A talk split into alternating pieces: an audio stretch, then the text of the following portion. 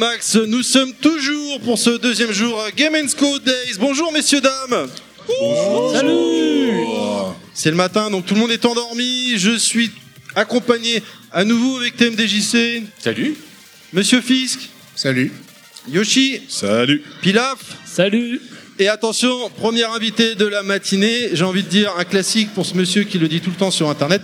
Bombe Philippe Dubois, bonjour Bonjour, c'est de la bombe Notre deuxième invité qui était là ce matin, qui a ouvert le bal des conférences avec monsieur Abriel Dacosta. Bonjour Bonjour l'équipe de Level Max. Ravi Ça nous fait, merci beaucoup, ça nous fait très plaisir de vous recevoir. Podcast numéro 31, Game Co Day, deuxième partie, c'est maintenant. Enjoy, c'est Level Max. Messieurs, bonjour, est-ce que... Ah, ils prennent la pause photo. Est-ce que vous pouvez vous présenter respectivement pour les trois personnes qui ne vous connaissent pas? C'est toujours les mêmes personnes qui connaissent pas les gens en fait, hein, j'ai remarqué. Qui commence? Comme vous le souhaitez, c'est... Au hasard. Bah, Vas-y, Abrial, t'as commencé à en parler en premier. Euh, ok. Euh, Abriel Dacosta. Je, euh, je suis tombé dans la marmite du jeu vidéo quand j'étais très très jeune, c'est pour ça que je suis là, De la bombe de la bombe. Euh, j'ai commencé euh, dans la distribution de jeux vidéo. Et ce qui m'intéressait, c'était plutôt la création de jeux. Donc j'ai vite lâché euh, la Fnac euh, dans les années 90 euh, pour euh, monter une première société qui faisait de l'animation 3D, pour travailler toujours dans de prestations de services. Puis ensuite, j'ai co-créé une société qui faisait la production. Cette fois, on a produit quelques jeux euh, jusqu'en 2008. Après, j'ai rejoint Microhit euh, pour prendre la direction commerciale, euh, qui était le leader de jeux d'aventure euh, dans le monde à l'époque. On a vécu euh, toute, le, tout, euh, toute la transition entre le digital et, euh, et le retail, en fait. euh, mais je rentrerai pas dans les détails. Et euh, finalement... Euh, entre temps, j'ai fait rencontrer euh, Eric Chahi, sur lequel j'ai commencé à travailler sur euh, à remasteriser Another World et à lancer sur les plateformes jusqu'à aujourd'hui. Et donc ça c'était ensuite en parallèle de mes activités. Donc je me suis remis à mon compte en fait en 2010 et euh, depuis maintenant 4 ans aussi, ce qui est important à souligner, c'est que je travaille, euh, je passe beaucoup de temps sur euh, une société qui s'appelle Dontnod. Donc j'ai pris la direction commerciale depuis maintenant 4 ans. Et donc, euh, pour si vous connaissez un peu ce studio, qui est euh, vraiment, on a vraiment la chance d'avoir un studio comme ça en France, rempli vraiment de talent, mais c'est incroyable. Et je suis vraiment très fier de, les accompagner et d'être au quotidien avec eux. Voilà, donc fait partie de mes activités, tout en continuant de travailler avec Eric Chahi aussi sur des nouveaux projets. Monsieur Philippe Dubois. Quelle belle présentation après euh, celle d'Abrial. Euh, donc moi, bah, je suis Philippe Dubois, merci beaucoup. Voilà, Enchanté. C'est enchanté, bienvenue, Au merci. À bientôt.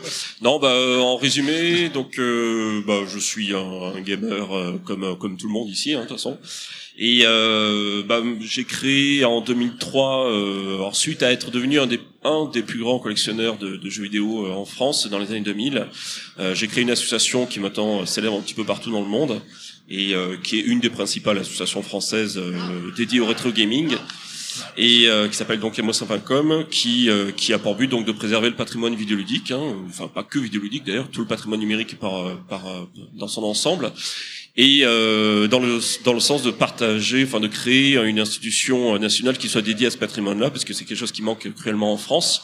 On a euh, notamment créé et ce qui montre d'ailleurs la voie euh, une première fédération européenne dédiée à la sauvegarde des jeux vidéo encore Niki Larsen qui revient notre ami euh, qui s'appelle donc le FGAMP, hein, une fédération européenne euh, créée avec le, le Video, Video Game Spiel Museum de Berlin et puis le- l'association- la fondation Vegamus de Rome. Et finalement, je dirais qu'entre le trio euh, qui a créé cette fondation, euh, enfin de cette fédération, il n'y a que, euh, que la France qui n'a pas encore de musée réellement dédié. Euh, Il y a un musée privé qui est très beau à Schittingheim. Euh, il y a eu un ex-musée privé avec plutôt euh, optique commerciale que patrimoniale euh, à l'Arche de la Défense pour la ceux qui s'en ouais. souviennent. Bon voilà, des petites euh, mésaventures comme ça en, en chemin, mais on n'a pas de véritable institution nationale purement dédiée au patrimoine numérique dont ce soit vraiment uniquement le métier. C'est dur de, de, de, de, de pouvoir créer un, un musée finalement? Oui, alors que, comme, comme tu l'as dit, il y, en a eu euh, plus ou moins but commercial des fois à la défense, mais ça a jamais duré longtemps malheureusement. Je me rappelle une belle euh, d'un bel événement que vous aviez fait au à Palais Royal, euh, à côté de Palais Royal, non? Là, il y avait une au Grand Palais. Au Grand Palais, pardon. C'est Game. Story, voilà. Au Grand Palais, excuse-moi. Euh, mais c'est dur d'avoir un truc permanent. Bah, ça aurait dû être le cas, mais le, on a la chance et la malchance, il faudrait développer, et il faudrait, je pense, passer la journée, mais euh, on a la chance et la malchance d'être en France. Donc en France, on a une, une culture séculaire euh, qui est notamment extrêmement dédiée aux premiers arts premiers, c'est tant mieux d'ailleurs. Euh, le tout porté avec une histoire et une culture extrêmement riche. Voilà, c'est on n'est pas comme aux États-Unis ou voire d'autres pays, euh, même comme le Japon, je dirais, euh, avec une fracture euh, qui est qui est qui est la leur, enfin qui est, qui est très spécifique. Euh, et donc en France, parler non seulement de, de numérique et de jeux vidéo, c'est quand même très compliqué. Ça reste très compliqué. Et même, je peux le dire, pour avoir rencontré le ministère de la Culture euh, sous l'ère de Macron, l'ère comme ça, j'en rigole. ben, c'est, on n'est pas sorti d'affaire. On n'est pas sorti d'affaire et ça va être toujours toujours et encore, 15 ans plus tard, très difficile de faire naître un véritable musée national, et j'insiste bien sur l'étiquette nationale, et pas un musée privé. Il faut savoir qu'en France, euh, n'importe qui, c'est ce qui se passe d'ailleurs dans plein de communes, peuvent créer un musée du jour au lendemain. Il n'y a pas de protection sur le nom musée. Du, jour au lendemain, demain, je peux ouvrir un musée des, chaussettes chez moi. Il n'y a, il y a aucun souci. concept en plus. Voilà. Après, est-ce que, est-ce que tu penses que c'est dû au fait que bah, justement, même au-delà du gouvernement, les gens n'ont pas encore assimilé le jeu vidéo à un art. C'est peut-être pour ça aussi. Bah, non seulement ils l'ont pas assimilé, c'est même, je pense, plus grave que ça, c'est qu'ils le, ils le, ils le dénigrent. Complètement, en fait. C'est la dernière roue du carrosse au niveau de la culture, le jeu vidéo. Alors que finalement, euh, sur point plein de points de vue, le jeu vidéo représente certainement le meilleur essor que l'on puisse redonner à la culture française, du fait de nos sociétés dont, dont Node fait partie, Ubisoft et tant d'autres, euh, qui sont euh, parmi les, les, éditeurs les plus prolifiques en termes notamment de qualité au niveau des jeux vidéo qui sortent mondialement, et euh, malgré tout, ce sont pas des acteurs qui, qui jouissent d'un support institutionnel fort. Et c'est super dommage. On perd vraiment euh, en quantité et en qualité euh, au niveau d'une diffusion du, de, de, la culture française, manière de la manière d'écrire des jeux vidéo, la manière de les concevoir, la manière de, de les scénariser. on a toujours eu une expérience et une, une, industrie qui est vers vidéo, enfin vidéo culturelle et industrielle au niveau des jeux vidéo qui est vraiment unique dans le monde. Mais on n'en profite pas. Et c'est extrêmement dommage. Alors, c'est moi qui parle, Philippe Dubois, mais ça aurait pu être tous les professionnels du milieu qui, depuis 30 ans, tirent la langue pour continuer d'essayer de tirer le jeu vidéo, au moins de juste de le faire survivre en France. Et c'est extrêmement compliqué. Moi, j'ai peut-être, peut-être, je sais pas, si c'est une question, une remarque, je sais pas. Euh, par rapport à ce qu'on était en train de dire, moi, je pense qu'on paye effectivement euh, en France du fait que le jeu vidéo s'appelle déjà jeu vidéo. Donc déjà rien que dans le titre, on a, on a un problème. Le, on pourrait parler des, des jeux de plateau qui euh, en Allemagne fonctionnent très bien parce que c'est euh, de manière culturelle, toute la famille va jouer ensemble, alors que déjà en France, on part du principe que le jeu est plutôt destiné à un, un public au mieux enfantin. Euh, on a effectivement une, euh, une classe aujourd'hui euh, sociale, politique qui, euh, qui continue à essayer de véhiculer une, une culture entre guillemets plus moderne Moi, je suis même pas certain de ça en fait. Ouais, on pourrait en discuter aussi. Moi, la question que je me pose aujourd'hui, c'est est-ce que on continue pas à creuser la fracture qui peut y avoir entre d'un côté effectivement une, une classe politique qui est complètement déconnectée de la réalité et pas seulement la réalité sociale, mais effectivement dans, dans le cas qui nous intéresse ici, la réalité numérique et, euh, et qui, euh, qui, qui continue à ne pas comprendre et, ce qui se passe, à dénigrer euh, ce qui se passe. Et je te donner la parole tout de suite parce que je serais très content d'avoir ton point de vue. Hmm. Et, euh, et, et par extension, euh, de se retrouver euh, avec une euh, bah, tout un public, tout des des clients également, parce qu'il y a, y a les consommateurs qui vont qui vont acheter ça, qui sont euh, qui ne regardent plus la télévision, qui ne regardent plus donc les, les grands médias en général, qui, qui continuent à, à, à cultiver eux-mêmes du coup leur, leur propre monde. Est-ce qu'on n'est pas en, en, train d'exploser la, la, France en plusieurs parties? Alors, euh, moi, je voulais juste remettre un peu les choses dans le contexte. C'est vrai que, euh, comme tu disais très bien, euh, dans les années 90, surtout sur la distribution, c'est la distribution qui faisait tout dans le jeu vidéo. C'est-à-dire que quand Nintendo disait, bah, moi, ce que je vends, c'est du jouet, c'est le jeu vidéo a toujours été considéré en fait en France comme du jouet et, euh, et c'est un peu dommage puisque en fait dans les années 80 euh, sous l'impulsion du ministère de la culture justement pour créer euh, pour commencer à créer des, des produits éducatifs c'est là aussi que l'industrie s'est commencée à, à, se monter et que au lieu de faire des jeux éducatifs eh ben Infogrames faisait des jeux tout court et c'est grâce aussi à cette impulsion-là qu'on a pu commencer à, à, à, créer cette industrie. Entre 90 et 2000, bah, ce qui s'est passé, c'est que euh, le marché a explosé, il est devenu une, vraie industrie, parce qu'on est parti un peu d'un produit de niche et du jouet vers un produit qui, qui commençait à toucher un peu plus, un peu plus le, large. Et quand Sony est arrivé, a commencé à bousculer les codes euh, du jeu vidéo en sortant de la console et en offrant plutôt un lecteur CD euh, avec la console et, en restant dans, en, voilà, en mixant l'interactif et le grand public, ça a commencé à ouvrir, à ouvrir, à ouvrir les vannes.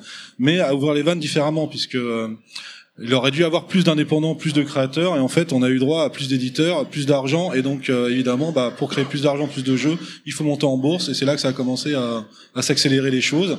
Et évidemment, cette dynamique, euh, bah, fin 90, 2000, boum, bulle Internet, et qui va qui va morfler derrière Bah évidemment, le jeu vidéo aussi, puisque c'est considéré de l'autre côté pour un produit technique. Donc on a toujours été coincé entre c'est un jouet, pour euh, pour la distribution et c'est un produit technique et technologique pour euh, bah, euh, les investisseurs. Voilà. Et donc, qui s'est passé bah, bah, en France hein, Moi, je l'ai vécu. Hein, 2001, tout le monde tout le monde sur le carreau. on a enfin réussi à discuter ensemble parce qu'il faut savoir aussi que les studios à l'époque travaillaient beaucoup pour les éditeurs, donc il y avait vraiment un rapport qui était très fort entre le financier qui était l'éditeur et le créateur, où chacun essayait d'arriver à, à, déjà à se parler, mais déjà entre studios on ne se parlait pas. Donc chacun faisait sa techno, chacun faisait ses choses, etc. En 2001, quand tout le monde est arrivé sur le carreau, enfin on a ouvert les vannes, enfin on a commencé à se parler, on a monté les GDA, la pomme s'est montée avec quelques créateurs d'entreprise contre Nicolas Gaume et, euh, et d'autres euh, qui, euh, qui ont commencé à s'investir en disant bah on est dans la merde, on va faire, quelque chose. Hein. Grâce auquel je me permets d'ajouter que le seul, la seule aide de l'État par rapport aux jeux vidéo, c'est le crédit d'impôt pour la création d'un jeu vidéo, a été créé grâce à vous, Alors, messieurs. On va en parler justement. Donc là, je tu fais bien de le noter. Euh, ce qui s'est passé, c'est qu'en 2003, donc enfin avec Raffarin, on a on a eu une euh, donc un, une personne au ministère de l'industrie qui s'appelait Fabrice Fries qui a fait un rapport sur le jeu vidéo, rapport d'État où on est à peu près une 10 000 en France et là en 2003 on se retrouvait plus qu'à en gros à, à, moins de 5 000. Euh, donc il y a eu fuite des cerveaux énorme. Beaucoup de ma génération sont partis au, euh, Québec, ouais, voilà, en Corée, euh, déjà en Chine, parce que la Corée c'était déjà du, free-to-play là-bas. Hein, c'était déjà des fortes euh, des, fortes sociétés qui faisaient ça. Donc et puis Ubisoft s'est développé à mort sur le Québec. Mm. au départ où ils commençaient à faire des jeux Playmobil, bah ensuite bah c'était plus du Playmobil, à faire de l'animation. Ils faisaient ou du ou du Rayman en anime. Ils faisaient ils sont vraiment investis pour faire des vrais jeux quoi. Mm. D'ailleurs je peux ajouter que on a une situation qui est tellement exceptionnelle et tellement incroyable en France, c'est qu'on a les meilleures écoles de créateurs de jeux vidéo en France par rapport au monde entier. On a la seule institution française, une vraie école nationale du jeu vidéo. On en a plein d'autres autour qui sont aussi d'extrême qualité. On forme des cerveaux et c'est exactement la même chose qu'avec les ingénieurs dont je suis moi-même issu, la filiale de l'ingénierie euh, scientifique, qui fait qu'on forme d'excellents ingénieurs, d'excellents créateurs, mais qu'on leur offre pas de travail et donc ils se barrent à l'étranger, travailler pour d'autres compagnies étrangères. C'est quand même incroyable. C'est étonnant oui, d'avoir ce, ce, contraste finalement des écoles extraordinaires avec euh, des Alors, formations de gros cerveaux pour que finalement il y a rien derrière. Quoi. Voilà, ils, ils, sont obligés de s'expatrier. C'est vrai que voilà, c'est donc c'est vrai qu'on a on a donc 2003 rapport Raffarin commence à ouvrir les vannes, on commence à discuter. 2004 on met en place le fonds euh, donc une première aide au prototype pour revitaliser le, les créateurs en France. Donc euh, on met 3 millions d'euros pour pouvoir euh, relancer euh, des prototypes, des aides via le CNC. On a eu toute une guerre entre nous et le CNC à l'époque avec la pomme. Moi j'étais au conseil syndical de la pomme en 2005. parce que justement le, le cinéma voulait pas parler en temps du jeu vidéo. Euh, non, bah nous on est au cinéma, sauf que pourquoi le cinéma fonctionne en France? Parce qu'il est aussi subventionné et parce que aussi les, euh, les avances sur recettes et puis derrière sur le ticket, et bah il y a un fonds qui est aussi alimenté et qui permet de financer de nouveaux projets. Si je comprends bien, la fameuse euh, exception culturelle française ne s'appliquait pas sur le jeu vidéo, quoi. Non. Et bah justement, on était obligé. Donc quand on a commencé à discuter, à dire bon voilà, qu'est-ce qu'il faut faire? Dans, dans le rapport Freeze, hein, qui est peut-être disponible encore, qui est public, hein, ce rapport en 2003, ça a été, c'est ce qui a basé les 10, 15 prochaines années en fait de là de discussion qu'on a avec le gouvernement. Et donc c'était un fonds de production, c'était des aides pour des prototypes, c'était euh, donc arriver comme dans le cinéma avoir au moins un crédit d'impôt de l'équivalent de 20%. Et puis derrière, c'était aussi comment on fait grandir l'industrie, comment on se professionnalise. Il n'y a pas de sirette, pas de code APE, pas de euh, de, euh, bah de euh, convention collective. Euh, dans le jeu vidéo, même les contrats, il y avait euh, donc les contrats d'auteur, ça a toujours été une œuvre collective. Et donc quand on discutait avec le CEL, parce que le, après on en parlera un peu du CEL, mais le CEL c'était le syndicat des éditeurs. Et quand on parlait avec en disant, bah le CEL ou la touche de l'argent parce que et d'autres pour via la RCP donc la, la, copie privée. Hein, il faut savoir que la copie privée finance le cinéma et la musique en France, mais le jeu vidéo a toujours été mis de côté parce qu'il n'y a pas d'auteurs. Il n'y a pas de caisse d'auteurs, il y a quand même des auteurs en jeu vidéo. Donc ça c'est encore un autre sujet. Donc ça, ça fait partie justement de comment on alimente un secteur, comment on arrive à le financer. Et donc dans toutes ces discussions depuis 10 ans qu'on a eues, finalement on a réussi à aboutir en 2005 avec ce crédit d'impôt. Et donc ça a permis donc de relancer un peu, euh, de relancer la, la machine et d'être au moins pas au même niveau que le Québec, parce que le Québec avait déjà plus de 40% de crédit d'impôt. On avait quand même réussi à avoir 20% parce que le cinéma a dit bah non, euh, si nous on a déjà 20%, on va pas vous donner plus. Ah oui mais monsieur, euh, au Québec c'est 40%, donc donnez-nous moins 20%. Et donc finalement on a ces 20% grâce à l'aide d'Ubisoft qui a dit bah écoutez, euh, moi si vous euh, si vous ne me donnez pas ces 20%, je fais monter tout le monde au Québec et plus personne en France. Voilà. Et donc vraiment pour l'État le plus important c'était de créer des emplois et de, et de, justifier du fait que bah oui si nous donnez des aides on va créer des emplois on va revitaliser la, la filière et, euh, et voilà ce qu'on a ce qu'on a pu prouver aujourd'hui. Alors moi j'ai une question qui alors je, je, le précise parce que la question peut être particulière n'est pas du tout un troll. Euh, Est-ce que juste en fait euh, notre classe politique est pas du tout à côté de la plaque? C'est-à-dire que là on parle du jeu vidéo mais c'est pareil dans le domaine euh, aujourd'hui du, du, cinéma ou d'autres domaines. On a on a vraiment des, des, des créatifs qui sont vraiment exceptionnels en France, euh, la, la, une culture qui se marie en fait de pas seulement de ce qui se passe en France, mais de ce qui se passe à, à l'extérieur, parce que euh, on a quand même une, euh, enfin des créateurs qui sont très curieux et donc qui, qui vont ramener plein de choses. on se pose aujourd'hui la question de savoir comment on va résoudre le chômage, comment on va faire travailler éventuellement les gens plus longtemps. Est-ce que on pourrait tout simplement pas les créatifs bah c'est, c'est, je dirais, c'est déjà le cas. On a réussi comme maintenant, on a, on a un bon process pour des jeunes qui veulent monter des studios. Donc, comme disait Philippe très bien, on a aujourd'hui les meilleures écoles. On a réussi à monter l'engine euh, depuis 2000, de mémoire depuis 2004-2005 mmh. et euh, qui euh, tous les ans on a des, des, des, étudiants qui sont fantastiques. On, a, on, a on en a pas mal nous-mêmes chez Dontnod. Et on a des écoles comme l'ISAR, comme, enfin bon, on a aujourd'hui, on a réussi à remettre vraiment. Au niveau des écoles, oui. Mais du coup, on est d'accord que les gens continuent à partir à l'extérieur. Oui, mais moi, justement, alors oui, c'est là où je veux en arriver. Oui, par rapport à ça, on a vu maintenant des gens qui sont revenus du Québec, pas mal, qui sont revenus du Québec, d'Angleterre, etc. Et finalement, voilà, on a, on est passé de 5000 maintenant à quasiment, je crois qu'on est 7 ou 8000 maintenant dans, la, mhm. dans la filière. Et donc, on a, grâce, justement, grâce à ça, on a pu refaire revenir du monde parce que justement, on a eu ces aides et qui nous a permis vraiment de. D'accord, mais c'est ces aides que vous avez été arrachées. Du coup, c'est pas une proposition. On est d'accord qu'il y a. ah non, non, mais ça, on est, on est entièrement d'accord. C'est vrai que moi, j'ai pas souligné, mais on est entièrement d'accord qu'il y a une, toujours une déconnexion entre le politique, euh, les lobbies aussi, parce qu'il faut pas oublier qu'il y, a tous les lobbies du cinéma en France, etc. Donc, euh, et euh, donc, il y a toujours une déconnexion politique entre entre entre nous, les entreprises. Euh, et les créatifs. Hein, et on pourrait parler des créatifs aujourd'hui également sur euh, sur internet. Je, pense alors là on parle de YouTube en premier parce que c'est la plateforme numéro un, mais pour de vrai des, des vidéastes sur internet il y en a plein. Il n'y a pas d'aide non plus euh, de ce côté-là et pourtant il y a il y a d'énormes talents aussi. C'est vrai. Bah il faut, euh, c'est pareil, nous on s'est battu, tu vois, ça a mis 10 ans pour qu'on ait vraiment des choses qui se passent dans le jeu vidéo. Bah, c'est ce qu'ils font tout doucement aussi. Je pense à, un Ronan du Nesblock qui fait énormément pour ça. Et on a encore, on a encore beaucoup, beaucoup, beaucoup de boulot. Quoi. Mais euh, effectivement, ce qui, c'est rageant de voir que euh, on a des, des gens qui s'investissent toujours des assauts et le travail des Mossins qui est fantastique depuis des années et des années et qu'on n'ait pas enfin ce musée enfin cette reconnaissance quoi. Bah, enfin cette euh, voilà enfin tout ce travail qui doit être mis en avant et cette culture française qui doit être mis en avant quoi. Parce que même si on fait des jeux pour pour le monde entier bah c'est quand même des, des créateurs français c'est notre culture qui qui, euh, Moi, je est mis en avant quoi je, je, pense que c'est une histoire de temps aussi. Par exemple la, bande dessinée avait mis un, un, certain temps aussi à se faire reconnaître comme euh, comme un art à part entière. Et euh, bon on parlait des politiques etc attendons de voir qu'il y ait de plus en plus de politiques gamer, j'ai envie de dire. Bah, et là, ça, ça commence à bouger. Moi, ça me fait super peur. Je suis désolé, mais on a, on a le président le plus jeune qu'on ait jamais eu. Avec des idées je, je, je, mais je, sais même pas si ce mec a déjà joué une console. Parce Commençons pas. On ah, mais là pour parler de vidéo. Je veux dire, bon. Malgré tout, on va peut-être avoir un changement de mentalité, parce qu'il y a un groupe de travail qui s'est mis en place à l'Assemblée nationale? Est-ce que, vu que les, bah, ceux qui siègent sont aussi de plus en plus jeunes, Maintenant, ceux qui jouaient euh, dans les années 80 sont devenus adultes, donc ils. Et ça bouge pour l'e-sport, par exemple aussi. Voilà, ça bouge pour cette partie-là. Donc euh, les générations 80 vont, sont devenus parents. Ils... Juste, excuse-moi, mais ça, ça bouge pour l'e-sport. Pourquoi? Parce qu'en fait, il y avait de l'argent qui était en train de leur échapper. et qu'à il y a un moment donné, ils se sont dit, oh, attends, papa, papa, papa, il faut réguler. Combien ils gagnent là? Oh, deux secondes, alors on revient. On va... Et puis là, ils ont ouvert les portes. Juste, voilà, genre contextualise, parce que c'est pas arrivé comme ça d'un coup en disant, oui, vous avez un art qui est fantastique, bravo, vous êtes des athlètes maintenant. C'est euh, non, non, on est bien d'accord. Hein. Non, non, pas du côté de l'e-sport, mais ça serait pour les développeurs et tout ça. Peut-être que ça va évoluer, non? Bah, Ça peut ouvrir une porte. Enfin... On peut l'espérer, mais bon. Non, Philippe Dubois a pas l'air d'y croire.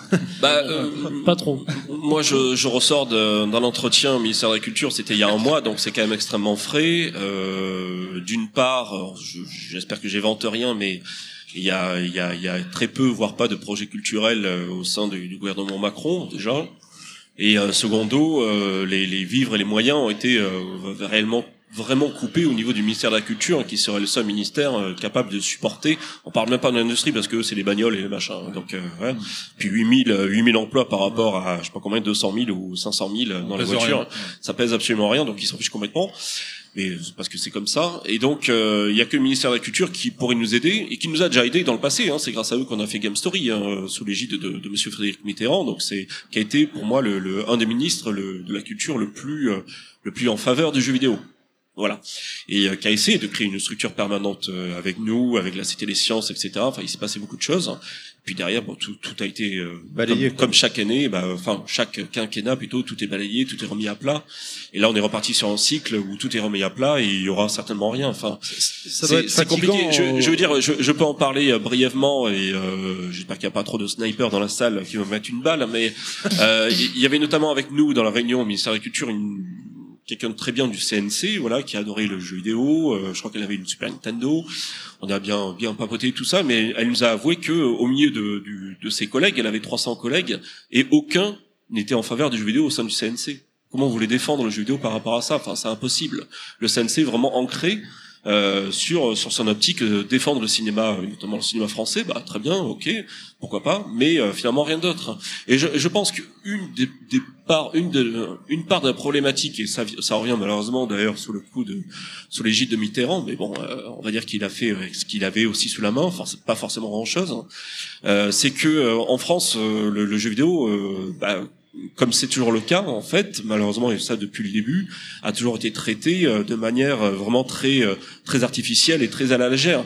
Le jeu vidéo, c'est bien simple en France, le, on a demandé au CNCI et au CNC de s'en occuper. Voilà. Et donc il est devenu le CNCIA pour ça. Hein. Faut se rappeler, le IA, image animée, c'est uniquement pour qu'il puisse traiter du jeu vidéo. Mais à la base, le CNC ne fait pas de jeux vidéo. Il s'occupe du Centre national de cinématographie. Enfin, voilà, c'est comme si on avait demandé aux charcutiers de, de, de, de faire de la couture.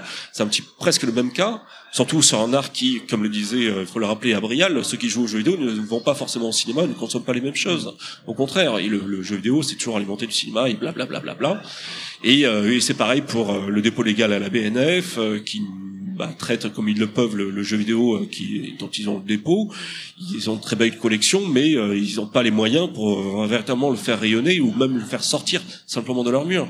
Donc on est un peu ancré bah, dans un vieux système culturel qui, qui qui a fait ses preuves sous, sous l'époque de Napoléon, il n'y a pas de souci, mais depuis qu'il ne se modifie pas, et le jeu vidéo est arrivé comme euh, la dernière roue du carrosse, puisque c'est de toute façon le dernier médium euh, moderne auquel nous, nous soyons, euh, média plutôt, auquel nous soyons confrontés, et donc on a dit, oh là là, ça c'est nouveau, notamment avec la pomme et tout ça dont parlait Abrial, bon bah, qui c'est qui pourra s'en occuper? Bah allez, un peu le CNC, un peu le, la BNF, un peu un peu d'autres institutions, et puis basta. Et moralité, ben, personne ne fait pas grand-chose, et du coup il se passe rien. Et surtout, on n'a pas de musée national. Et pour en obtenir un, c'est très, très, très compliqué. Et c'est d'autant plus compliqué que ça peut pas être juste entre guillemets le jeu vidéo. C'est que le jeu vidéo est, euh, est un média qui qui, euh, qui panache déjà d'autres médias. Donc euh, ça veut dire quand on va se mettre à parler de musique, de jeux vidéo, quand on va se mettre à parler du graphisme, quand on va... et puis derrière il y a des choses qui sont très difficilement explicables. C'est quand on va essayer de décortiquer ce que c'est qu'un gameplay, ce que c'est que enfin la, la, manière de, de s'approprier le jeu. C'est toutes les, les mécaniques qui ne sont pas expliquées mais qui sont là mmh. et qui interagissent avec avec le joueur. Ça ça demande une culture euh, qui, qui, euh, qui bah, qui n'est pas exprimé aujourd'hui, en tout cas dans, dans, le grand public. Moi, je connais pas d'émission à la télévision euh, où, euh, où on va expliquer, euh, dire oui, c'est vrai que dans tel jeu, quand tu fais ça, et même si on te l'a pas dit, bah ça va engendrer ça. C'est enfin, c'est comme si tout d'un coup on essayait d'expliquer notre oui, oui, les mécanismes du poker à quelqu'un qui n'a jamais joué. Et justement, mais as tout à fait raison. Mais le problème est que finalement, on n'a pas pris le problème par les par les bonnes cornes. C'est qu'ils ont tout finalement, ils s'en sont débarrassés du jeu vidéo. C'est comme ça que ça s'est passé. Hmm. Euh, ils sont arrivés avec la pomme et tous les amis, euh, Nicolas Gomme, etc., pour dire dire attention, faut faire quelque chose. Regardez, euh, l'âge d'or du jeu vidéo français est en train de disparaître dans les années 2000 avec l'arrivée des générations PS2, etc. Les coûts de production qui ont explosé. Tout cet artisanat du jeu vidéo parce que c'était de l'artisanat en France dans les années 80-90, hmm. un véritable artisanat avec des créateurs de génie. On parle encore de Eric Chahi et, tant d'autres. Euh, tous ces gens-là, euh, bah, ils sont sur la paille parce qu'ils peuvent pas se transformer ou suivre un, modèle mondial. Il faut les accompagner. Et plutôt que se dire, on va créer tout de suite une institution qui soit pleinement dédiée qu'à ce sujet-là, même si elle part qu'avec euh, 10 mecs, je dis n'importe quoi, et euh, un million d'euros par, par an, ce qui sera un minimum, pour au moins juste étudier le problème et puis les aider. Non, c'est euh, bon, on va distiller le problème, comment on peut dans les structures déjà existantes et on verra bien ce qui se passe. Il, se passe, il se passe rien. Voilà. et c'est c'est c'est surtout pas ce qu'il fallait faire. Et euh, ça, ça, vient voilà d'une culture séculaire où euh, les, les, choses se diffusent et euh, où personne voulait prendre le, prendre la peine juste de prendre le taureau par les cornes. Ça c'est ça je suis entièrement d'accord mais c'est vrai qu'aujourd'hui on peut on a quand même réussi quand même à faire des avancées Alors c'est des avancées majeures quand même pour, pour les studios de création, parce que c'est vrai que maintenant on a des clusters aussi, on a Capital Games qui fait un super, boulot pour accompagner tous les studios. Un jeune créateur qui sort, qui a peut-être un master ou un diplôme, qui est euh, dans une école, bah il est encadré, on a, on est, on communique beaucoup maintenant entre studios, euh, donc il y a, il y a quand même maintenant une belle dynamique aussi, et ça là-dessus au niveau créatif aujourd'hui, je pense qu'on a vraiment passé un cap. Où là, je pense que n'importe qui ici qui connaît un peu le jeu vidéo, qui veut faire, qui a une idée ou un concept, etc., peut trouver un studio pour la mettre en œuvre, la financer et la mettre sur le marché. Et aujourd'hui, il y a tellement d'opportunités euh, au niveau de mise sur le marché, euh, que ce soit sur mobile, sur PC, sur toutes les tablettes. Et puis ensuite, on a aussi cassé la barrière du middleware. Parce aussi, c'est important. Pourquoi on se parlait pas dans les studios? Parce que on n'avait pas de technologie, on n'avait pas de caméra, on pouvait pas faire notre jeu tout seul. Fallait créer la technologie, fallait il y avait énormément de travail là-dessus. On a beaucoup passé de temps sur la R&D. Maintenant, on a des Unity, des Unreal. À l'époque, on avait des, des Criterion des RenderWare. Donc ça, ça apporte aussi quelque chose de, de bien dans, dans la matière de produire les jeux, dans la, dans la manière de produire les jeux, dans la, dans la manière de pouvoir justement partir d'un concept, d'une vision, et le mettre sur un marché.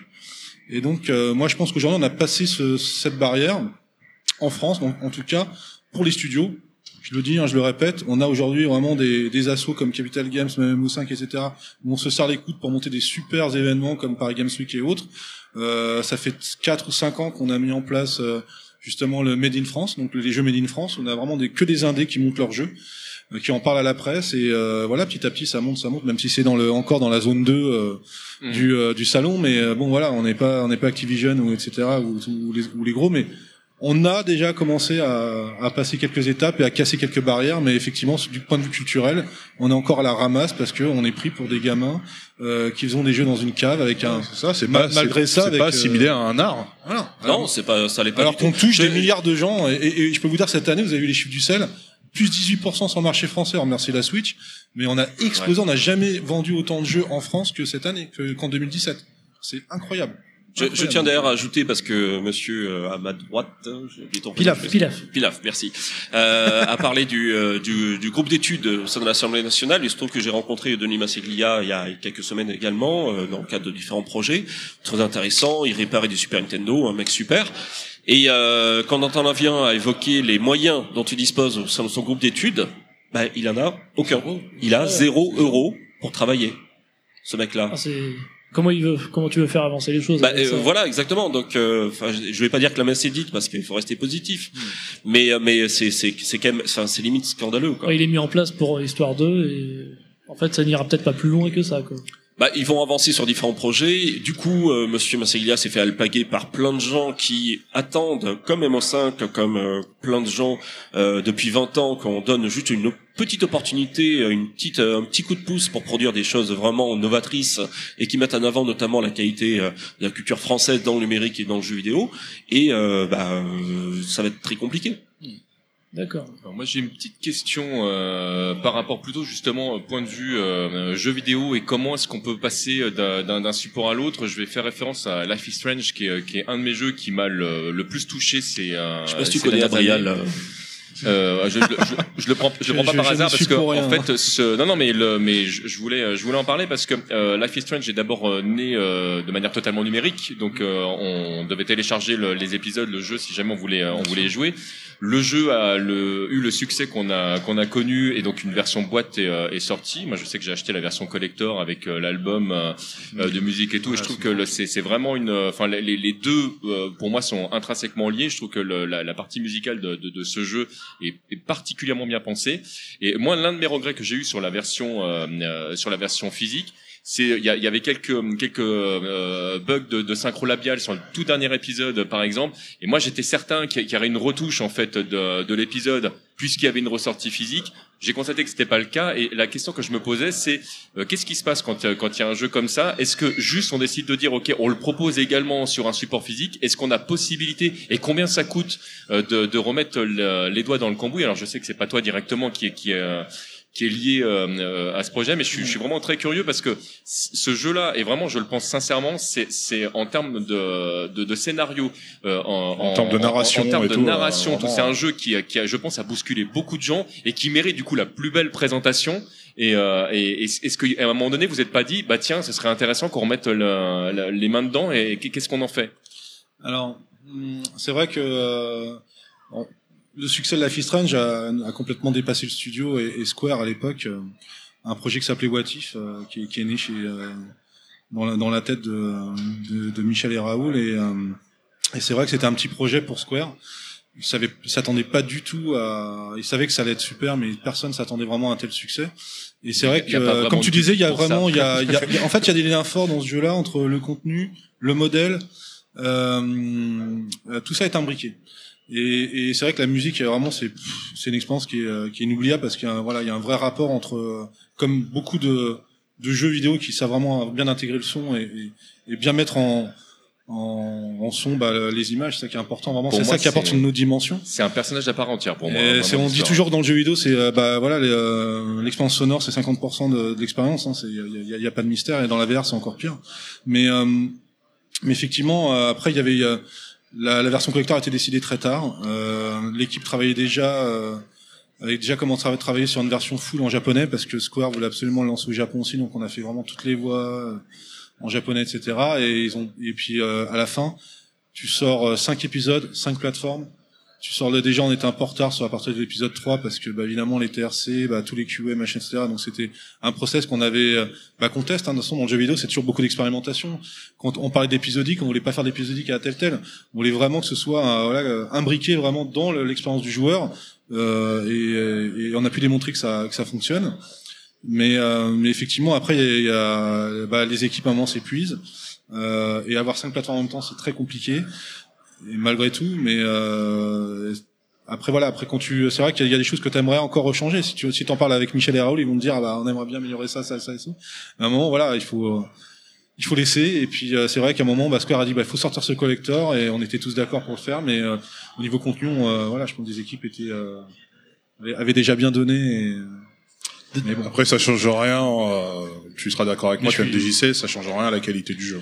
Voilà. Après, c'est sûr qu'il y a, au niveau technique, euh, bien sûr, il y a dans, sa globalité, hein, j'entends. Non, non, mais là, là où je, ouais, j'entends ce que tu dis. En fait, c'est-à-dire que si à un moment donné, je, je vais être très clair, parce qu'en plus, le, la, la, partie, enfin, le, le, le problème labial dont, dont, je parle arrive vraiment en toute fin de jeu. oui, Donc, en fait, tu, tu, tu, as, tu as vraiment eu, euh, euh, enfin, euh, il y a une immersion qui est vraiment très très forte dans le jeu. Et il y a un moment donné, en fait, c'est le jeu en lui-même qui, qui te dit, tiens, en fait, tu te rappelles que tu es en train de jouer un jeu vidéo, et, euh, et et c'est dommage parce que c'est le moment où tu es vraiment en train de partir. En plus, il va, je vais pas spoiler du tout, mais il va se passer quelque chose de très important euh, euh, à ce moment-là. Et c'est pour ça que je, je, je, posais la question parce que, euh, bon, parallèlement à, ce que je fais en tant que, que podcasteur ou, ou dans mon métier, je suis également créateur. Et il y a des moments en fait quand je vois des trucs sortir, et des fois je sais qu'en tant que créateur c'est difficile de lâcher son bébé quand il y a des moments où on se dit ah non ça, bah en fait ce que je veux dire c'est pas exactement ça parce que je voudrais que tu le comprennes comme ça et donc de, de, de vouloir retoucher. C'est pour ça que je posais cette question et, mais je serais très curieux de pouvoir euh, effectivement en, en, reparler avec directement avec, bah, euh, avec les créateurs. Exactement. exactement. Euh, Attends la version anniversaire, peut-être ça sera corrigé.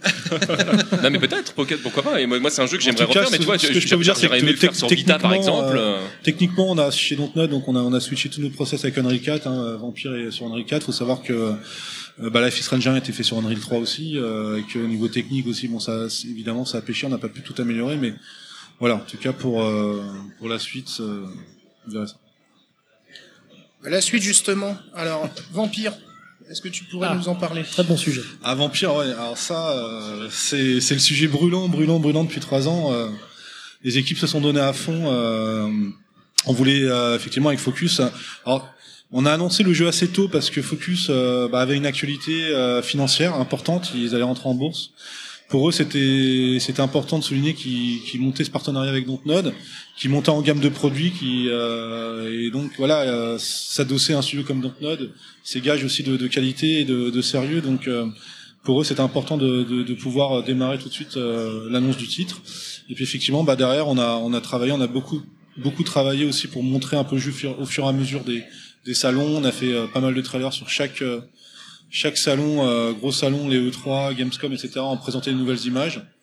Et puis ça a été un travail aussi qui était très ambitieux puisque euh, euh Philippe, euh, qui, est, qui travaillait à l'époque sur Remember Me, qui est le game director du jeu, avait beaucoup d'ambition sur ce projet. En plus, c'était un semi-open world aussi, donc au niveau technique, beaucoup d'ambition. Puis bah, vous connaissez un peu bah, le savoir-faire de Note, c'est créer des univers uniques et, et immersifs, donc une vraie une vraie cohérence dans, dans l'écriture avec bah, déjà Stéphane, qui est le lead writer, qui, qui, avait déjà qui avait déjà travaillé sur Remember Me, hein, Stéphane Beauverger, qui est un, super auteur de SF, et, et qui a fait un travail énorme dans la dans la conception de la Bible, euh, donc tout le background des vampires. Donc vraiment, on rentre vraiment dans le dans dans dans, le pur, dans le vraiment dans les origines de ce que c'est que le mot vampire.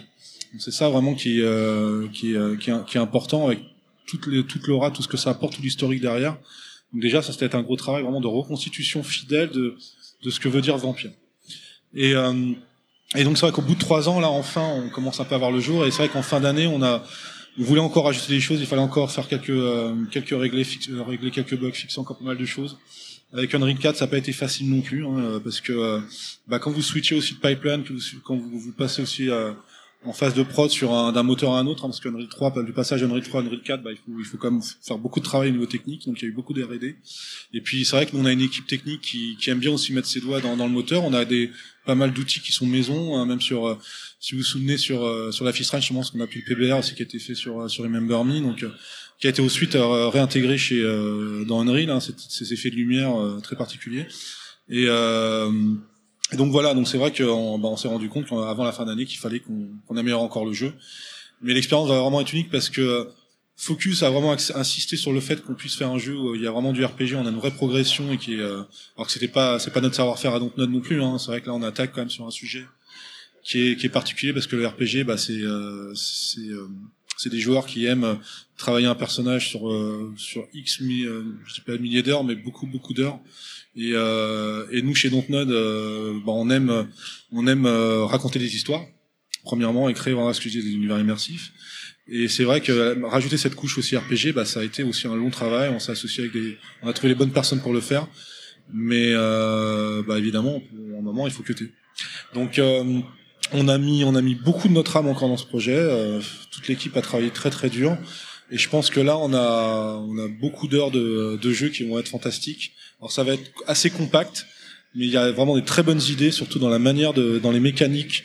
Euh, du personnage que vous incarnez, donc qui est, qui est ce docteur qui rentre de la Première Guerre mondiale, qui est un chirurgien aussi, qui a donc soigné des, euh, des militaires pendant pendant cette guerre et qui arrive en fait à, Londres, qui est dévasté par la grippe espagnole et, euh, et donc euh, lui en soignant les gens se fait croquer. Et il va être dans cette dualité de comment je fais, est-ce que je continue de soigner les gens? En même temps il a cette soif de pouvoir, la soif de vampire, de de d'être de, plus en plus puissant et, de, et donc de prendre des, des vies et donc tout, tout le dilemme va être là, c'est comment je, est-ce que je prends des vies euh, d'une personne, donc quelles, pardon, quelles, quelles vont être les, conséquences? Qu'est-ce qui va se passer si je prends la vie d'un commerçant ou d'un père de famille? Quelles vont être les conséquences sur sa vie sociale? Et c'est ce qui se passe dans, dans Vampire, c'est que à partir du moment où vous évoluez dans, dans le jeu, ou commencez à, à, à, aller de quête en quête et, et, et, donc de rencontrer des personnes, bah, ces personnes-là, vous pouvez ou pas les tuer. Et donc vous allez voir au fur et à mesure de l'aventure, tout ça va évoluer et vous allez voir que justement ce que vous pensiez euh, euh, juste prendre une vie bah, va, va, impacter sur le suite de, de l'aventure. Et ça c'est vraiment très fort. Donc, euh, donc on espère apporter justement euh, ce mix entre un, quelque chose de narratif très fort et ce côté RPG où vous allez avoir bah, tout le crafting, l'évolution de votre, de votre personnage, toute la partie XP, etc. Donc euh, voilà qui est assez nouvelle pour nous, mais, mais je pense qu'il se tient bien. Je pense qu'il se tient bien. Et on a eu des, des très, on a eu un très très bon accueil. Pour la première fois, on a montré deux heures du jeu euh, au What's Next euh, au mois de mars là. Euh, février, c'est fin février, euh, ou début mars, je sais plus. Mais en tout cas, c'était, non, on a eu vraiment des.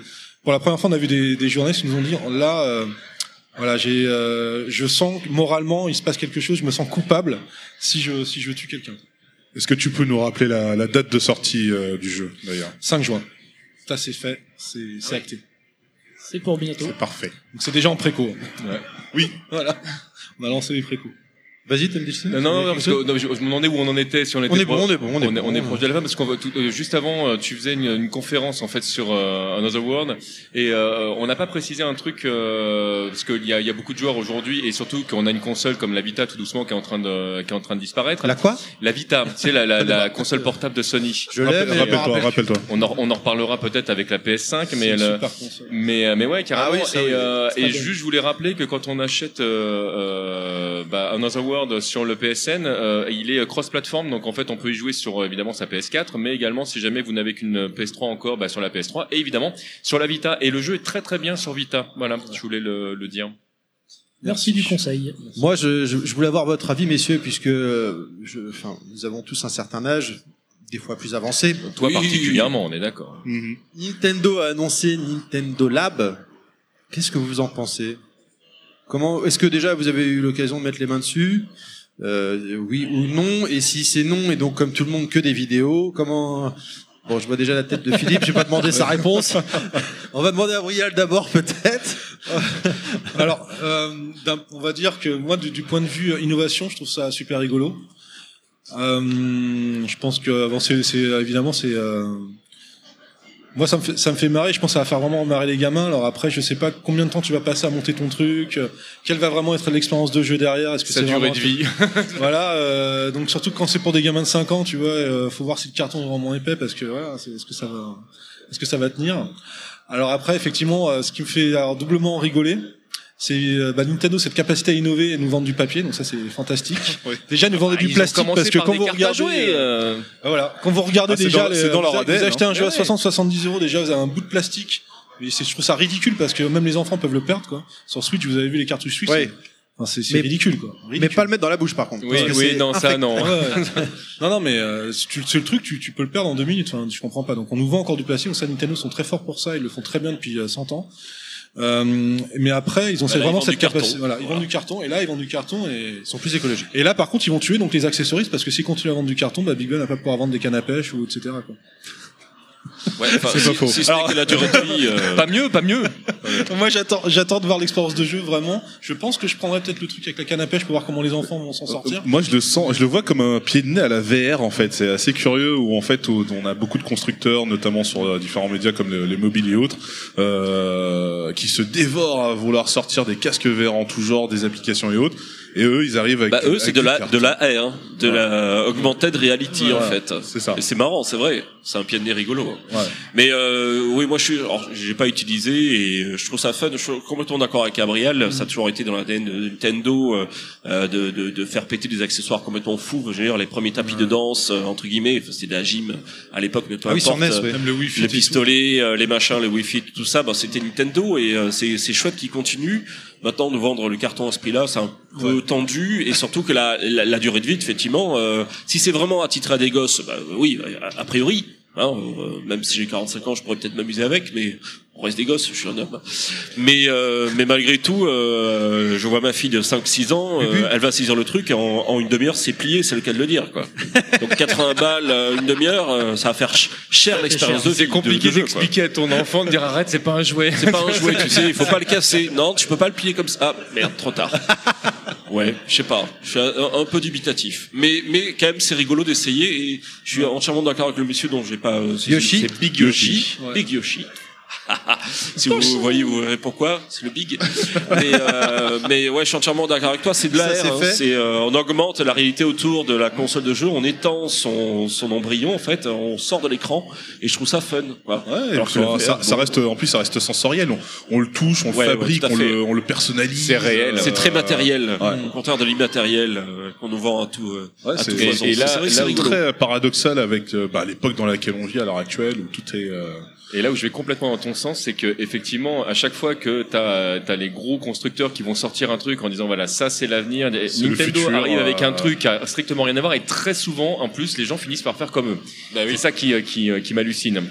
Alors j'attends le moment effectivement où la PS5 va sortir avec euh, une deuxième Vita euh, en parallèle parce que ce sera un deuxième écran comme la Wii U mais que la, la console sera aussi portable et qu'effectivement ce sera dans un carton que tu, avec lequel tu pourras jouer. On verra. On parlait de l'immatériel justement. Euh, la, la, dématérialisation, c'est pas compliqué pour la préservation du patrimoine? C'est l'horreur, tu veux dire C'est l'antithèse de notre travail quelque part, complètement. Le, le, il y, a un excellent article qu'on a publié sur le Mac de l'assaut. Euh, c'était, quand même fin 2012, donc ça date un petit peu, mais je pense que tout est vrai dedans. Il est très long. Euh, sur le, la question, c'est pour ou contre la dématérialisation en fait. Donc il y a des accès, des accès, enfin des, des axes plutôt pour, des axes plutôt contre. Donc euh, c'est important de, de, tout savoir, enfin d'essayer de, réfléchir un peu à, à tous les aboutissants. Mais c'est vrai que nous, par rapport euh, au simple travail euh, de préserver ce patrimoine-là, c'est la mort en fait. C'est le c'est ce qu'il y a de pire. Il y a, y a, rien de pire que le jeu dématérialisé actuel sur les consoles de maintenant, les générations euh, déjà depuis la PS2, PS3, que tout ce qu'on a vécu ou connu depuis le, début des jeux vidéo euh, familiaux. Hein. Euh, les machines les plus pérennes, ce sont par essence les machines 16 bits. Mega Drive, Super Nintendo, TurboGrafx, PC Engine, machin, tout ce qui fonctionne avec des cartouches, euh, etc., qui a un écosystème assez limité, mais vraiment euh, de bonne qualité, et malgré tout avec certaines performances quand même utiles. Hein. La SNES Mini euh, qui ressort, c'est bien parce que la console était quand même suffisamment bonne et a suffisamment marqué les esprits. Et les jeux aussi, surtout portés par la console elle-même, c'est les jeux surtout qui sont importants. Et finalement, ce sont celles qui qui perdurent dans 10-20 ans, euh, je vous mets au défi euh, de, de, mettre un jeu euh, PS4 acheté sur le PSN ou la même chose pour Xbox One. Enfin, c'est impossible. Déjà, même, il y a, y a, plein de choses qui ont disparu. On a noté, je crois que c'était à la fin de l'année dernière, la disparition. C'est, c'est pas sur les consoles de jeux, mais c'est quand même très significatif. d'un coup, Apple s'est dit sur son iStore, toutes ces applications 32 bits, les premières, toutes les premières applis 32 bits disparaissent, effacées. C'est vrai. Du jour au lendemain. Du jour au lendemain, plus rien. Qui fonctionne plus. Ouais. Et c'est incroyable. C'est exactement comme si vous aviez acheté. Euh, je prends souvent cette image-là. Euh, après, vous en faites ce que vous voulez, mais vous avez acheté euh, plein de films, des Blu-ray, enfin peu importe le, le, le, support, vous achetez plein de films parce que vous les appréciez en disant ben euh, voilà j'achète celui-là, je l'or, je le reverrai peut-être dans un an, puis surtout je montrerai à ma famille, puis quand mon cousin vient je le montrerai, puis mes enfants dans cinq ans ils vont certainement le découvrir, ils voudront jouer au même jeu que papa ou même voir les mêmes films que papa. Eh bien euh, vous avez tout un étal comme ça d'œuvres et du jour au lendemain vous n'avez plus rien, tout a disparu. Et alors euh, vous pouvez faire des pieds des mains pour essayer de les retrouver que dalle. Même si vous aviez éventuellement fait une copie numérique si c'était plus ou moins possible. De toute façon, il faut la réactiver en ligne, c'est foutu. C'est super grave. C'est vraiment la dépossession, en fait, du droit de posséder une œuvre. C'est comme si on avait de la location, quoi. Hein c'est comme si on avait de la location. Mais ça, on, paye, on paye le location. mais... Sauf, sauf, qu'on te, on te fait acheter un truc effectivement qui ne t'appartient pas. Voilà, le prix fort. Et, et, et, c'est, c'est pas pour le tant le fait que il est toujours appréciable d'avoir des Steam. Je suis moi-même abonné à Steam. J'ai acheté plein de jeux. J'en ai 130, j'en ai joué à 10. Enfin, c'est, c'est monstrueux. Mais euh, donc ces jeux-là sont euh, dispo sur mon PC. A priori, Steam va pas crever tout de suite. Mais du jour au lendemain, s'il crève, effectivement, ça va devenir toujours très compliqué. Mais le problème est, et là, c'est beaucoup plus un un autre étage, on en revient à la discussion qu'on avait tout à l'heure, à la reconnaissance du jeu vidéo comme étant une œuvre culturelle. Si on en arrive simplement à une location de service où vous payez un abonnement par par mois, par exemple, et c'est ce qui va se produire, hein, de toute façon, faut pas se leurrer, ou pour 10 ou 15 balles par mois, vous aurez euh, X jeux et vous pourrez jouer à un catalogue comme vous pouvez regarder euh, Netflix actuellement ces jeux-là ne vous appartiennent plus. L'œuvre elle-même disparaît en fait quelque part. Ou elle, elle, appartient à elle, n'est plus que produit de consommation. Exactement. Et donc elle est plus véritablement reconnue comme une œuvre culturelle et surtout vous ne la possédez plus. Donc vous pourrez plus la défendre aussi par rapport à une institution, par rapport à, votre vécu, par rapport à ce qu'elle a provoqué chez vous, euh, c'est très compliqué. Le, le, les livres continuent d'exister sous la forme de livres parce que bah, les gens apprécient d'avoir toujours l'œuvre avec eux et de pouvoir se balader avec eux. Il y a les tablettes certes, mais c'est pas pareil. Mais c'est déjà un format très, très présent avec les MMO. Oui, et les MMO ont été les premiers finalement à instaurer cette problématique-là, avec la disparition des premiers serveurs des VerQuest ou de même, euh, euh comment s'appelle euh, Dark Age of Camelot, ouais, Dark Age of Camelot, euh, il y avait Ultima Online, etc. Tout de suite, eh ben, les gens qui, bah, du jour au lendemain, pareil, même, même phénomène, les gens avaient acheté le jeu, 70 balles ou je sais pas, enfin ça a toujours été le même prix pour le jeu vidéo. Euh, ils avaient le client chez eux, il était installé, puis bah, voilà, possible de se connecter. Pourquoi? Ah, la société a fait faillite. Et l'abonnement? Moi, j'ai une remarque euh, par rapport à ça. Je, je, prends, je, prends, le livre, par exemple. Euh, moi, j'ai des moments où je, quand, quand j'ai terminé certains livres, je sais exactement où j'étais et, euh, et, ce que je faisais. Et le fait de l'avoir lu sur un livre de poche ou un, ou un, gros livre, déjà, c'était pas le, c'était pas la même sensation. Le, le, le, fait de tenir quelque chose avait vraiment une, euh, bah voilà, physiquement, en fait, il y avait pas que la lecture, il se passait quelque chose. Et sur le jeu vidéo, je pourrais dire la même chose. Il y a des jeux que j'ai terminé sur une console de salon, d'autres que j'ai terminé sur une console portable. Et au moment où tu arrives et tu termines le jeu, je sais pas, il y a quelque chose qui se passe et tu sais où à peu près euh, tu es. Et là, ce que ce que tu es en train de dire me, me, touche particulièrement parce que je suis particulièrement joueur de jeux de combat. Aujourd'hui, euh, Capcom par exemple avec Street Fighter V a choisi de, de faire en sorte qu'il n'y ait qu'un seul jeu qui évolue dans le temps. Mais pour de vrai, le jeu qui est sorti il y a maintenant euh, deux ans et le jeu qui est aujourd'hui en ligne n'est pas du tout le même jeu. Les personnages ont évolué, il y a des coups en plus, il se passe. Ce qui fait que moi, si je veux rejouer au premier jeu, je ne peux plus. Tu peux plus. Voilà. C'est plus possible. Je le. Alors je pourrais, je, je pourrais avoir une console vierge et mettre le CD, ne pas le mettre en ligne. Ça après, euh, mais c'est le seul truc. Et si jamais je veux jouer à la version intermédiaire, de toute façon, ça, ça, ça ne m'est pas possible. Et moi, en tant que joueur de jeux de combat, ça me pose vraiment problème parce que c'est comme les gens qui jouent à des jeux de cartes. Euh, jouer à une version de 2013, ça va pas être la même chose que celle qui est jouée en 2015. Et c'est le plaisir de jouer à un jeu, ce jeu-là, qui disparaît, que tu as pourtant acheté. Et je, je vais complètement dans ce sens-là. On en revient à ce qu'on disait au début, finalement, il, il faut un musée, du coup. Euh... Oui. Mais il faudrait Bah, au, il moins, soit au moins que les, que, au-delà même de cet aspect-là, qui, qui pour moi est vital, le, euh, le, il faudrait au moins que quand tu achètes un jeu, tu puisses dans les, dans les paramètres pouvoir au moins régler ça, enfin te dire, ok, ta version. Je veux Voilà, garder la version exactement. 1, je veux garder la version 2. Oui, voilà, sans la faire évoluer, sans la, la, la faire disparaître. Parce qu'évidemment, les, on est, on est, on est en passe de faire passer le jeu vidéo qui était un bien culturel et on a mis beaucoup de temps en France quand même pour que ça n'arrive à ce statut-là sous la forme d'un bien de consommation standard, euh, bah, comme vous louez un film, de la VOD, enfin de trucs comme ça. Et donc, c'est, c'est- vraiment, l'œuvre va nous échapper. C'est vachement problématique, je trouve. Et euh, du fait tout, quasiment tout le combat qui a été mené avant, justement pour le faire reconnaître, va, va finalement partir à la poubelle entre guillemets si on ne se méfie pas. Et euh, par rapport à ça, le, le- justement, toutes les problématiques qu'on a aussi, euh, dont on a parlé avec Gabriel, qui sont bah, la, la- la reconnaissance du jeu vidéo en tant que bien culturel, euh, non pas simplement produit d'une équipe, mais avec des particuliers, etc.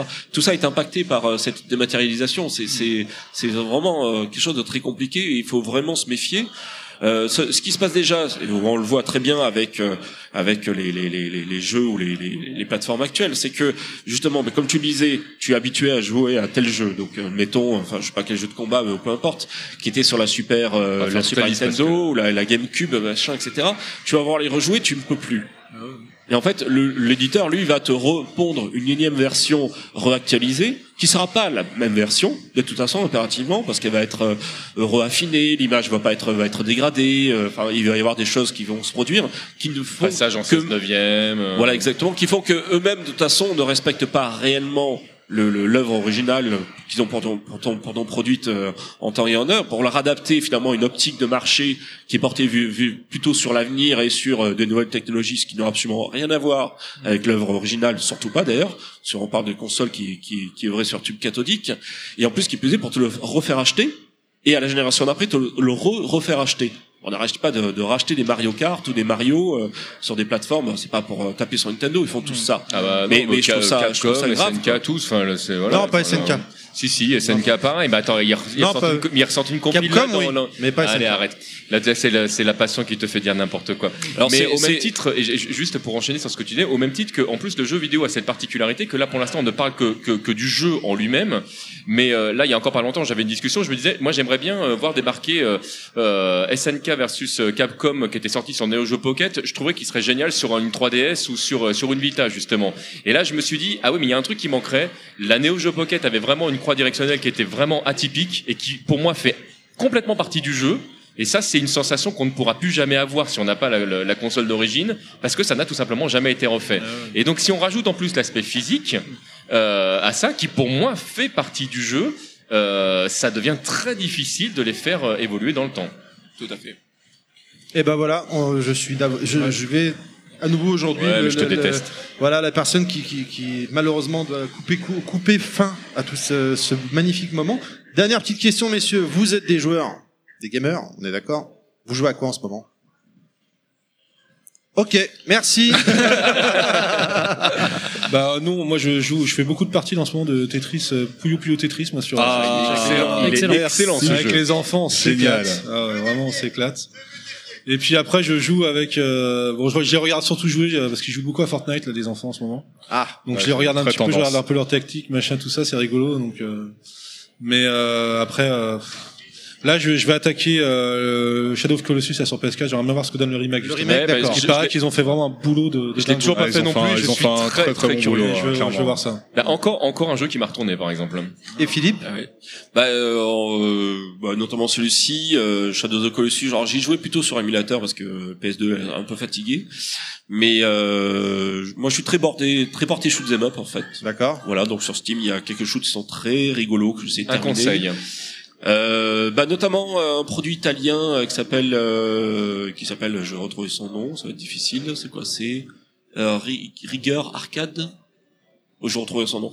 Euh, donc c'est, il est sur Steam et c'est un, c'est un petit shoot italien produit par un studio indépendant italien dont j'ai pu interviewer un des développeurs euh, qui est également le musicien qui a fait des musiques absolument dithyrambiques pour ce jeu-là.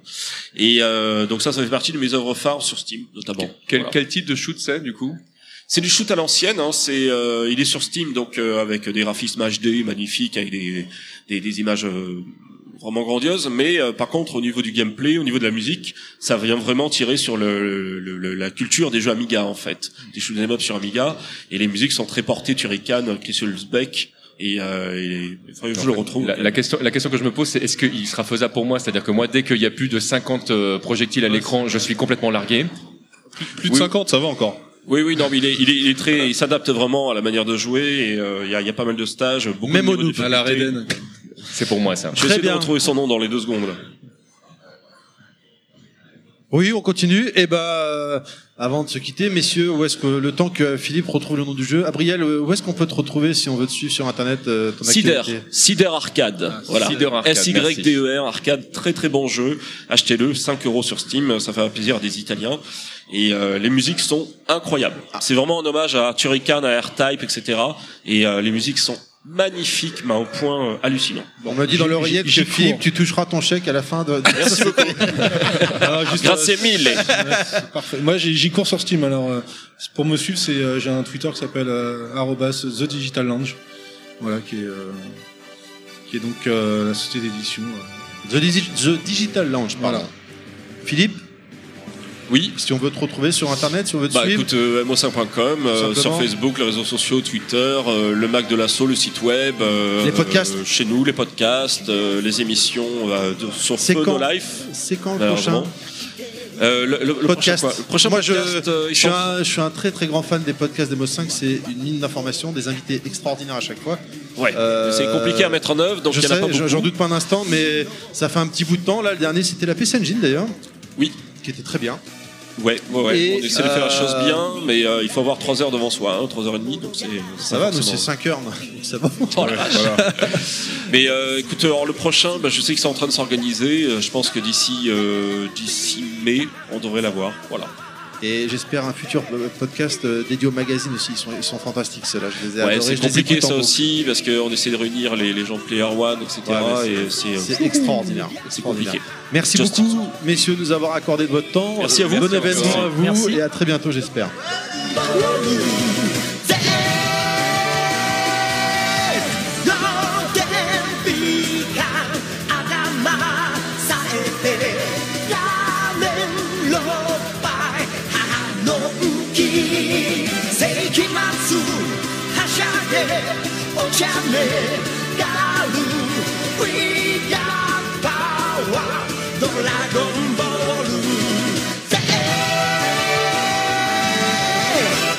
Tant, que j'ai de la caféine dans les veines.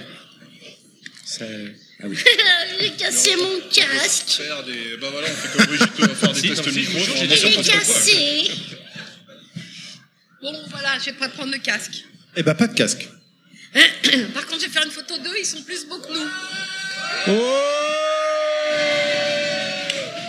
c'est tout C'est géniaux C'est tout Oui, non, c'est tout, on n'a rien entendu.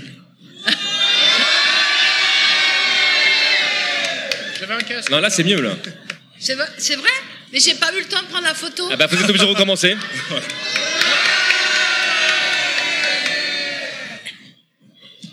Super Ça marche à chaque fois, j'aime bien ça. Il y a une alarme qui s'est déclenchée.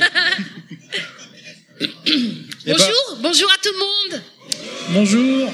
Ça fait un peu. Euh, Personne ne lui demande de parler, il faut qu'elle prenne la parole tout de suite. J'adore parler dans les micros. Je sais pas pourquoi. non, vous avez un truc, hein. Je pense que vous devriez faire la radio, peut-être. Ouais. De la radio Je pense qu'il y a un truc à faire. Il y a un truc à faire, il y a un truc à creuser. J'ai adoré faire de la radio en vrai. Ah bah voilà On va en parler, c'est bien. Ah, il y a Son Goku Wouhou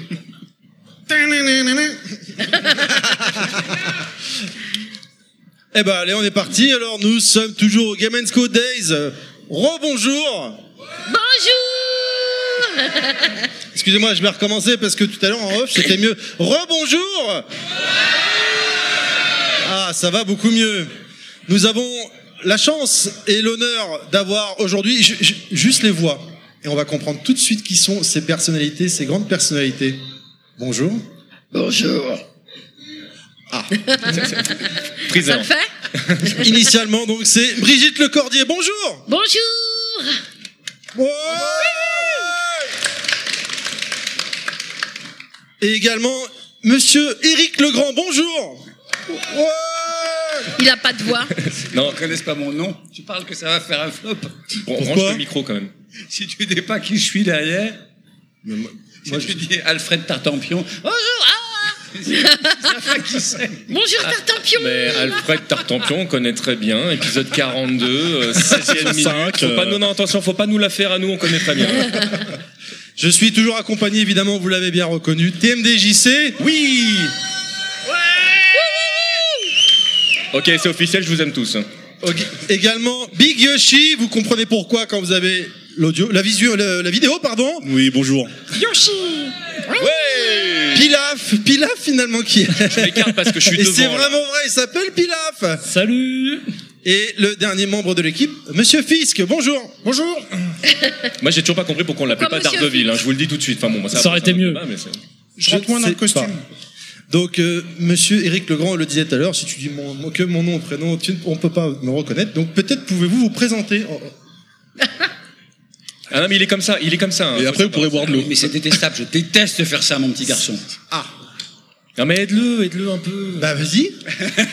Voilà, alors pour ceux qui, parce que je pense qu'il y a beaucoup de fans de Dragon Ball qui doivent être, euh, qui doivent être là, on peut dire que parmi les nombreuses voix que vous avez fait, il y a celle euh, entre autres de Yamcha et celle de Vegeta, qui je pense sont les deux voix les, euh, les plus connues. Mais on est d'accord que vous ne faites pas que ça, parce que vous êtes comédien et donc vous faites euh, plein d'autres activités. Est-ce que vous pouvez nous parler un petit peu de ce que vous faites euh, en tant que comédien? Ben, je, je suis en effet comédien, j'ai un parcours euh, multiple comme ma camarade Brigitte Lecordier. Euh, C'est-à-dire que euh, j'ai été au conservatoire d'art dramatique, euh, j'ai suivi des cours d'art dramatique, j'ai fait du théâtre, j'ai tourné pour la télévision, un tout petit peu pour le cinéma à peine. Et puis j'ai fait beaucoup, j'ai travaillé beaucoup avec ma voix. Ça n'a pas été un choix délibéré au départ, ça s'est fait comme ça, la vie a fait que. Et donc j'ai fait aussi beaucoup de doublage et avec ma voix tout ce qui peut se faire avec sa voix, c'est-à-dire euh, la publicité, des documentaires, des jeux vidéo et de, voilà, tout ça. Des chats, Des, des chats. Des chats Oui, vous n'avez pas été un chat. euh, Oui, ah oui, c'est vrai, j'ai fait un chat Ah, aussi. mais parce que mais je, moi je fais attention, moi. je- Ah oui, oui, c'est vrai. non, Ah oui, pas- ah, mais non, mais quand je dis que je connais, Ah, c'était un truc sur YouTube. Exactement. Ah oui, c'était très mignon. J'ai adoré faire ça. ouais. Voilà, très vous sympa. parliez de, de, de Facebook, sauf erreur de ma part, et de Twitter, et sauf erreur de ma part, vous n'êtes pas vraiment sur Oui, oui, Twitter oui, ou très très très sympa. peu. Comment ça s'appelait la série Je sais plus. Je ne sais pas, voilà, non, Ah, là, non, jusqu'ici, ça faisait genre, je me la pétais un petit peu, là, vous me demandez un truc que j'ai complètement Ouais, zappé. ouais, c'est pas sympa, je vous, trouvais ouais. fort sympathique jusque-là. hein. Je suis- En plus, j'ai- en plus, et en plus, j'ai très mauvais caractère. C'est vrai, je confirme. Et donc, on disait Brigitte Lecordier. Brigitte Lecordier, c'est pareil, ça, ça fait partie des voix, euh, c'est emblématique. Euh, je sais même, je, je- je n'arrive pas à me rendre compte à quel point vous avez l'œil vif et pétillant comme ça. Alors que moi, je me dis, je vous connais depuis que je suis minuscule. On dirait pas comme ça parce que je. Bah, moi aussi, j'ai toujours été je- minuscule. euh, voilà, mais j'ai, été plus petit que vous. non, mais il faut le savoir. Ouais, ouais. Il ouais. faut le savoir. Et Mais vous êtes, tous aussi. entre hein. autres, parmi toutes les voix, celle de Sangoku, Sangoten, euh, Sangohan, euh, c'est euh, Videl, euh, C18, euh, j'en passe et des meilleurs. Ouais. Et euh, oui, oui, parce que euh, on Bah parle oui. souvent de Dragon Ball, mais Ah oui, oui, il y a plein de. et également beaucoup de, de voix au cinéma, beaucoup de. Oui, bon, Vous avez- avec, vous avez fini avec Eric, on a œuvré un petit peu dans, dans toutes sortes de, de films, de supports, etc., dessins animés, séries. On a même fait des séries ensemble, live. Comment tu t'appelais? T'étais mon grand frère. Et elle était J'ai géniale jamais fait cette série série. avec toi, Mais idiote. si, pauvre idiot. Euh, En tout cas, On est entre nous, hein, vous pouvez euh, vous lâcher. Sachez-le parce qu'elle dit n'importe quoi aussi. euh, C'était un prénom d'ailleurs. J'ai jamais fait ça, mais, si, arrête, arrête. C'était mon grand frère. Jamais, jamais, ça va pas, elle est folle. Mais- Bon. Ça a l'air Vous d'être avez l'air de, cultu- douloureux, de mais- cultiver la même relation en plus, hein, un peu frère-sœur, c'est ça qui est Oui, c'est rigolo. ça. On se déteste. Il est à mon niveau. oui. mais avec amour. Comment J'ai- On se déteste, mais avec amour. Oui. Ouais. Non, en fait, je l'aime bien, je fais semblant, faut pas croire. hein. Faut, faut, faut. Charles s'en Charles s'en charge. Eh ben, t'étais dedans Tu l'as pas fait, toi Si, et Et t'étais- j'étais ton frère, pauvre idiot. T'étais dessus Non, je souviens même Non, mais, franchement. parce que je l'aime tellement que pour moi, elle existe, elle toujours, existe comme ça. Je suis toujours dans sa poche. Mais, mais j'ai pas l'impression qu'on travaille ensemble. Pour moi, tu, es tout le temps, tu es, tu n'es pas. C'est éternel. Je suis toujours avec lui, je suis dans son cœur. Voilà, c'est ça, tu es my love. Messieurs. J'ai vraiment l'impression que dans quelques instants, il va y avoir un Kamehameha contre bah, bien un Final Flash. Il faut, faire, faut faire attention, d'ailleurs, ça part d'un coup. Est-ce qu'on est très colérique l'un et l'autre Surtout lui. Je suis euh, impressionné. Comment. Yoshi, vas-y. Bah moi, ils ont bercé mon enfance, j'ai du mal à, rester. Alors que lui, pas du tout, vraiment. Au fait, je voulais vous demander un truc parce que vos parents, ils nous ont toujours pas reçu les chèques des parents. C'est exactement le nombre de gens qui me dit qu'il. Il arrive. Ah moi, il est, il est parti depuis longtemps. mon enfance. Il savait, il connaissait pas l'ordre. À chaque fois, je me dis, mais putain, je devrais demander aux parents un chèque. Bah oui, pour le babysitting, on n'a rien reçu. Hein. Je suis désolé, mais mes parents, en fait, je devais moi regarder quand même plus ou moins en douce parce que c'était. Est-ce que tu peux arrêter de regarder la télé constamment Il y a des gens chez qui c'était officiel. Voilà, donc, euh, désolé. Là, bon, on a servi de babysitter, on n'a jamais touché un fifrelin. Bah oui, c'est ça. Moi, je peux vous laisser le numéro de mes parents, c'est pas un problème. Ok. Eh ben, on va s'en charger. Hein. Voilà. 06, 07, bon, je vais peut-être pas le faire. Charge sans charge. Monsieur Fisk, je sais que tu as une liste de questions euh, volumineuse. Oui, euh, bah, en fait, euh, bah, on va commencer par une euh, question, je dirais un peu bateau, mais euh, est-ce que vous vous souvenez de, de votre première expérience euh, dans, dans le doublage? Vas-y. Vas-y. Ah oui, oui, oui, je m'en souviens extrêmement bien, puisque pour ma part, le, j'ai un parcours relatif au doublage, enfin au doublage précisément, totalement atypique, vu que c'est le doublage qui est réellement venu me chercher. C'est-à-dire que je travaillais à, ça va demander deux minutes, pardonnez-moi, ça va demander deux minutes. On a tout notre temps. Oui. Eh ben, on n'est pas rendu. Hein. j'ai commencé, à, je suis rentré au conservatoire et très vite j'ai commencé à travailler en tant que comédien, à enregistrer des dramatiques à la radio, euh, à, qui ne s'appelait pas encore Radio France à l'époque. Et j'avais, j'étais très jeune, j'avais 19 ans.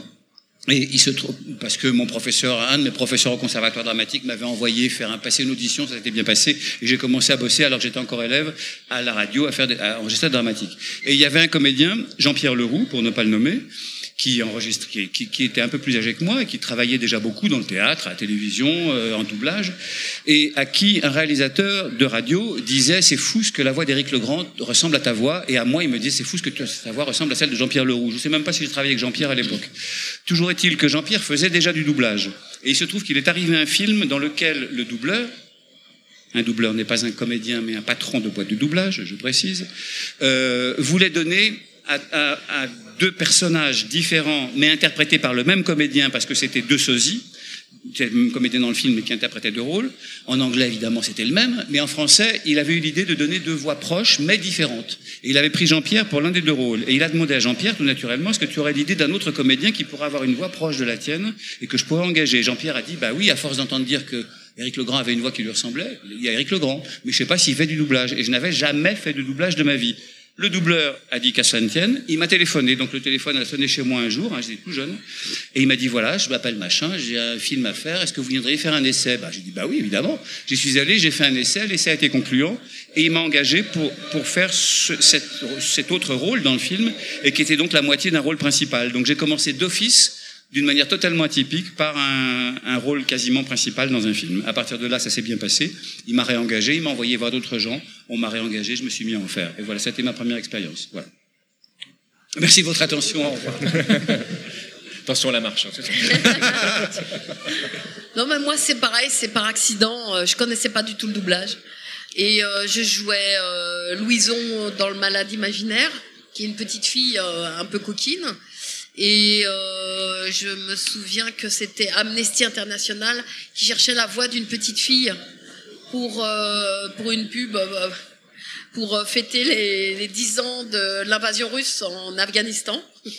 Et donc, ils sont venus me chercher. Ils pensaient que c'était une gamine, parce que comme je suis pas très grande sur le plateau, ça faisait, ça faisait, ça donnait l'impression d'être un, une vraie enfant. Et, Alors qu'elle avait déjà 50 ans. et, euh, et, du coup, euh, ils sont venus me chercher pour faire cette pub. Et euh, ben voilà, j'ai fait cette pub. Et, euh, et là, ça a fait traîner de poudre. Toi, tout le monde a demandé mes, mes coordonnées, etc. Voilà. Mais le doublage, qui, qui est-ce qui t'a appelé pour la première fois? Pour la première fois, c'était Michel Salva, euh, Jackie Berger mon, mon aîné et euh, la papesse des voix d'enfants en fait, Ouais, euh, qui faisait Esteban, etc. Ouais. Que j'adore, qui est une amie. Euh, partait faire le tour du monde parce qu'elle en avait un peu soupé, elle avait fait un peu le tour du doublage, un peu le tour de son métier, elle avait envie d'aller respirer un petit peu une année. Et euh, bah, il y avait beaucoup de gens sur les starting blocks pour essayer de prendre sa place, etc. Et elle, euh, que je ne connaissais pas, m'avait entendu, euh, je sais pas, ou dans cette pub, ou dans les triplés, ou dans des trucs que j'avais fait euh, Oh, les par triplés hasard. Voilà. Et elle m'a demandé. voilà. Ouais, non, ça, la ouais. révélation. Ça revient, non mais c'est c'est dingue. Et ça. du coup, elle, elle a demandé mon, mon numéro et mon nom. Et en fait, elle l'a laissé partout. Partout où elle partait, elle disait, ben, si jamais vous avez besoin, j'ai rencontré une fille, elle a exactement euh, ma voix ou une voix très proche, etc. Un peu comme euh, euh, Eric. Et du coup, euh, Michel Salva s'est retrouvé un été. C'était, on était en juillet ou août, euh, devant un- une série qui avait été enregistrée par des vrais enfants. Et tous les enfants étaient partis en vacances. Et, euh, sauf qu'ils avaient dit un des noms euh, de, de personnages qui s'appelait Poopsnaggle, et il fallait dire Poopsnaggle, ou c'était Poopsnaggle, il fallait dire Poopsnaggle. Ah, c'est un retake alors Et c'était des retakes, mais sur. Il y avait une bande d'enfants, ils- il devait être une vingtaine de mômes de- d'âge et de sexe différents.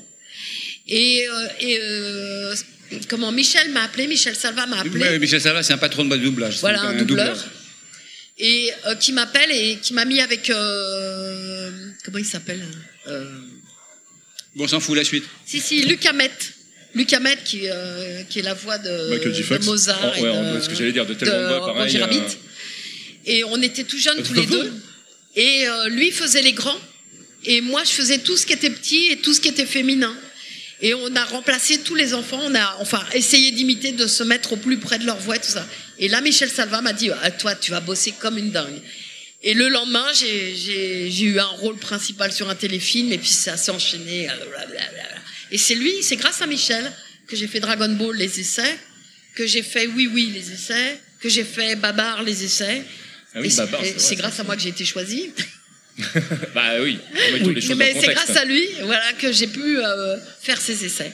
Grâce à ce moment un peu magique, un peu précieux, sans Jackie, ça n'aurait pas existé, quoi. Sans une fille que je connaissais pas, qui a laissé mon numéro en disant Oh, J'ai entendu un truc, c'est super. C'est quand même magique, non? Petite dédicace à Arnold et Willy, souvenez-vous. Ouais, c'est une fille que j'adore. Ce qui est étonnant, c'est qu'on on se rend compte que vous êtes arrivé que- quelque part par ac- accident, entre guillemets. Absolument. Mais euh, aujourd'hui, c'est c'est un milieu très fermé. Non, a- non, non, non, ah non Ah, que ça me fout en rogne pas, monsieur C'est Allez, juste à côté de vous. Ah là, ça me fout en rogne d'entendre ça. Ça alors, Tu te, c'est rends- tu quelque te rends chose. compte que ça fait deux fois quand même que enfin je veux bien, je veux bien mais le Je me fous en rogne pour un ou pour un, non, vous arrêtez inquiétez de pas. mettre euh, Je vais Eric mon beaucoup moins méchant que j'en ai l'air. hein. Je mets mon micro en mute de ce pas. non, non. Oh, Ce fut, il y a longtemps, un milieu très fermé, en effet. Il y avait peu de gens qui en faisaient, qui se serraient les coudes, qui, dès qu'ils voyaient arriver quelqu'un, montraient les dents et faisaient tout pour que ça ne se passe pas, parce qu'il y avait, avait un gâteau. leur- ouais. Ils étaient accrochés à leur gâteau, ils voulaient surtout pas le partager. Et ça n'est plus vrai depuis, euh, allez, 30 ans.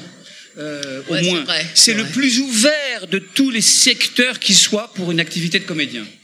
C'est le plus ouvert qui soit. C'est un, un secteur des activités de comédien, j'entends, par rapport au théâtre, au cinéma, à la télévision, à tous les autres. C'est le seul dans lequel vous pouvez aller sur les plateaux, demander à assister, rencontrer les directeurs artistiques, parler avec les autres comédiens, voir comment ça se passe, demander à faire un essai. Ce n'est pas pour autant qu'on vous dira oui d'accord tout de suite. Il faut persévérer, il faut avoir de la chance, en effet, il faut tomber au bon moment, il faut avoir du talent parce qu'après, une fois qu'on fait l'essai, il faut que ça se passe bien.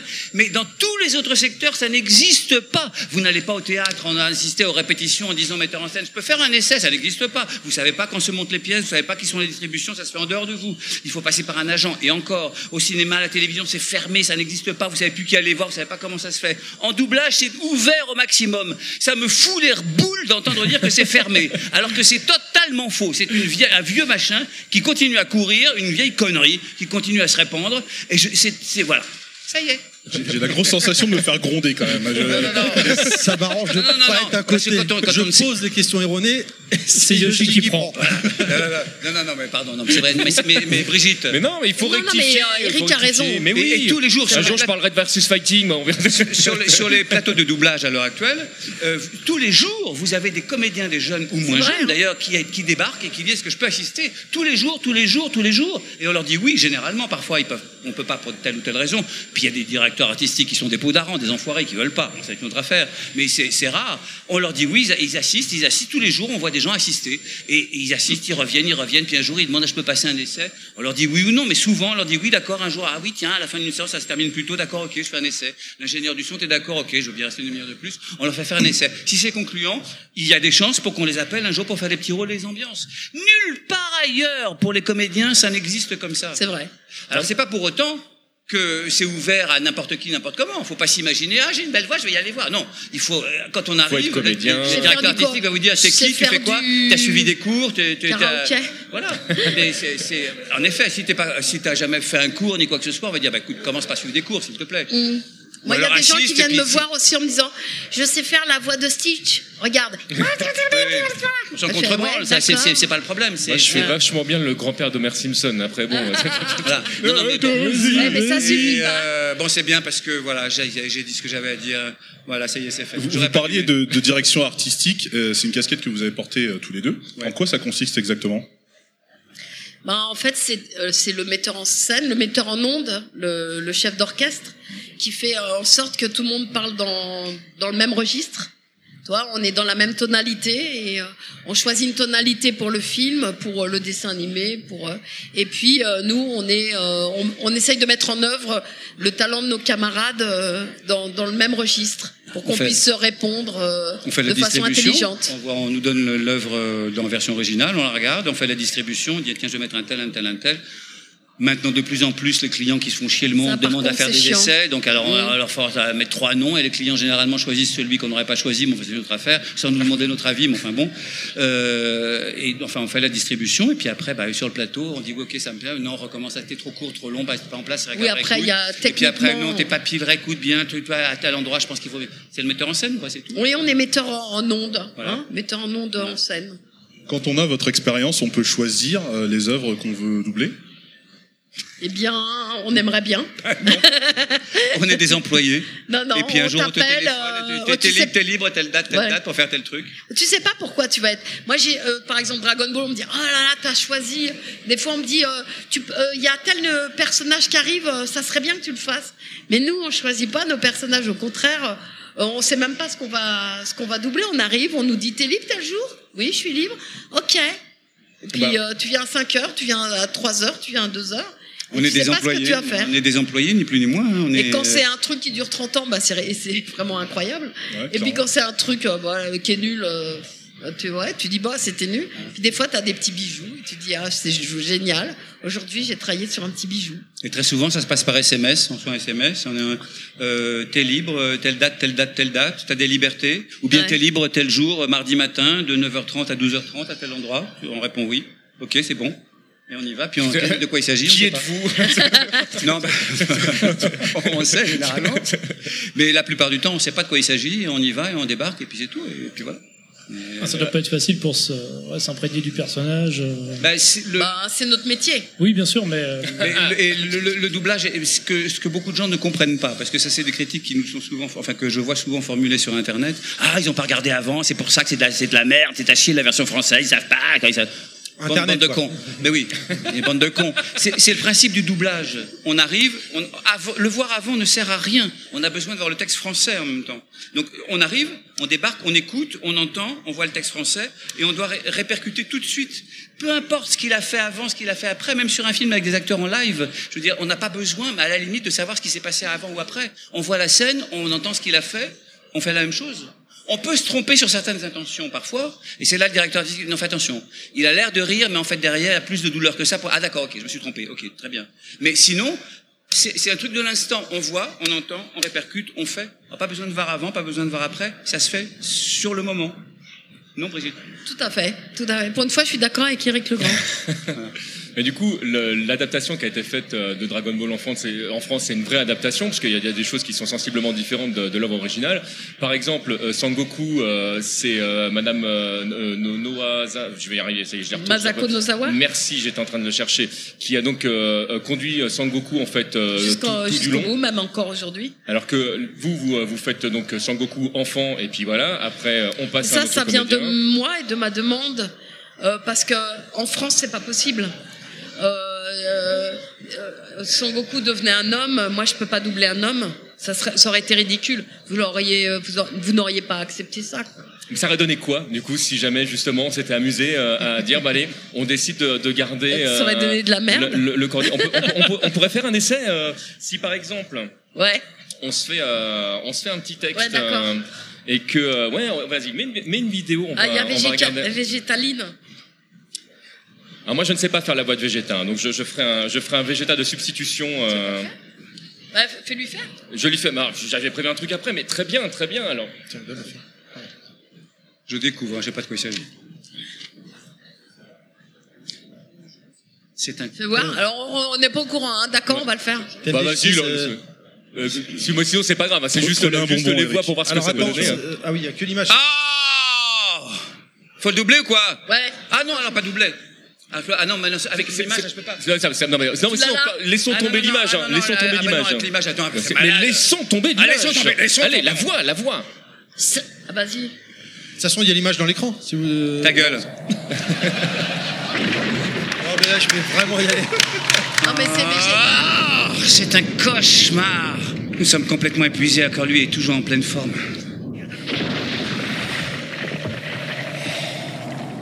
Ça va, Vegeta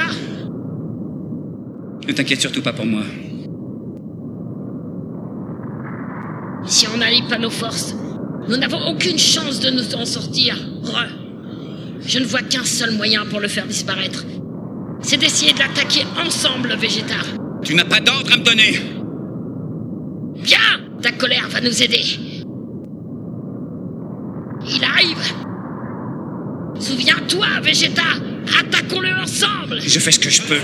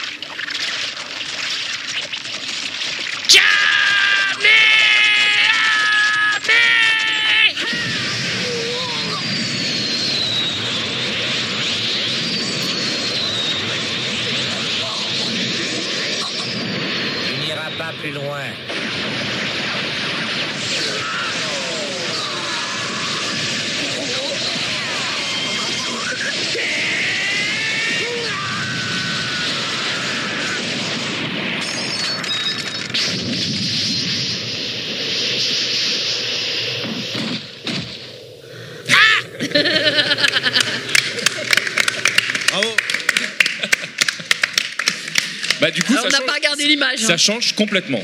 Bah oui, c'est évident. Et non, mais c'est mieux que ce soit un homme euh, pour faire un homme. Après, euh, euh, j'ai eu une chance inouïe, c'est que Goku a eu un enfant, donc j'ai pu faire l'enfant Gohan. Il en a même eu deux d'ailleurs. Et oui, c'est ça. Et Gohan a grandi, ça a été Marc Lesser, que j'adore, et qui a fait Gohan grand. Et puis après, il y a eu Trunks. Et j'ai fait Trunks petit, et Marc Lesser a fait aussi Trunks grand. Et puis après, il y a eu Goten, et qui n'a pas grandi, lui, c'est bizarre. Alors, il y a un moment donné, en plus, euh, Trunks enfant a eu plusieurs voix. Il y a un moment donné, en fait, vous avez pris le relais. Euh, donc, il y a un moment donné, en fait, dans, pour. Je sais pas euh, pourquoi d'ailleurs. Euh, il y a dû avoir quelque chose sur le plateau. Ouais, ouais. là, j'étais pas avec vous, je me souviens pas. mais, mais ce qui est rigolo, c'est que Gros Trunks, du coup, le personnage a deux voix, et du coup, vous êtes refait, à un moment donné, vous avez bah, doublé à la fois. la fusion. Ouais, c'était génial ça. Ah mais j'adorais. J'adorais faire la fusion, mais euh, je la fais plus là dans S, parce que dans S, euh, on m'a remplacé sur Trunks et euh, sans me demander mon avis, c'est dommage. Vous avez un nouveau message. et du coup, bah voilà, euh, je, je, je fais plus la fusion avec moi-même. Mais j'adorais. Je faisais... Euh... Eh, Trunks, tu, tu te trompes pas ce coup-là, parce que la dernière fois, on était en tortue, et je trouve que c'est nul comme fusion. Ouais, d'accord, mais toi, tu sais même pas. euh, moi, je suis le fils du guerrier de l'espace, et euh, et toi, t'es vraiment trop nul. Alors, il faut faire fusion. Ouais, d'accord, et c'est fusion. Mais après, toi, t'oublies le A. Et du coup, nous, on se retrouve en tortue. Ouais, attends, c'est toujours ta faute. Regarde, bah vas-y, on va faire la fusion si tu veux. Fusion. Oh merde, on est en tortue. On dit pas oh merde dans le dessin animé. Ah, on dit pas merde. C'est pour la version censurée. Dis-moi papa, censuré. j'adore, il y a quelque chose qu'elle me fait rien que pour moi. Et pour pour Eric, Tu fais Papa Oh papa Oh mon papa chéri j'adore. Et il y a un autre truc aussi, c'est bye bye. J'adore quand elle me fait ça. Dit-il avec un bonbon dans la bouche. C'est- grand enfant. Un, un vieil enfant, tu peux le dire. Non, non, parce que j'évite le mot vieux. Maintenant, plus, les, euh, plus les années passent, plus le. Tu sais, c'est marrant, c'est un truc qui me faisait rire quand j'étais plus jeune, mais là, maintenant. pff, Hein, euh, hein? hein, c'est, Il c'est arrive un jour où ça Ah, devient c'est- insupportable. Tu peux te calmer si tu veux Non?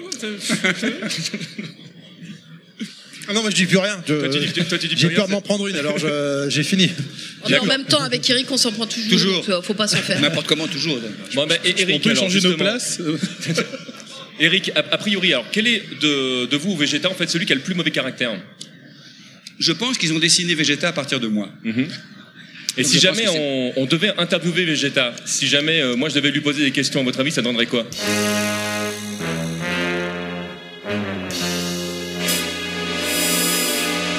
Bonjour Monsieur Vegeta. Je disais bonjour Monsieur Vegeta.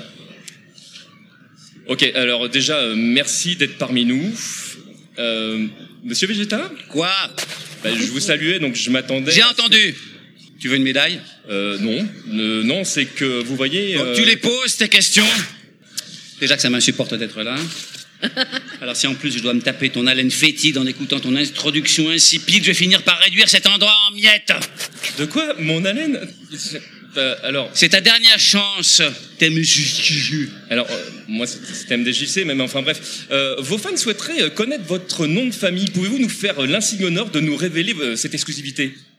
Prince. Vous vous appelez Vegeta Prince? Prince Vegeta. Question suivante. Euh, D'accord. Euh, Est-ce que tous les Saiyajin ont vraiment des prénoms de légumes? Pardon Euh, euh, Enfin, je veux, je veux dire, Sangoku par exemple s'appelle Kakaroto, donc euh, le. C'est toi qui vas la prendre la carotte, Vermiso. Je dois te rappeler à qui tu t'adresses Je suis le prince de la planète Vegeta, moi. Je suis l'élite des guerriers de l'espace. Euh, D'accord. euh, bon, euh, dernière requête. Pouvons-nous fusionner tous les deux? J'ai toujours voulu savoir ce que ça faisait de fusionner avec un combattant tel que vous.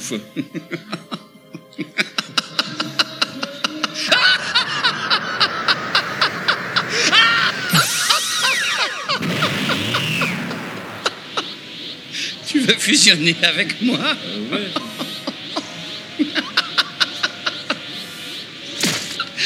Pourquoi pas On va commencer par fusionner mon poing avec ta gueule, ça te convient? Eh bien, écoutez, euh, merci beaucoup pour vos réponses, euh, Prince Vegeta, et bonne continuation. C'est superbe. Donc maintenant, je sais lequel des deux est le plus colérique. Est-ce que le fait de vous connaître personnellement ne casse pas le quatrième mur pour vos proches? C'est pas moi qui parle. J'ai pas compris la question. C'est-à-dire C'est-à-dire, en fait, le fait de vous connaître, vos enfants, vos, vos très proches, quand ils regardent les œuvres, ils reconnaissent votre voix, est-ce que ça les sort pas de l'histoire finalement? Non, ils s'en foutent. Ouais, enfin, lui- je sais pas. Le, le tien, il fait quelque chose? Bah, le, le mien, il a 30 ans, si vous voulez, donc euh, Ouais, il, non, a, mais, il a euh, légèrement l'habitude. Non, ils sont nés avec. Ouais, c'est. euh, Donc, euh, bah oui, c'est la voix de papa, naturel. c'est la voix de maman. Ouais. Très bien, ils écoutent. Ah ouais, c'est la voix de papa, la voix de maman, mais pff, Moi, euh, on m'a envoyé chez le psy quand mon fils était petit. Parce qu'à chaque fois qu'il faisait un truc à l'école, euh, qu'on passait un truc avec du son, il faisait. C'est maman. Et, et la maîtresse, elle m'a dit c'est- ça va pas du tout. Hein. Parce qu'il vous, il vous, ent- il vous voit partout, il dit c'est maman tout le temps, tout le temps. Et à un moment, j'ai dû leur demander, mais vous travaillez sur quoi? Et ils travaillaient sur- que sur des disques. Il y avait un disque Nathan que j'avais fait qui s'appelait La souris verte. Eh ben, il avait raison, c'était maman. alors lui, ça le faisait sucer son pouce. Parce qu'il m'entendait, alors il était... là, Ça lui faisait un truc sympa, quoi. C'est drôle. Et euh, mais il a fallu que je désamorce euh, la maîtresse, pas, pas l'enfant. Non, ouais, non, ils ils s'en foutent, ils ont l'habitude. Moi, le seul truc, enfin, euh, le seul truc, c'est que il nous a raconté un jour quand il était petit. Bon, en vérité, on le laissait pas regarder la télévision. À l'époque, le regard, le regard qu'on avait sur les dessins animés japonais n'était pas le même que celui qu'on a aujourd'hui et on n'appréciait pas forcément. Et j'avais pas très envie qu'il regarde ça quand il était petit. Et puis, il est revenu à la maison, il revenait à la maison en nous racontant l'histoire.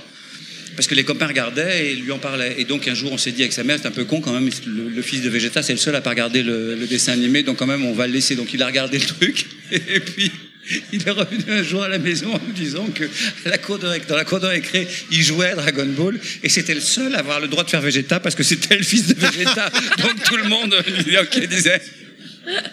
Mais ça va pas plus loin que ça, quoi. Ils s'en foutent au fond. Ouais. Du, du coup, vous avez, vous avez justement inspiré des proches, ça leur a donné envie de, de faire de la comédie, du coup? Ouais, j'ai, j'ai inspiré des proches, mais pas pour euh, le doublage, pour, pour- plutôt pour, euh, Pour être mannequin, la, la- la- façon d'être mannequin. Non, pour Non, être justement, c'est acteur. pour ça que je dis vraiment sur, le J'ai terme- un sur la petit comédie. cousin réalisateur et euh, j'ai un autre petit cousin euh, comédien, mais euh, mais euh, non, ils font pas de doublage. D'accord. Mais J'ai aucun proche, moi, n'importe comment. Donc, euh, Lui, il a pas de proches, il n'y a pas de famille? non, c'est personne. Personne n'en veut, de toute façon. J'ai Nous, une- on a essayé de l'adopter, mais on l'a. J'ai une question, mais j'ai peur de m'en prendre une, donc euh, Non mais ça va, c'est moi qui prends les coups, euh, c'est moi qui me fais Vas-y, de toute façon, tu en prendras une. j'hésite à la poser. Comment on fait pour passer de Vegeta à Seiya? J'ai réalisé il y a quelques années, mais j'avais un certain âge quand même avancé. Que, parce qu'on avait, fait une émission spéciale les adaptations manga et dessins animés dans le jeu vidéo et c'est un des de nos amis qui m'avait dit mais tu sais que la voix de Vegeta donc c'est Eric Legrand et c'est la même voix qui fait Seiya. J'étais scié. Je dis mais non c'est pas possible et tout. Si si. Et en fait en réécoutant j'ai dit oh mince c'est vrai. Puis bon bah les génériques de fin on voyait les, vos noms apparaître. Et c'est- ah la vache. Et encore aujourd'hui je regarde manga et je vois. Donc du coup comment on fait pour ba- basculer d'un personnage au cœur de pierre euh, qui était Vegeta au personnage Seiya complètement attachant euh, héroïque toujours à vouloir euh, Je vais répondre à sa place, je dirais le, le talent. C'est gentil. oui. merci Black Eric Non, parce qu'en fait, euh, il l'a fait après Dragon Ball et du coup, il a copié sur moi. Ah, euh, c'est pas moi qui va m'en prendre alors apparemment Non, mais on, on bascule pas de l'un à l'autre. On, on fait, euh, tu sais. euh, c'est- comédien. Bah voilà, on fait un personnage tel qu'il est, puis c'est tout. Il n'y a pas à basculer. On est capable. Enfin, en principe, on, on fait une chose et puis une chose totalement différente le lendemain. Mais c'est comme au théâtre ou à la télévision, au cinéma ou ailleurs. On fait des choses différentes et il n'y a pas à se poser la question. On trouve en soi des trucs. Enfin, puis dans le doublage, on est inspiré évidemment par le dessin, par le personnage qui est à l'écran. Donc il faut suivre ce qu'il fait. Encore qu'en dessin animé, on, on remet beaucoup à notre chose quand même. Mais euh, non, je- la, question n'a pas réellement. c'est- pas méchant ce que je veux te dire, mais n'a pas réellement. non, non, non, non, non. C'est fini là c'est Non, non, non, non, non, mais ne, ne nous méprenons pas. Non, non, elle- je, je la comprends très bien parce que je la poserai à ta place aussi. Mais ce que je veux dire, c'est qu'elle n'a. Il elle est assis pour- là, il est pas assis là, donc ça, ça, ça colle pas. Ouais, non, non, non, pour nous, elle n'a pas réellement de sens, si tu veux. Elle- n'a pas réellement de, de- de fond, en fait, quoi. Parce que je comprends qu'on la- qu'on qu'on se la pose, mais non. elle- je sais pas comment répondre. non mais il y a pas de souci c'est pas grave une autre question en fait, c'est notre, euh, travail euh, profond de comédien. C'est justement de- d'être des espèces de petites pâtes à modeler où on peut euh, rentrer dans dans n'importe quel personnage, un gentil, un méchant. Un...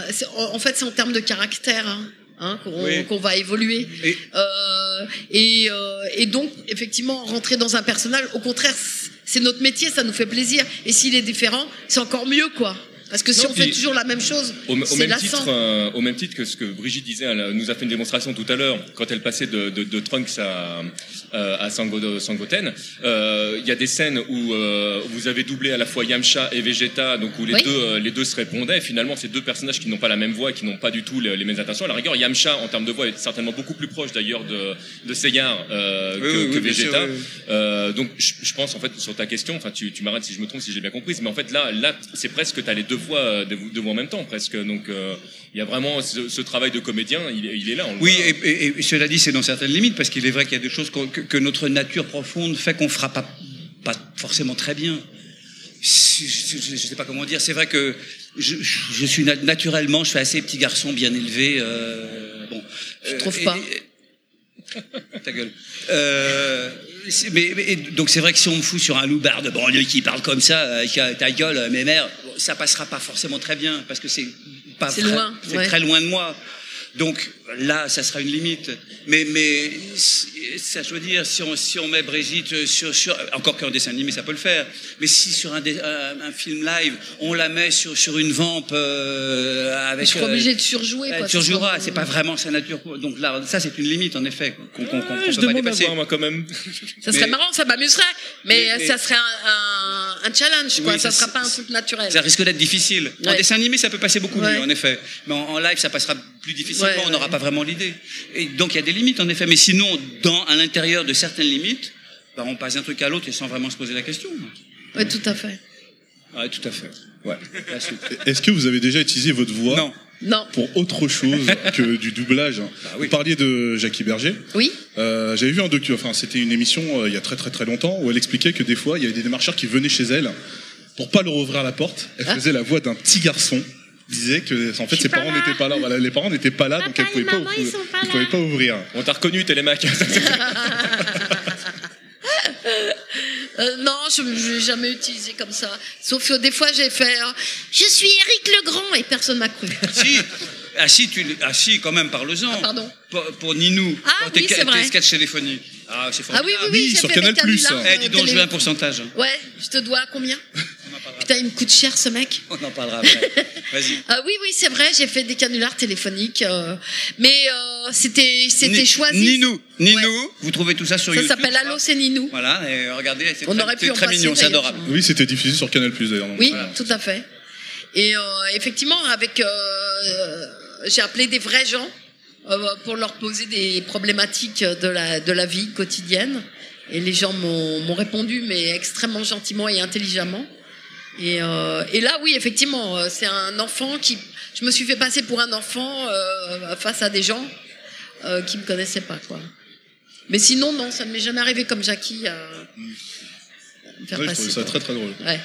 Parfois, en revanche, quand j'étais plus jeune, j'étais un peu plus timide que maintenant. Et par, par exemple, quand j'ai inscrit mon fils à l'école, j'ai appelé la mairie du 14e. J'habitais le 14e à l'époque. Et euh, je demande la marche à suivre pour inscrire mon fils à la maternelle. Et la dame, elle me répond très gentiment, mais vraiment très très gentiment. Et à la fin, elle me fait, il faudra quand même demander à ton papa et à ta maman de le faire. voilà. Donc elle était très gentille, mais euh, voilà. Ça avait ses limites. Ça restait bienveillant. Voilà. Monsieur Fisk, une question? Dans le micro, voilà. euh, oui, généralement. Alors, vous avez fait du doublage dans, dans le jeu vidéo aussi? Oui. Euh, je crois savoir que généralement, dans un jeu vidéo, en fait, on, on double sans voir la scène. Enfin, peut-être euh, enfin, peut si je me trompe. De moins en moins vrai. De moins en moins vrai? On, les voit, on la voit de plus en plus? Oui. Ah, ça fait longtemps que j'en ai pas fait. Et du coup, est-ce que c'est un exercice un peu plus difficile finalement? C'est moins agréable, moi, je dirais. Et toi? C'est tout. Ça fait, ça fait un moment que j'en ai pas fait. Mais c'est tout à fait différent. Euh, on est seul dans une cabine. Ça s'enregistre comédien par comédien. On est complètement seul dans une cabine d'enregistrement. Le, le, directeur artistique est dans sa cabine à lui, euh, derrière une vitre. On a devant nous un écran. Alors maintenant, on voit peut-être. Ça dépend. Ça dépend. Il y a des scènes cinétiques où il y a des personnages. Ouais, maintenant, on, il y a on des les voit. Mais la plupart du temps, il n'y a pas de scène. Donc c'est des voix Enfin bon. Donc alors on ne voit. On n'a jamais rien vu avant. Très souvent, le directeur artistique ne sait pas de quoi il s'agit ne connaît pas le jeu, n'a rien du tout. Il a, une Bible sur laquelle on lui explique un petit peu, mais c'est tout ce qu'il sait. Les dessins, il les a même pas vus. Il va, quand on arrive, moi, ça m'est arrivé plus d'une fois, il me dit, oh, je vais aller sur Internet, et puis attends, je vais chercher un truc. Ah oui, là, tu vois, voilà, là, c'est ton personnage, je crois. C'est oui, c'est ça, c'est ton personnage, il ressemble à ça, etc. Il n'en sait rien de plus. Et on se lance dans le truc, et on a un écran d'ordinateur, et on a deux écrans d'ordinateur. On a un premier avec euh, le, le, la même chose que l'ingé son A, c'est-à-dire on voit les, les, les on, voit la, le spectre, le spectre, le spectre machin, du son. Hein, du son, et en dessous on a un fichier Word avec euh, les, les, phrases par phrase, 101, 102, 103, 104, 105, phrase, phrase, phrase, phrase. Et on, alors on, on, on nous envoie dans l'oreille le, généralement, il faut que ce soit, ça commence exactement en même temps que le fichier son original et que ça se termine au même point exactement, la plupart du temps, pas toujours, mais généralement. Donc, on nous envoie l'original dans les oreilles, on écoute l'anglais, on essaye de comprendre l'intention. Parfois, c'est pas clair. Parfois, même euh, le, le, le directeur artistique sait pas. Est-ce qu'il est ironique Est-ce qu'il souffre Est-ce qu'il rit On comprend pas très bien. Écoute, tu le fais comme ça parce qu'on sait pas exactement dans quelle situation ça se passe. Donc, on a l'anglais. Après, il, il enregistre, l'ingé son met, met l'enregistrement. On voit le, le, le, euh, la barre en rose en français qui passe sous le fichier son anglais. On doit lire la phrase en français euh, sur le fichier Word et suivre le, truc, euh, la ligne, et puis se terminer au même moment. Si c'est bon, on passe à la suivante et c'est tout. On n'écoute même pas. Le directeur, c'est bon, la suite. on fait la suite. Bon, on enregistre. On la garde. Ouais, c'est ça. Ce qui est important, c'est de rentrer dans le spectre. Rentrer dans, dans, le temps. Et puis, si c'est bon pour le jeu, c'est bon pour le jeu. Et on refait si on s'est planté. Si c'est pas bon pour le jeu, si l'ingé son euh, trouve que c'est pas suffisant. Mais sinon, on enchaîne les trucs. Donc, on en fait 1, 2, 3, 4, 5, 6, 7, 8, 9, 10 comme ça, sans savoir ce qu'on a fait, ni pourquoi on fait, à qui ni on à qui répond, on parle. ni à qui ça on parle, qui dure. dans quelles dans quelles conditions on est. C'est épuisant. Enfin, je dis ça. On va pas se plaindre. Hein. Ouais, Mais c'est ouais. c'est très très fatigant parce que nerveusement, on doit suivre, on doit être tendu pour le truc. On va pas faire de bruit de bouche. On doit comprendre ce qui se passe. On doit écouter. On doit être dans le temps, etc. Pour que pour respecter le temps. C'est très a- technique. On a deux heures de studio et rien de plus. Hein, comédien Mm. par comédien. Donc il faut pas dépasser le temps parce qu'après à la boue, dépêche-toi parce que derrière j'en ai un autre qui est en qui. On n'a pas le temps. Donc il faut il faut assurer. Et c'est pas drôle. Généralement c'est pas drôle du Ça a tout. ouais. C'est très très Ouais. chiant. Ouais. Il y a des personnages à faire qui sont rigolos, donc éventuellement, mais même là, on ne sait pas quelle est la situation, on ne sait pas à quoi ça ressemble, on ne sait pas comment ça se situera dans le jeu. Et puis après, il y a tous les sons à faire, tous les cris, les A, les O, les machins, les cris de mort, les cris de ceci, euh, di- dire monsieur, dire madame, dire mademoiselle, selon que ce sera un, homme, une femme, etc., qui jouera, dire attention à gauche, attention à droite, couche-toi, lève-toi, ceci, oh, Ah, tous les cris machin, c'est un chiant comme GPS en fait le truc Ah, vrai. à gauche. Ouais, c'est- vrai, ça, dans le jeu, dans le jeu, il la faire. Le jeu, on va dire, attends, on va tomber sur un personnage, il va dire tourne à gauche ou tourne à droite. Donc il faut faire tout- tout- tout- toutes les directions, au nord, au sud, au machin, couche-toi, lève-toi. Et c'est généralement très très chiant. Voilà. Bah, Il faudrait faire un GPS VGA parce que je pense que ce serait très facile à faire. Débrouille-toi. ce serait rapide. Ici, tu ça se vendrait tournes où tu veux et tu me fais pas chier. mais du coup, euh, alors ça je ne sais pas pour, pour Eric, mais je sais, euh, Brigitte, que vous avez joué à Dragon Ball Fighters. Ouais. Parce que j'ai vu des vidéos donc, où je voyais dessus. Et j'ai une Marcus. question à poser au public avant de vous poser une question. Il y en a parmi vous qui jouent à Dragon Ball Fighters ou pas? Donc j'ai un oui, j'ai un deux, c'est c'est assez timide. Il y en a là-bas. Euh, la question que je me pose, est-ce que ça, ce serait intéressant pour vous d'avoir les voix françaises dans le jeu? Ouais. Ah, c'est bien. Ah, mais carrément. Est-ce que vous, c'est un, un- un challenge qui vous intéresserait en fait de, de participer à un jeu de combat comme ça Parce que Ah, aujourd'hui, il y, a- y de beaucoup de. C'est une a- une question de cachet, mon petit Bien sûr, non, non, mais au-delà, au-delà, mais ça, ça, évidemment, tout travail mérite salaire. Je ne discute même pas de cette partie-là. Le- non, mais c'est-à-dire qu'on n'a pas de jeu de combat euh, vraiment. Alors moi, je fais vraiment partie, euh, partie de la de, de la clique des, des joueurs de jeux de combat. Ouais. Et on n'a pas de jeu de combat comme ça où on a des voix françaises. Non. Tellement peu. Il y a, y a Tekken 7 où il y y a un personnage qui, euh, qui parle vraiment français, mais il y en a très très peu. Parce et, que euh, les, les boîtes de et- jeux pensent que c'est pas un plus qui est nos voix. moi, je vous le dis, moi, je serais prêt à acheter le DLC. Mais tout le monde leur dit. Hein. Pareil. En ce moment, ils sont en train Le- justement de l'éditeur, sonder. J'ai euh, déjà acheté les musiques. L'éditeur envoie des mails justement aux joueurs Ouais. pour savoir justement Si s'ils sont c'était intéressés d'avoir. euh, Ouais. Il y a eu un sondage, je crois. Ouais. oui, euh, il, pose la, il pose la question. ouais. Une toute petite intervention sur le sujet. Je- je- en effet, sur le net, je vois que ça, ça- on parle de ça, et je vois des tonnes de gens qui se crêpent et allègrement le chignon, parce qu'il y a tous les tenants de la VO, tous les tenants de la VF, ceux qui veulent la VF et la VO, et tout ça, ça se crêpe et ça s'insulte, ça s'envoie des noms d'oiseaux au travers la gueule à qui mieux mieux. Alors que l'un n'empêche pas l'autre. Rien n'empêche pas l'autre. Ceux qui veulent écouter en VO l'écouteront en VO. Ceux qui Ah mais veulent moi je écouter en VF, continuerai à jouer en VO régulièrement, ten- j'adore les voix VO, Ouais. mais, mais Ben oui. le kiff de pouvoir jouer Alors, ceux avec qui, vos voix. ceux qui n'aiment pas la VF, génial. les, tenants de la VO, qui disent c'est de la merde, VF. Bah d'écoute pas la VF, puis c'est tout. Tout à Et fait. pourquoi, pourquoi ils s'engueulent? Je je comprends pas. Ouais. Mais bon, à part ça, je comprends très bien qu'ils n'aiment pas la VF. hein. Non mais c'est non mais c'est vrai. Ouais. Qu'ils n'aiment pas la VF, c'est totalement leur droit. Je les comprends parfaitement. Et qui foutent la paix à ceux qui aiment, qui ont envie d'écouter la VF. Donc je comprends pas le, le Mm. Oui, problème. parce que ça n'enlève rien. Et c'est- effectivement, un DLC, ça serait euh, Oui, tout à fait que possible. Et, ce serait euh, ça serait un plus. Je pense que ça Ouais. serait un plus. Bah, ils ont bien sorti les musiques il n'y a pas si longtemps que ça hein, de, de l'animé, donc euh, Ouais, c'est carrément. ça. Par contre, il n'y Ouais. a pas de pétition pour les chansons d'Ariane, curieusement, c'est pas, c'est bizarre. Et, et- et pour nous, ce serait du boulot, donc c'est toujours bon à prendre, hein, n'importe Bah oui, comment. bien sûr, euh, puis ça nous ferait euh, plaisir de nous retrouver. Ça nous fait un cachet. puis- non, on se retrouverait pas parce qu'on le ferait tout seul. Ouais, c'est vrai. Certes, oui. Et puis là, là, pour le jeu de combat, je suis à peu près certain qu'il n'y aurait pas les- la, la partie labiale, effectivement, parce que là, pour le coup, c'est C'est vraiment. euh, c'est- du fight. Et chiant à enregistrer. Ce serait, ça Ah, serait, je pense, je, pénible. je pense que c'est beaucoup, euh, c'est beaucoup d'attaques, donc Ouais. euh, beaucoup Pénible de- pour la- oui, oui. Ouais. C'est pour ça que je, je pose la question parce que c'est un vrai, c'est un vrai challenge. On, on parlait du cachet, c'est normal. phrases, mais hein, je pense réellement que c'est un challenge en fait de faire hein. un jeu de hein. Mm. Quand, quand on voit aujourd'hui les, seiyuu, les comédiens de doublage au Japon, vraiment leur manière de travailler, c'est c'est parfois la même phrase qui va être répétée une quinzaine, une cinquantaine de fois, donc euh, sur des tons différents. Donc non, je pense que c'est vraiment un vrai boulot. C'est pour ça que je vous posais la question. Et hein. c'est ce que je te disais, c'est ce qu'on fait dans les jeux vidéo. euh, On répète 15 fois la même phrase, en effet, sur des, se- selon qu'il est euh, tué, touché, machin, etc. C'est- En effet. Donc c'est- assez. c'est- pas, c'est pas rigolo à faire. Ouais, Mais ben, c'est c'est du boulot. Mais ce sera, hein. en tout cas, ce sera rigolo pour nous Ouais, euh, de, jouer avec vos voix. Si un jour ça se fait, moi je serais très content. En tout cas, je, voilà, je, je, je profite de l'auditoire qui m'est donné pour essayer si jamais cette, euh, cette information peut arriver jusqu'à Namco Bandai.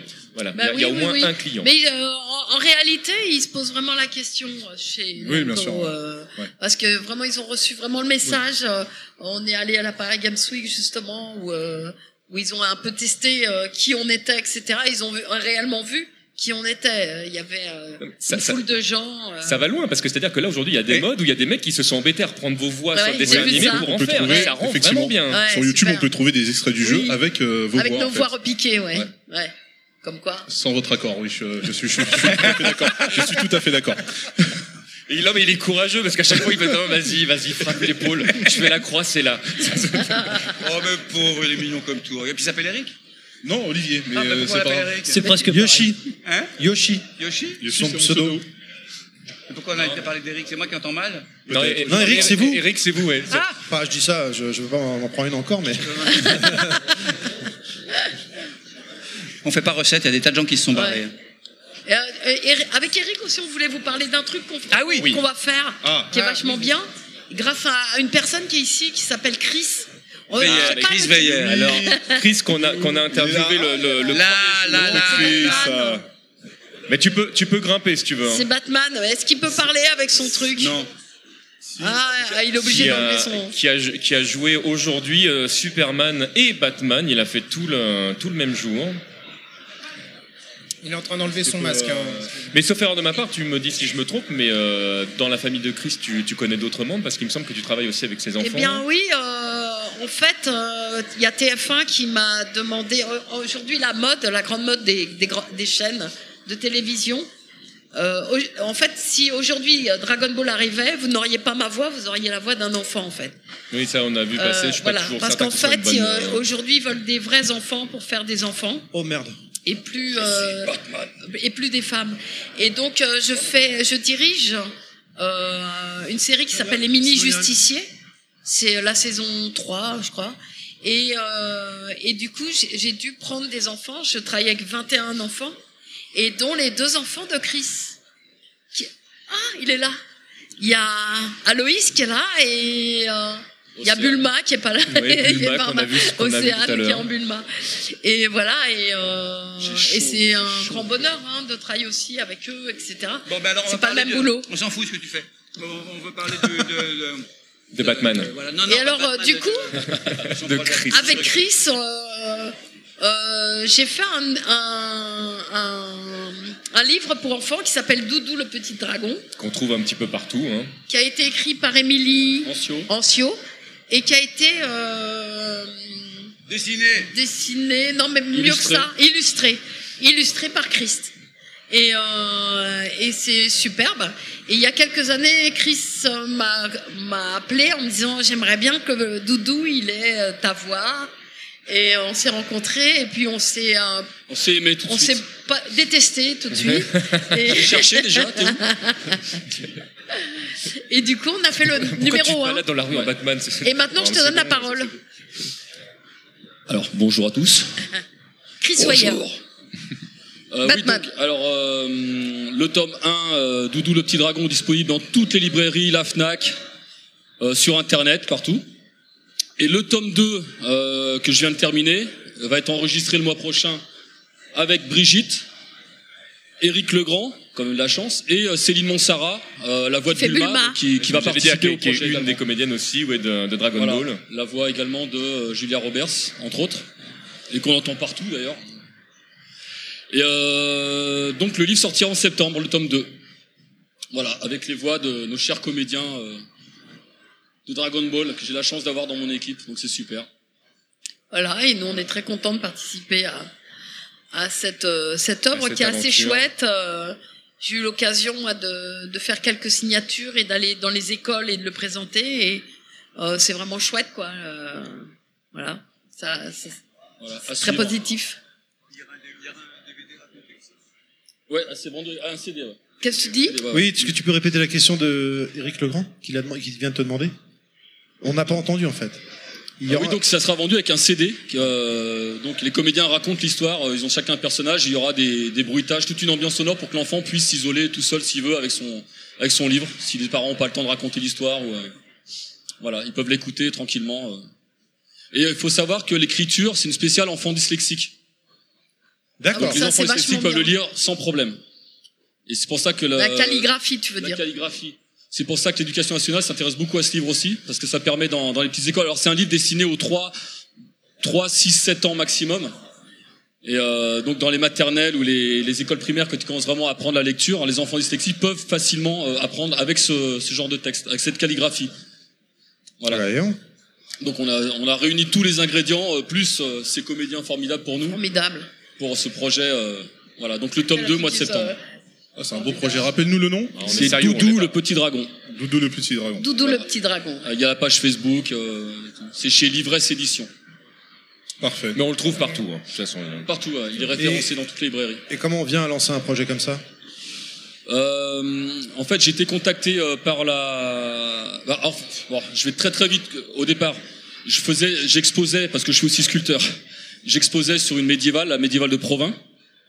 Et euh, Émilie Ancio, donc qui est éditrice, qui présente des, qui vend des livres, avait un stand à côté du mien. Donc on a, on a sympathisé. M'a dit bah écoute, j'ai un projet de de livre pour enfants. Est-ce que tu saurais dessiner des, dra- des petits dragons? Alors moi, vu que je dessine euh, normalement du manga, du heroic fantasy, j'ai dit, enfin, ça va être chaud parce que mon dragon, il va faire peur à tes gosses, quoi.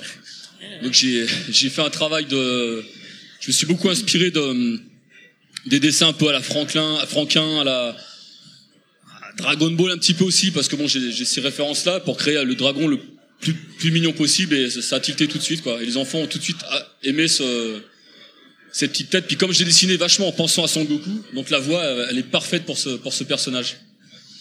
Voilà. Donc euh, le livre est sorti il y a un an, euh, euh, un an et demi. Donc il marche plutôt pas mal, on est très content et bah, budget faisant, on peut maintenant se permettre d'avoir d'autres d'autres euh, d'autres comédiens euh, de cette envergure pour le pour le tome 2 et les suites, on espère. Eh ben, On l'espère aussi alors. On espère aussi. Voilà. Voilà. Ah, merci. Bah, merci à toi. Merci à vous. Merci.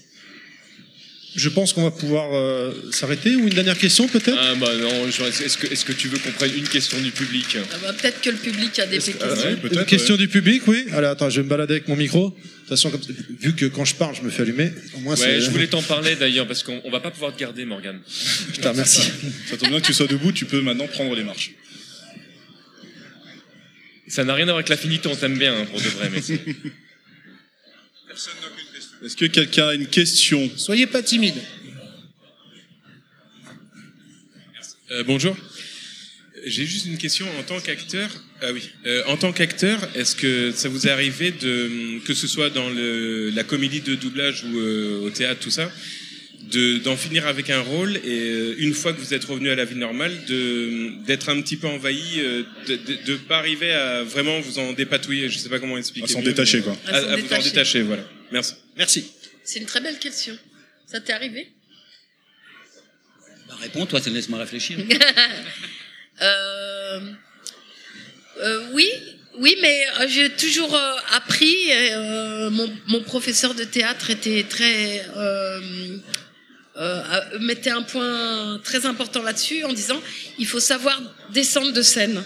C'est-à-dire que pour lui, pour mon professeur, on ne pouvait pas être pareil dans la vie et sur scène. Euh, on est quelqu'un d'autre, tu vois. Et, et il est vrai que, par exemple, une fois, j'ai joué une pièce de théâtre qui était extraordinaire, que j'ai adoré jouer, où j'étais deux heures et demie en scène, qui était un petit enfant autiste. Et donc, moi, pour jouer ce rôle d'autiste, pour qu'il soit vrai et euh, voilà, et euh, je pense que je, rentrais vraiment dans, euh, ce monde-là. Il me fallait du temps pour rentrer dedans, donc une grande concentration avant. Pas autant que les Japonais. Hein. Les Japonais, quand ils rentrent dans des rôles, c'est une demi-journée, une journée entière pour se préparer à, à rentrer dans le rôle. Nous, on n'est pas, on est assez européens là-dessus. On n'a pas, on n'a pas cette culture-là. Mais il me fallait un temps pour rentrer dedans. Et une fois que j'étais dedans, à la fin du spectacle, j'étais extrêmement heureuse parce que euh, le public était toujours enthousiaste et tout ça par euh, la, prestation qu'on avait faite. Mais effectivement, il me fallait un peu plus de temps que d'habitude pour sortir du personnage et, pour euh, réatterrir sur Terre et me sortir un peu de cet autisme. Dont, et je me disais en même temps qu'en fait, on est tous un peu autistes à notre façon euh, nous comédiens en fait, on a, on a tous une bulle à l'intérieur euh, dans laquelle il est tellement facile de rentrer, de ne plus jamais sortir. Et il fallait que je sorte de, de ça. Ça m'est arrivé pour ce genre de personnage, toi. Et en doublage aussi, quand tu as des rôles très intenses que tu fais pendant euh, une semaine, toi, un, un, beau rôle de, de film où tu es tellement entré dedans, quand tu le quittes, hmm, Là, j'ai pas eu du mal forcément à le quitter, mais j'avais une certaine tristesse, une certaine euh, émotion de dire, euh, ben, il va falloir qu'on se sépare. En fait, euh, je suis euh, peut-être un peu trop sensible, mais euh, je, m'attache énormément au personnage que que j'incarne. je suis vraiment à l'intérieur d'eux. je sais pas, il y a des gens qui diraient c'est c'est débile, mais voilà. Euh, moi, quand je, fais un rôle, je suis entièrement à l'intérieur. En revanche, euh, deux secondes après, je suis sortie, quoi. Voilà. Ce qui est important, c'est dedans dehors. C'est mon avis. Et toi? Euh, Oui, ça m'est jamais arrivé ni au théâtre ni en, ni en tournage. Euh, en doublage, ça, ça peut m'arriver, oui, euh, quand j'ai un rôle très important. En effet, comme le disait. Brigitte un rôle très important, encore que maintenant on les fait de plus en plus rapidement. Ouais, c'est ça. Si, si, si, tu restes cinq jours sur un rôle important, ou plus, ou en tout cas éventuellement moins de jours, mais du matin au soir à travailler en permanence. Quand je sors de là, euh, j'ai du mal. Je sais pas comment dire. C'est pas sortir du rôle, mais c'est il va me manquer quelque chose pendant un moment donné. Oui. Et pendant quelques heures, tout à coup, je suis vide de quelque chose parce que je me suis beaucoup donné, parce que je me suis investi, parce que j'étais dans un décor, dans un personnage, dans un acteur, dans une situation où je, je, je, je, je donnais beaucoup de moi-même et tout à coup, j'ai plus rien. J'ai plus cette, cette, cette, adrénaline en sorte, et il me manque quelque chose. Il y a un petit blues. Il y a, il y a une espèce de blues, voilà. c'est comme un, un truc postpartum, comme après, comme après un accouchement, en fait. Il y a un mmh, truc qui mmh. manque.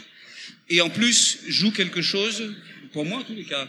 Comme il m'est souvent arrivé de doubler des très beaux mecs à l'écran que je me trouve moche et que je m'aime pas, je, je m'identifie quelque part à Pierre. Et, et, et, je m'identifie et je, suis lui pendant quelques jours. Et puis là que je rentre à la maison, là, je vois ma, ma tronche, je me dis, non, c'est pas ça du tout. Il y, a, il y a une espèce de dédouble, enfin, de, de, de, de, passage bizarre qui se fait pour que je récupère ma simple peau, quoi, qui n'est que moi. Et voilà, ça dure pas longtemps, mais ça dure un petit moment, quelques heures, on va dire, une soirée. Mm. juste, moi, ce que je voulais le prénom de la personne qui, qui nous a posé la question, Dino. Dino. Merci, Dino. Ah, merci. C'est une chouette question. On t'écoute pour. Euh, tu donnes ton prénom et ta question, s'il te plaît. Tu prêtes ton prénom, tu prêtes, tu ne le donnes pas. Donc bonjour, je m'appelle Steven. euh, je veux dire que je vous apprécie beaucoup. Merci. Ouais, mais aussi. On, s'apprécie beaucoup. Et je, je, vous laisse savoir quelle est la voix que vous aimez ou que vous avez aimé le plus faire. Oh, je déteste celle de Eric. Ouais, moi aussi, je déteste, celle de Le Cordier, évidemment. Merci. Je sais pas. Euh, tu sais, moi, j'ai jamais, je me suis jamais posé la question en tant que comédienne de, de voix. Oui. Je sais même pas la voix que je fais en fait. En fait, euh, je rentre dans un personnage et il se trouve que bah, souvent on me donne des personnages qui sont petits et du coup bah, ma voix naturellement elle devient petite. Mais tu sais des fois il y a des comédiens qui disent comment on fait pour faire des voix d'enfant je, je sais pas. Je sais, je n'ai jamais fait de voix d'enfant. Euh, je, je, je fais pas des voix d'enfant, je joue un enfant. Et du coup, je joue un enfant, je rentre dans sa peau et j'écoute comment il joue et et naturellement, ma voix, elle arrive en voix d'enfant, tu vois ce que je veux dire? Et donc, euh, je me suis jamais posé la question en tant que voix. En revanche, en tant que rôle, il y a des rôles que j'ai adorés, quoi. Euh, il y a des comédiens que j'ai adorés. Euh, j'ai j'ai doublé Fred Savage dans les années coup de cœur. C'est un gamin que j'ai mais adoré. Superbe série d'ailleurs. Euh, une magnifique série euh, qui parle de choses très profondes. Euh, Charlie, mon oncle Charlie, pareil, le môme, il est complètement ouf, quoi. Euh, il joue comme un adulte. C'est, euh, il est étonnant et étonnant. Je l'ai fait de 4 ans à 14 ans. Mais euh, pff, toi, je me dis, moi, je m'accrochais parce que je me disais, il faut que je sois au moins euh, à sa hauteur, hein, alors que c'était un tout petit bonhomme, quoi. Il était extraordinaire. Voilà. Et puis dans les rôles de dessin animé, ben oui, effectivement, tu as des rôles plus ou moins profonds. Et puis tu as des rôles qui t'ont apporté des choses. Euh, Je sais que Dragon Ball et Oui Oui m'ont apporté le fait de vous rencontrer, le fait de faire le tour du monde, d'être apprécié partout, etc. Donc euh, ben ils sont au fond de mon cœur et euh, je suis très attachée à eux. Mais après, voilà. Est-ce que c'est eux? Est-ce que c'est le rôle? Est-ce que c'est Est-ce que c'est vous? Au point, au point même que vous leur avez donné beaucoup, parce que le fameux c'est typiquement franco-français. Ah bah ça, oui, oui, oui, ouais. C'est à cause d'Eric d'ailleurs. Il a pas l'air convaincu. Si, si, c'est vrai. euh, Mais beaucoup de choses sont grâce à moi. Non, tu sais, euh, euh, parfois, euh, dans les scènes de baston, etc., euh, c'était un peu sempiternel, hein, faut dire euh, Dragon Ball Z. Et on se battait euh, des après-midi entières, toi, à faire toi. Et Eric, parce qu'il a un peu d'humour parfois, disait euh, Tu pourras pas placer le mot violette. Et du coup, euh, le challenge c'était de dire euh, oh la jolie violette ou tiens j'ai je sais pas quoi fait un truc violette dans un, une, un- une baston ou dans un truc comme ça. Et, du coup on s'amusait à gagner pas gagner. Ah ah, t'as pas réussi. Et un jour il y avait le la pub qui passait tu sais les films étaient coupés et il y avait une petite pub qui faisait et disait ça tu le passeras jamais et à un moment, quand euh, le nuage magique est parti, j'ai fait. Voilà, c'est parti comme ça. Alors ça c'est tr- mais alors, je- je- c'est une révélation pour moi parce que moi Non. j'ai toujours cru je, je jure que si j'ai toujours cru en fait que c'était le, Le- le générique le dessin générique moi pour moi c'était Ah, le le tin tin tin Eh ben oui. C'est ça, il, il passait ça en. en- tu sais, en- euh, c'était coupé euh, 9 minutes, 7 minutes, euh, 3 Oui, parce qu'ils minutes. mettent des pubs au Ouais, Japon. Parce qu'au euh, Japon, il y a beaucoup de pubs. Il y a beaucoup de pubs. Et, et dans ces interstices-là, parce que nous, le générique, on, le- on l'a jamais, on l'écoutait pas. On l'avait pas d'ailleurs. Euh, on n'avait que le film avec les petits morceaux de pub. Et dans les morceaux de pub, il, il, prenait Ouais, ça. voilà. Ça y est, le je viens petit. de comprendre. bam, bam, bam, bam, bam. Voilà. Il ne repartez pas chez vous avec l'idée qu'on peut changer le texte. Non, hein. non, non, non, non. Trop tard, c'est fait. À l'époque, enfin aujourd'hui plus du tout. Enfin, si, il nous arrive de dire c'est du mauvais français, c'est à chier, c'est pas bon, c'est ou c'est pas le terme, etc. Donc il faut changer parce qu'on est obligé, parce que ça va pas. Mais si on n'y touche plus autrement, on n'y touche pas. À l'époque, on changeait un petit peu plus. Éventuellement, on oui mettait- les, les gens de Quel le survivant l'équipe de Nicky Larson Voilà, voilà, quel on survivant sera entièrement d'accord avec cette on, a- phrase on avait davantage de latitude à l'époque, mais pour autant, c'est pas nous qui faisons le texte. hein. C'est pas parce qu'on s'est amusé. Absolument, temps en temps à absolument. C'était un mot, c'était. Monsieur euh, Ouais, faut pas s'ima- faut pas s'imaginer. Et puis ça passait nous reproche souvent à nous, comédiens, le texte, mais c'est eux qui ont dit, euh, qui ont dit, je sais pas quoi, euh, carotte, je sais plus quoi, cachalot, je sais plus quoi. Ah, c'est eux qui ont massacré le texte. Non, c'est pas nous, c'est les auteurs, les chaînes de télévision qui s'en foutent, les doubleurs, les, euh, et- nous on y est pour rien, strictement rien. Voilà. Mais c'était surtout les chaînes de télévision qui s'en foutaient, parce que les auteurs, ils étaient une dizaine d'auteurs, ils étaient même pas en relation Non, les ils uns n'avaient pas de Bible, ils savaient autres, pas ce ils que l'auteur pas- d'avant avait écrit sur les Voilà. épisodes d'avant, et tout le monde s'en foutait. Les chaînes Donc de des fois, moi, je euh, m'appelais San Gohan ou San Goten, ou des fois Song Goten ou Song Gohan. Toi, ça changeait d'un épisode à l'autre et on Ah, savait pas a- Il y a nous-mêmes eu des euh, trucs monstrueux et nous on pouvait m'appelais. pas rectifier parce qu'en plus on savait pas forcément de quoi on parlait, on voyait les épisodes donc on, euh, il faut pas il faut penser aussi qu'on peut enregistrer des épisodes trois mois après avoir fait des épisodes avant. Ouais. Donc on sait plus ce qu'on a ce qu'on a dit avant, c'est s'est arrêté parce que le matériel était pas là. Donc on sait plus ce qu'on a dit, ce qui s'est et puis nous ça fait deux jours d'enregistrement et c'est tout. Vous vous les regardez, vous les y revenez, vous les connaissez par cœur, nous pas. Une fois que c'est enregistré, c'est fini, on rentre chez nous, on a Mm. oublié. Donc trois mois après quand on revient, on sait plus ce qu'on a dit. Donc on peut dire un truc complètement qui va passer à la télévision après euh, après un épisode juste avant. Donc ça va se suivre. Donc on va voir les incohérences. Mais nous on ne les, su- on ne les percute pas. On peut pas se rendre compte. On, on est responsable vraiment de rien à ce niveau-là, sauf de mal jouer éventuellement ou de jouer d'une manière qui ne convient pas. Mais sinon, pour le texte, on est- on n'a aucune responsabilité, hein, quasiment, sauf dans les cannes de les machins. Ou à l'époque, ouh la boulette boum voilà, ils faisaient ce qu'ils voulaient. C'est une autre affaire. Mais sur Dragon Ball, ça n'a jamais été le cas. Non, Jamais, non, jamais, tout à fait. Non, on a suivi On ça avait Et un tous- chef tous de les changements de nom de personnages, très, euh, etc., et d'attaque, on n'y est pour rien du tout. Oui, et puis euh, aujourd'hui, les gens, ils ont les mangas papier. Donc euh, ils regardent le manga et disent ah mais c'est pas le même truc. Et puis ils ont la VO. Aujourd'hui, ils ont la VO. Ils ont la VO. Nous, on n'avait pas la VO. Des fois, la VO, elle était en, en italien parce que ça venait de chez Berlusconi. Un coup, elle était en japonais. Euh, toi, c'était du grand n'importe quoi. Hein. Euh, C'est vrai que de ce euh, côté-là, ça a beaucoup changé. euh, c'est et vrai, ouais. si Dragon Ball est aussi bien aujourd'hui, moi je dis que c'est grâce à un mec qui s'appelait Pierre Trabot et qui faisait Tortue Géniale et qui était notre directeur artistique et qui a dit on comprend rien ce truc-là, mais on va le faire vachement bien. Et les gens euh, qui critiquent, ils sortent. Voilà. Et donc il a fait son équipe et on a travaillé comme lui euh, entendait le faire, c'est-à-dire le mieux qu'on pouvait avec euh, les armes qu'on avait. Eh ben, ça a été réussi. On n'était pas très armés, hein, faut dire. hein. Ce que vous disiez, euh, vous êtes là aussi grâce à ça. Nous, on est aussi là grâce à ça. hein, Donc, Oui, c'est vrai, c'est vrai. voilà. C'est vrai. Ben, C'est je un crois- échange. Je crois qu'on va devoir s'arrêter là. Est-ce il que le il a prince des Saiyans est d'accord. Parce que là, Ouais. depuis tout à l'heure, je me fais tuer. Donc, C'est pas vrai. si le prince est d'accord, Mais oui, je suis d'accord pour tout ce qu'on veut. Enfin, si moi j'avais quand même une j'avais quand même j'avais quand même une dernière question. Et Après, Oui. après, après, on arrête et on attaque les bonbons. Euh, je pensais à j'ai regardé Astérix il y a pas très longtemps. et Je pensais à Roger Carrel qui a exercé en fait euh, bah, cette activité pendant très très longtemps. Il a au moins je crois une soixantaine d'années de doublage derrière lui. Mm. Record à battre? Bon, pourquoi pas? J'en sais rien. J'en sais rien.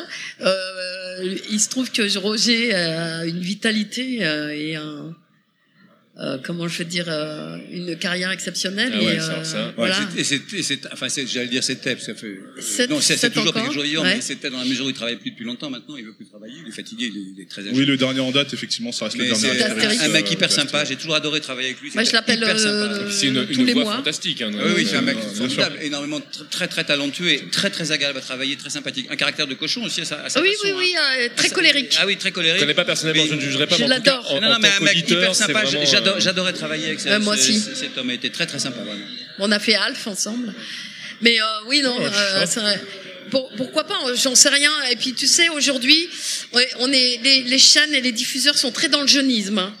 Euh, C'est-à-dire que dès que tu as plus de trois ans de, de carrière, euh, on t'a déjà trop entendu et euh, il faut passer à la suite. Euh, je sais pas ce que t'en penses, Ouais, mais Terry, bientôt 3 ans euh, d'Evalmax. on te dit penses ah bah non, elle, elle a déjà fait ça, ça, ça. Euh, c'est vachement dur de se battre pour euh, euh, continuer de faire des choses. Et aujourd'hui, justement, moi, je travaille énormément grâce à vous, parce que vous avez grandi avec nous. Et maintenant, c'est des gens comme vous qui euh, font des choses comme, euh, ben, je vais te parler de David Mourier aussi, comme Chris euh, que tu as vu là, comme David Mourier qui a fait La Petite Mort.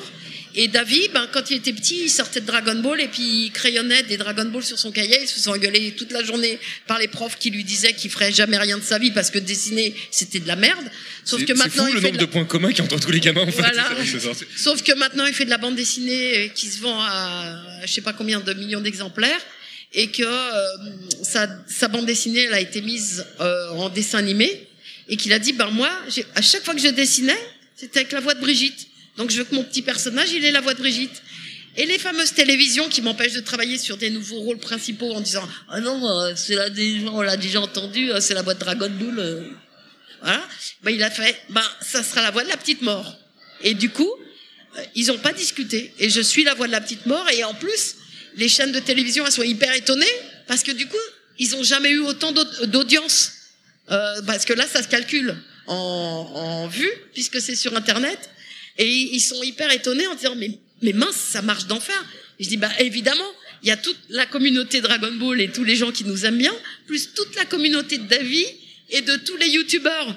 Je dis, bah ça fait du monde tout ça, quoi. Puis je rajouterais à ça que euh, en France, c'est vrai qu'on a, c'est aussi cette culture du, euh, du doublage. Donc euh, il y a, enfin moi je discute avec beaucoup de, de, de podcasteurs qui, qui ont une grande connaissance de, des, euh, bah, des comédiens de doublage en général. On pourrait parler de Parlons VF par exemple. Il y en Oui, a plein, il y en oui, a plein d'autres.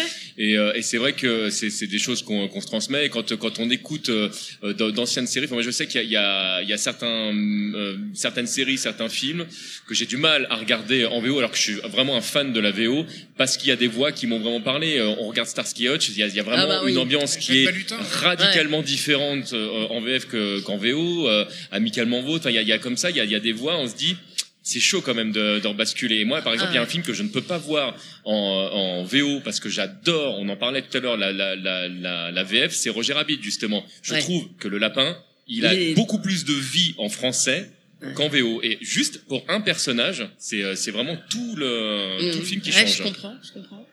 Euh, moi, euh, moi aussi, j'aime beaucoup euh, Luc Hamet dans Mozart. Et j'aime beaucoup le- la version originale, mais alors en français, j'adore Salieri, c'était Jean Topard. Voilà ce que j'allais dire. Et alors là, franchement, Jean Topard, c'est pareil. au ouais. Oh parmi les voix que j'adore, Ah, mais c'est. moi aussi pareil. Hein. Oh là là, la première fois que j'ai travaillé avec lui, j'ai Ça a été Zeus quand même. Hein. Bon, après, je dis ça, je dis rien. Ouais. Non, formidable. Ouais. Très bien. Merci, Bon, merci, on a- Merci beaucoup. Ouais. Sinon, on peut continuer de parler jusqu'à demain si vous voulez. Ah bah, Bah, J'ai je vois, le- je vois Philippe Dubois qui attend, qui est sur le, sur le côté, qui attend pour monter sur scène à son tour. Si on veut vous suivre sur les réseaux sociaux, est-ce que je vais pas demander au prince des Saiyans, Ah parce si, que lui, je le sens, il me regarde, super bien. il va me tuer. Non, je plaisante. Ah non, Twitter, non, je connais pas, je déteste. Mais Brigitte, je sais qu'elle a un Twitter parce que je la suis. Ouais, donc, un euh, tweet, ouais, ouais, vous pouvez venir, hein, parce que j'ai fait une émission sur France Inter il y, a, il y a pas longtemps, là. Et en fait, quand ils te présentent, ils te présentent au nombre de tweets, au nombre de, de gens qui te suivent sur Facebook et sur le tweet. Alors je me dis, ben maintenant, il faut, il faut avoir des gens. Euh, j'ai jamais fait, euh, dit aux gens, bah venez me voir sur, euh, sur euh, Facebook et, et Twitter. Je faisais ça avec les potes, mais en fait, ben venez. Euh, venez sur ma page Facebook, j'ai une page Brigitte Lecordier officielle. Et puis, euh, et puis venez sur euh, Twitter. et puis voilà, les petites rivières font les grands fleuves. Et je pense que du coup, on aura un peu plus de, de reconnaissance. Parce qu'ils pensent pas qu'on, ils, ils savent pas que vous êtes tous là derrière nous. J'ai j'ai une page Facebook quand même, une page publique Facebook, oui. mais, mais Twitter non. Ouais. Moi, je suis amie avec euh, Eric Legrand. Non, c'est même Moi vrai. aussi, moi aussi, je suis ami avec lui, mais enfin avec, Non. avec Non, le non, prince non, des Saiyans. Ah si, Je l'étais. ah si. non, parce que c'est une page publique, on n'a pas besoin d'être amis. Bah oui, mais il faut quand même liker, pauvre idiot. Ouais, mais ça n'a pas Je, besoin d'être ami. bah, bah, je vais retirer mon like alors. Je crois. Non. non, non, non, non, mais on n'a pas Merci besoin beaucoup, d'être vraiment. amis. Merci beaucoup. Merci, de m'avoir insulté. Merci. Merci également Brigitte de- d'être venue. Il est rancunier le petit. Merci. hein. votre- Euh, Merci. on Non, entend pas parler du pendant tout. 10 ans. hein. Pas du tout. Ah, il y a une puce qui a quelque chose à te dire. J'arrive de suite. Ah, tu la prends, tu la portes, tu la fais venir sur scène directement. Elle est toute choupie. Et dans trois heures, on est encore là, je vous dis. Mais c'est, je peux avoir un bonbon en fait. Ah. C'est ce que je peux Alors, je tiens, je tiens à dire quand même que c'est c'est 18. méchamment C18. Ouais, voilà, c'est. T'es belle comme tout. C'est c'est 18 qui sauf erreur de ma part Ouais, c'est et ça. aussi un de tes personnages. Eh ouais. Alors Qu'est-ce que tu dis? Maïlou. Maïlou, bonjour. Qu'est-ce que tu voulais de demander?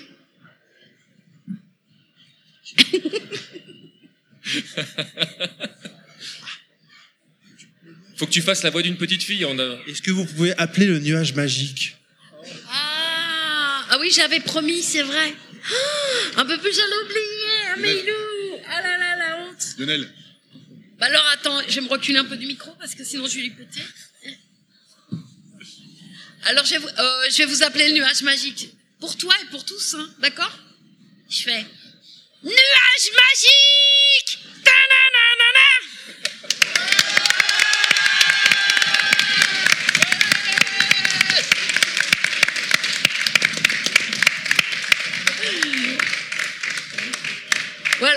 Ben gros bisous. Salut, c'est 18 de l'armée du ruban rouge. Du coup, elle est sur scène, elle est hyper contente. Elle sera comédienne. Merci beaucoup. Il y a un jeune homme qui lève Et merci. Je crois que tu pourras pas aller très loin. hein, Karim. On va- il va pas y arriver à Non, monter sur scène. euh, Il veut un bonbon lui aussi, je crois. Tu le portes pas, lui Question. Bonjour. Euh, Ah, ton prénom, ton prénom. Il nous faut, il nous faut le prénom. Je m'appelle Logan et euh, c'est vraiment un plaisir de, de vous rencontrer, vous, Eric Legrand. Ah ouais, ouais, ouais, va pas plus loin. Et j'avais j'avais une question. Euh, en fait, avec tout ce que vous avez vécu dans le domaine du doublage, la télévision, le cinéma et ce que vous nous avez raconté euh, là, là, enfin, ce que vous faites aujourd'hui, est-ce que vous avez pensé à écrire un livre? Pour partager, juste, enfin, pour euh, parler un peu de de ce de de, de votre vie, de l'expérience. Il n'intéresserait personne. hein. Alors, il y a Pix and Love juste là, je suis Eric, pas sûr. il sait hein, pas mais le- écrire. Si j'écris très bien, mais j'ai pas un nom, puis ça n'intéressait personne. Puis on a, pff, non. Bon, alors moi, je suis personne, du coup, hein, je le dis. hein, D'être auteur, enfin d'écrire. Euh, j'en sais rien. J'y ai pensé, j'y ai, j'y pense et puis j'oublie.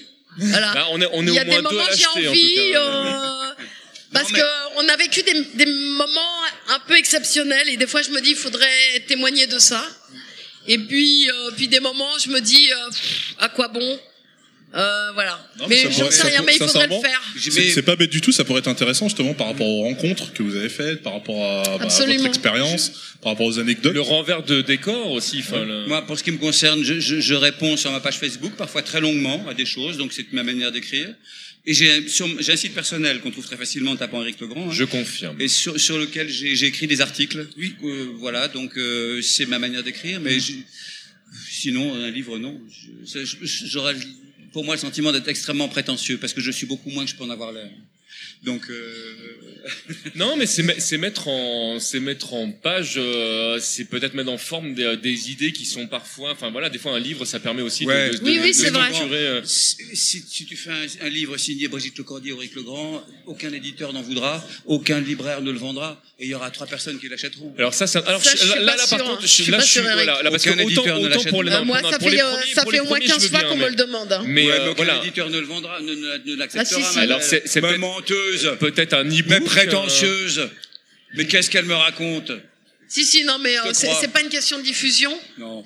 Après, c'est une question d'envie et, Moi, j'y crois- j'y crois pas euh, une et seconde. quoi raconter, quoi. On Et... n'est pas, attends, oui, si tu signes Catherine Deneuve ou Alain Delon, évidemment, les gens vont acheter. Si tu signes Brigitte Lecordier avec Legrand, excuse-moi, qui va acheter ça? Eh ben, là déjà on en a Ouais, au bon, moins ben, un, t'as deux, voilà. Deux, trois, Voilà, quatre, et un- eh. douze.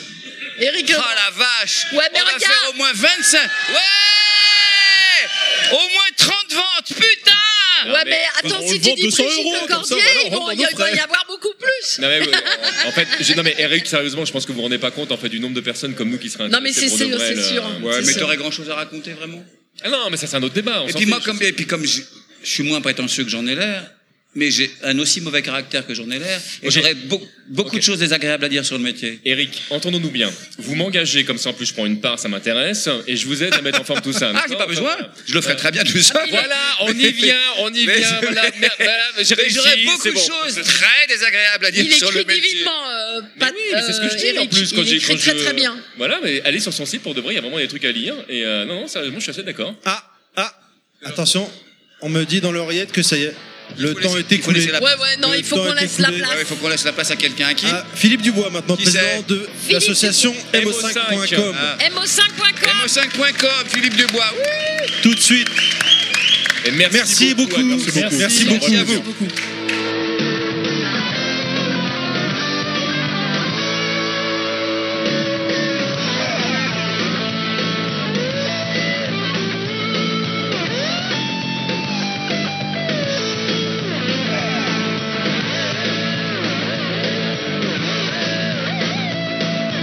Nous continuons, nous sommes toujours au Retro Games Days.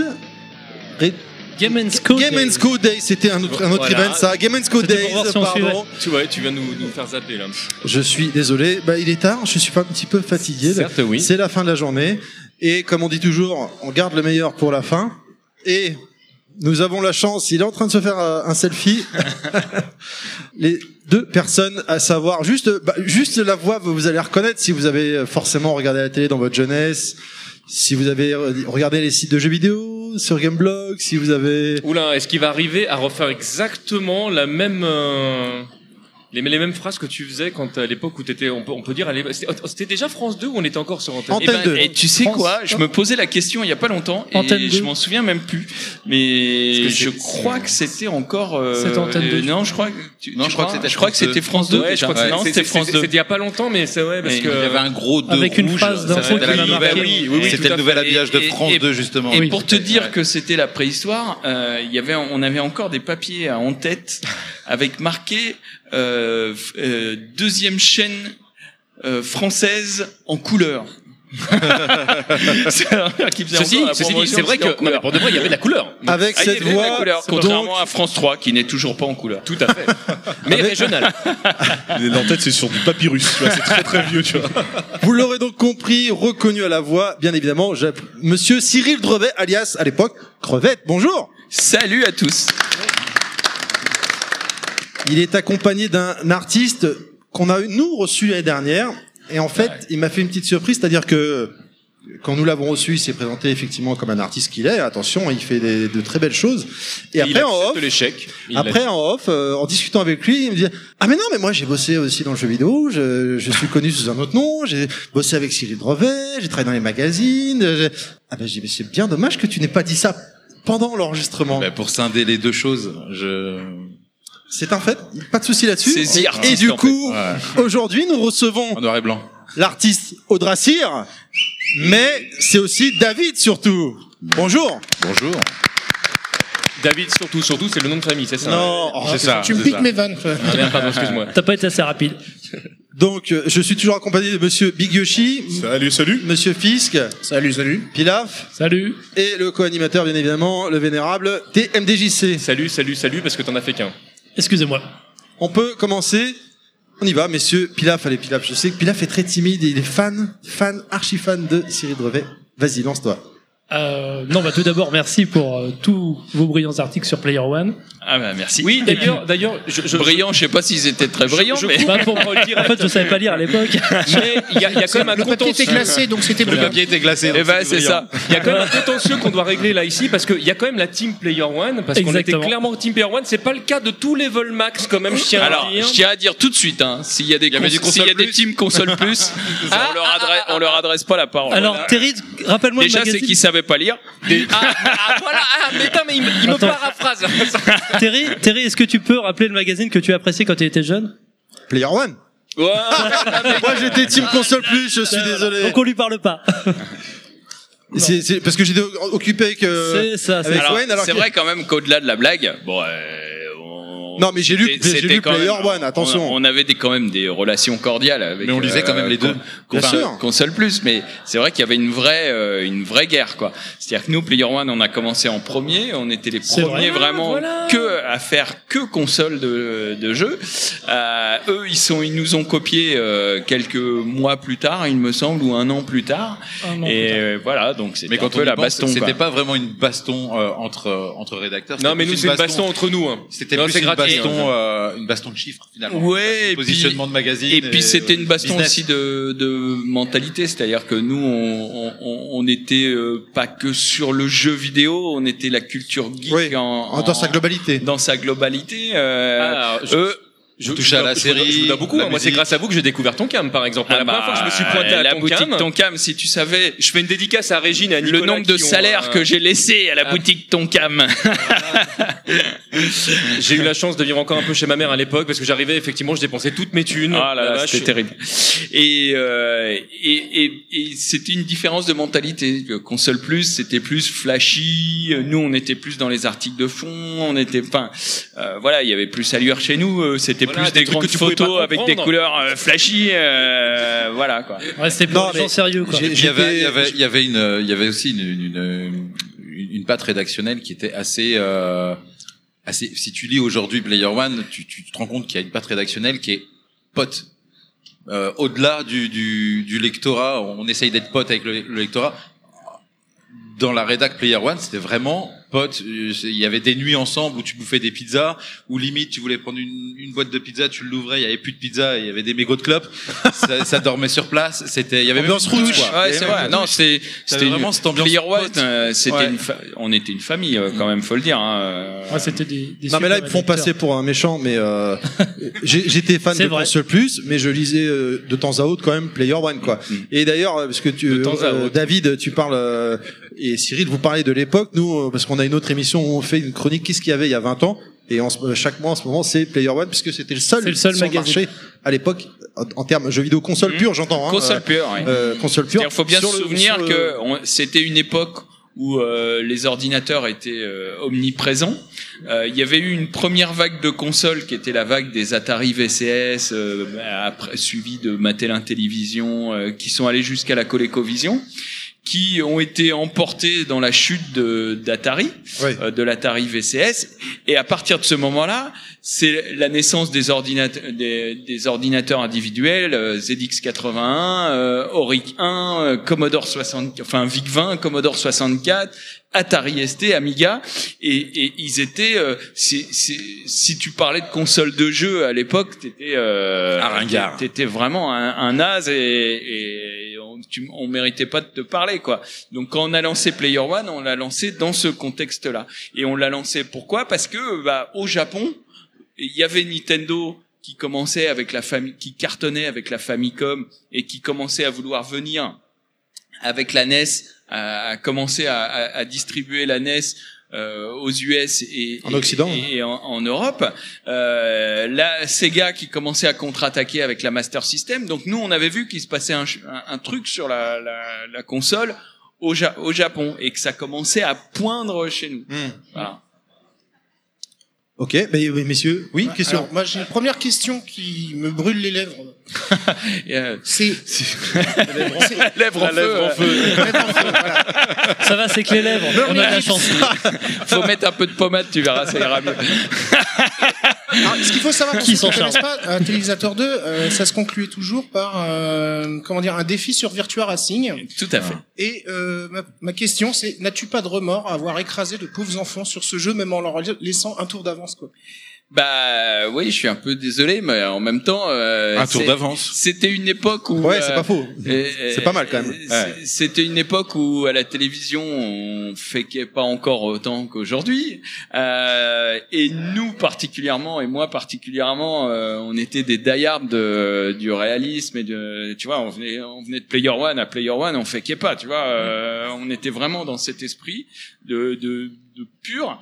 Et euh, donc bah je, je voulais pas féquer le mieux que je pouvais faire c'est de leur laisser euh, un, un, max d'avance.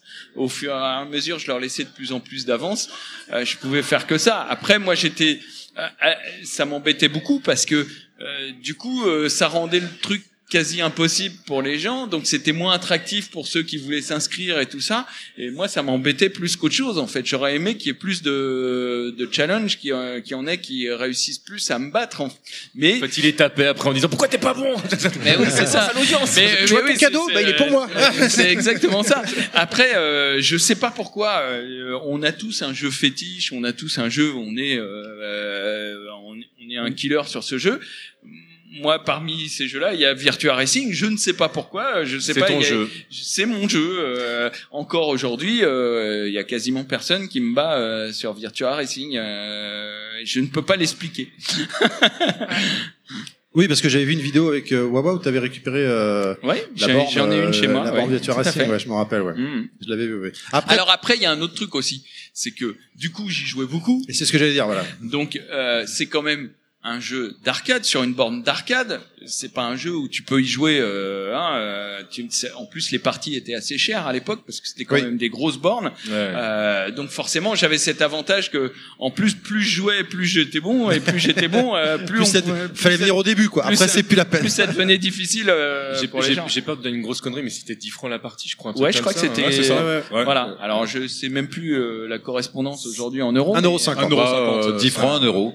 Voilà. 50 sauf que maintenant 1 euro ce que j'allais dire faut recontextualiser un franc 1 euro donc ça te fait 10 euros. Ouais c'est ça 10 euros la partie. on est d'accord. 10 euros la partie on est bon. et voilà. Et en plus à l'époque 10 euros ça coûtait plus que 10 euros aujourd'hui. Ouais bien sûr. Et alors toi David qu'est-ce que tu euh, est-ce que tu peux nous expliquer un peu ce que tu faisais? Parce que toi tu étais malgré tout aux côtés de, de alors, Cyril alors mais moi, tu m'as je suis, expliqué je suis arrivé chez toujours Player dans, One. dans hors lumière j'ai envie de dire alors, moi je suis arrivé chez Player One en tant que stagiaire. Euh, café, je monsieur Je suis resté trois, trois, trois ou quatre mois. Non, c'était euh... les pizzas, Player One, c'était pas les cafés. non, du tout, c'était le tri, c'était le tri des diapos. euh, on m'avait mis au tri des diapos pour, parce qu'à l'époque, ça, ça fonctionnait encore, euh, la PAO, enfin, la mise en page, n'était pas entièrement informatisée. Ils Il faut, utilisaient... faut se remettre aussi. Voilà. hein, c'est, c'est 1993, 92, 93, 94. Il n'y avait pas Internet. Donc, Rendez-vous compte. C'était la mise en page. Il fallait trier les photos qu'on, qu'on allait mettre euh, en page dans dans, dans, dans le logiciel utilisé, je sais plus, je crois que c'était Quark, Quark Express. Quark Express. Quark Express, ouais. Et euh, fallait trier donc les photos, donc les diapositives, machin et tout. Et une fois parce que, les, voilà, voilà, je faisais ça. les photos, on les scannait. Et très euh, vite, enfin, un très vite, il euh, y a il y a Pierre Valls qui a qui a capté que euh, rédacteur, en chef ouais, de rédacteur Player. en chef de Player, Sam. Sam donc, Player ouais, pour euh, ceux qui a capté que je j'étais en apprentissage de la langue japonaise, que je savais écrire, que je savais lire. Euh, il m'a demandé de traduire quelques euh, trucs et astuces euh, à la fin des Famitsu. Il a oublié de dire qu'il rangeait la salle de test aussi. Et- Non, je rangeais pas la salle de test. Ah, ah, tu- alors, ta ça, c'était le bordel. ta mémoire Non, non, non, je la- je la squattais terriblement. Ouais, ouais, mais. euh, Ah, voilà, euh, à la base, ça, il devait enfin, la ranger. Ouais, c'est ça. On lui Ouais, demandait de la ranger, mais en fait, En fait, et, parce que c'était un gros, euh, euh, c'était un gros bordel, hein, la salle de Et test. euh. donc euh, je, je faisais donc le tri et après j'ai commencé à faire euh, des petites traductions à la con et euh, et puis je suis resté ouais au lieu de rester deux mois je suis resté trois mois puis euh, ça s'est terminé comme ça. Et euh, j'étais resté en contact avec Cyril parce qu'à l'époque il était déjà sur Télévisateur 2 donc il était quasiment plus quand moi je suis arrivé à Player il était quasiment plus du d'accord. tout à la rédaction. Il était Bah, parti de l'autre côté, voilà. ouais, quand je il faisait toujours ses piges. Il, il tenait toujours sa, ses, ses tests mais il n'était plus aussi présent que euh, à deux ou trois ans auparavant. Donc euh, quand une fois Cyril est arrivé je me souviens la première fois que je t'ai vu, t'es arrivé avec un gros carton, t'es arrivé de chez Nintendo, c'était la sortie de Wario Land sur Game Boy. T'es avec des autocollants, des machins, des goodies. T'as distribué ça dans la dans la rédac. On a fait connaissance. Je t'ai proposé une partie avec Rafik. Ah oui, rapide. Ouais. Paix à son âme. Et euh, je t'ai proposé une partie de Bomberman avec Rafik. On s'est pété un Bomberman. Voilà. Il est revenu, on s'est re... c'était le jeu du moment. En C'était sachant c'était que- le jeu de, du bouclage, Non, le jeu fédérateur. En sachant que Bomberman était au-delà du jeu du, du moment, on peut dire que ça a été le jeu fétiche de, De player. De player. Ouais, ouais. Bah, D'ailleurs, il y a eu un- il y a eu un numéro qui a tourné là-dessus. Il y a eu un dossier. Il y a eu un dossier sur Ouais, Player c'est, euh, avec euh, les, les, les techniques de, de tout à chacun et euh, avec des expressions d'ailleurs. Je ne euh, pourrais pas compter le nombre de tournois de Bomberman qu'on a fait pendant la période de Player One. Eh ben, vous n'avez pas dû bosser des masses, hein, parce que ça Bomberman. C'était donc, pour le euh, boulot, c'était pour le boulot. Bomberman plus fort que Street Fighter 2 chez vous alors. Donc ensuite, Alors, non, euh, non, non, non, Street non, Fighter non. 2, ouais, ça, ça a tourné aussi. Ça a hein. été, il y a, si s'il fallait Ah. faire un classement, il y a eu Bomberman qui a vraiment été le jeu fétiche de, de Player One.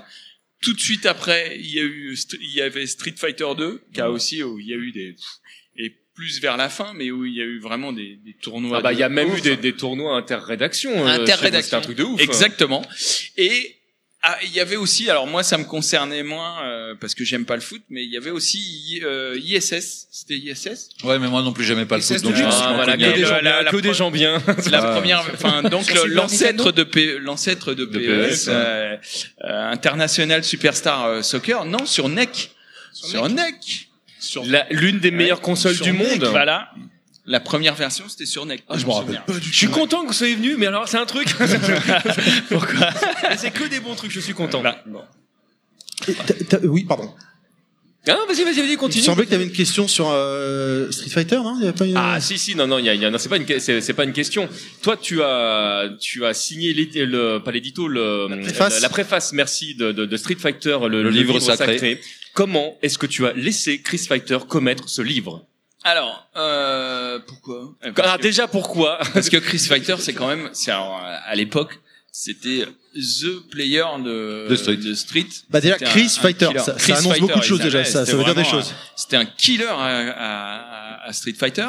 Ensuite, euh, en fait, moi, c'est une maison d'édition qui m'avait confié une, collection, une collection qui s'appelait La Sirène, qui m'avait dit, euh, ce qui était assez innovant pour l'époque, hein, parce que euh, maintenant ça paraîtrait logique, mais à l'époque, c'était parmi les premiers à vouloir faire une collection de livres sur les jeux vidéo. Et donc on avait décidé euh, avec Chris, comme on était, c'était vraiment la période Street et qu'on était comme des oufs sur euh, sur Street Fighter 2, euh, de faire euh, ce bouquin. Voilà.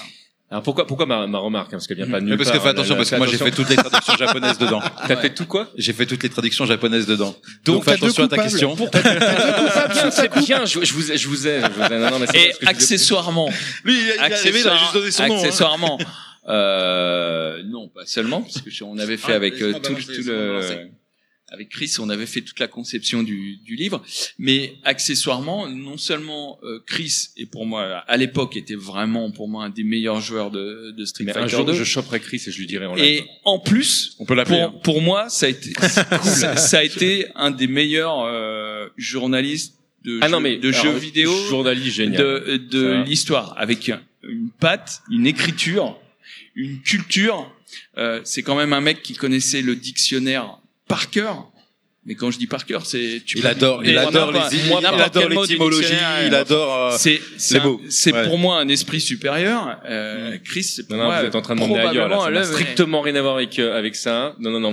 Non, moi, je voudrais qu'on revienne sur le, sur le livre, s'il vous plaît. Quand tu vois ce qui se faisait euh, euh, au Japon à la même époque, donc euh, sur la vraiment qualité de, du bouquin, des, euh, des, des présentations des coups, là, t'avais, t'avais des pages entières avec juste de deux, trois illustrations qui, qui montraient les, euh, euh, les éléments. T'avais, euh, euh, t'avais des, une mise en page, vous ouais, t'avais des, des images qui s'étaient barrées, donc euh, t'avais vraiment, enfin, alors que pour Bah, moi, un- alors, un je vais Street je vais rép- un ultra je vais te fan. mais répondre à ça. vas-y, mais tu vas me répondre tout de suite. Le, qui, qui était vraiment ultra fan. Moi, je, moi, c'est typiquement le genre de bouquin que j'attendais. Et parallèlement, je crois que c'est, alors, je sais plus, c'était euh, euh, Console Plus qui avait sorti un, un hors-série. Non, c'était Banzai qui avait fait un, Mhm. un hors-série sur Street où là tu dis mais c'est ça que j'aurais voulu parce que pour moi Player One justement c'était Player One. Je dis mais où sont-ils partis? Mais parce que là, le c'était pas Player One. Il faut que je leur dise. Parce que là, c'était pas Player One. C'était, comme je te l'ai dit, les éditions La Sirène. Donc, on a dû faire avec les moyens que nous mettait. Donnez-moi le numéro de téléphone de La Sirène. À disposition. Attention. euh, La Sirène. Attends, Déjà. tu peux poser la honnêtement- question à Chris, on va- je vais vraiment le faire. hon- Honnêtement, direct. mets le C'est- téléphone c'est dans bon, le- c'est- C'est bon ça. dans le micro. Euh, honnêtement, euh, honnêtement, euh, euh, déjà qu'une maison d'édition qui n'avait rien à voir avec le jeu vidéo et le, et le courage de faire ça à l'époque. Encore une fois, à l'époque, euh, le jeu vidéo, c'était pas du tout euh, Oui, comme aujourd'hui, quoi. Hein. Ouais. Sorti du monde du jeu vidéo, euh, c'était, euh, on était des des des, des, Bon, des lépreux. des lépreux et des boutonneux et Ouais, on était des Mongoliens. hein. Tu leur dis mais si j'ai une, émission à la télé merde Ah, les gars. voilà. Il l'appelle, non. Et, euh, et on était deux à le faire avec une, une maquettiste, si tu préfères. Quand au Japon, ils avaient euh, Toute une équipe, toute une équipe. Il a l'air d'être à euh, l'étranger, je voilà. suis désolé. Ah, je crois qu'il est en Russie. Quoi D'accord. Fais-lui des bisous pour nous. Attends, Non, je crois Si Non, ça, si ça, va lui coûter une blinde, il va être content. qu'il est avec sa copine en ce moment. Ouais, c'est- Parti, Est-ce ouais. qu'on va pouvoir parler à sa copine aussi ou comment ça se passe Ah, Une photo, une photo. ah, Chris, euh, c'est c'est un mythe. C'est un mythe vivant. D'ailleurs, son répondeur est dans toutes les langues. Ah, Ah pas bon, réponse. bah, mon Chris, c'était David. On était en pleine émission de radio avec En Cyril. direct. En direct. Et on avait une question à te poser par rapport à, À Street Fighter, le livre sacré. des éditions La Sirène. Voilà, voilà. Bah, Et- écoute, euh, je pense que t'es à si je l'étranger. Je te fais des bisous. Et Je te si- dis à bientôt. Et et- si moi je l'appelle, tu crois qu'il répond et- ça, ça serait- Ah, il y aura un ça serait les couilles, ça ou je pas t'embrasse, je te dis à bientôt. Bye bye. Surtout, Embrouille, je l'ai pas, embrouille. je l'ai- je l'ai pas eu depuis de- 10 milliards d'années. Je voudrais juste rappeler quand même, TMDC, que t'oublies pas, c'est nos invités. On est d'accord. On Je... va pas les froisser. Eh, hein. j'ai- J'ai j'ai commencé par, et je le pense réellement, que Player One était le, le, Le meilleur magazine. Non, mais je, le je le rappelle, de juste. l'époque. hein, euh, Au-dessus, il y avait le Tu connais mon, Non, non, non, mon le meilleur magazine à l'époque, c'est quand même Playboy. Ah non, non, pour moi, ah non. c'est pareil. Player One au-dessus de Playboy pour moi. Ah non. Ouais. Au-dessus, c'est le soleil. Ouais, euh, Player One, le souvenir Non, c'est- c'était un numéro spécial où ils avaient fait un, vous aviez fait un CD. Ah, avec ça, avec Matt Murdock. Avec Oui. Matt Murdock. Ah, ouais, ouais, on a ouais, tué ouais. le CD avec Yoshi. Ah, Mais moi, je le tue toujours. hein. Je le tue toujours. C'est vrai Ouais, je le Je, tue je crois qu'il toujours. est encore en plus. Hein. Il doit Et, tuer et, bah, moi, j'ai- toujours le mien. Toujours dernièrement avec Matt, euh, j'avais, j'ai- la dernière fois que j'ai vu Bon, Matt tu t'en tires bien, il me répond pas plus que toi. Tu vois c'est- c'est chez vous aussi qu'il y avait eu le- le- la- l'avant-première, la cassette euh, Super Oui. Nintendo. Ouais, euh, ouais, ouais, tu vois, encore exact. un argument. Enfin, tu Exactement. vois, mais je te dis, ce, ce- non, mais vous êtes. Et alors d'ailleurs pour te pour continuer sur ce que tu as Il y a vu, eu un, il y a eu un en- truc en- avec euh, Chris, euh, on avait fait aussi une cassette euh, vidéo tips, ça s'appelait sur Street Fighter 2. Je- je- et là te c'est confirme. et là c'était Non, non. beaucoup plus euh, Voilà, ben moi c'était ça que j'attendais. voilà. Bah oui, Et donc, mais euh, là, voilà. tu vois, Donc chez ça- AB, on avait le mo- les moyens de le faire. Ça- euh, ça à s'est dit, mais- on n'a pas eu les Écoute, moyens de le faire. in- après, je te laisserai mon numéro de téléphone. Tu pourras lui laisser mon, mon numéro de téléphone. On s'expliquera en live directement. là. Je rappelle, c'est nos invités. Voilà, je. Voilà, attends. Alors, J'aime par bien le redire. Je vais, je vais juste finir un truc. Le bonbon que t'as dans la bouche, peut-être. Ouais. Très très bon. Donc je valide. je, pars de player et euh, un jour j'appelle Cyril pour avoir des news et il me fait euh, tu fais quoi en ce moment?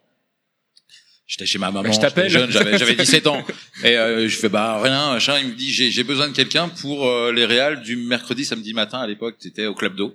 Hum. Et euh, avec Jean-Philippe Astou Hum. et David le stagiaire Hum. Et Dorothée. euh, eh, non, enfin moi je la voyais pas euh, plus que ça.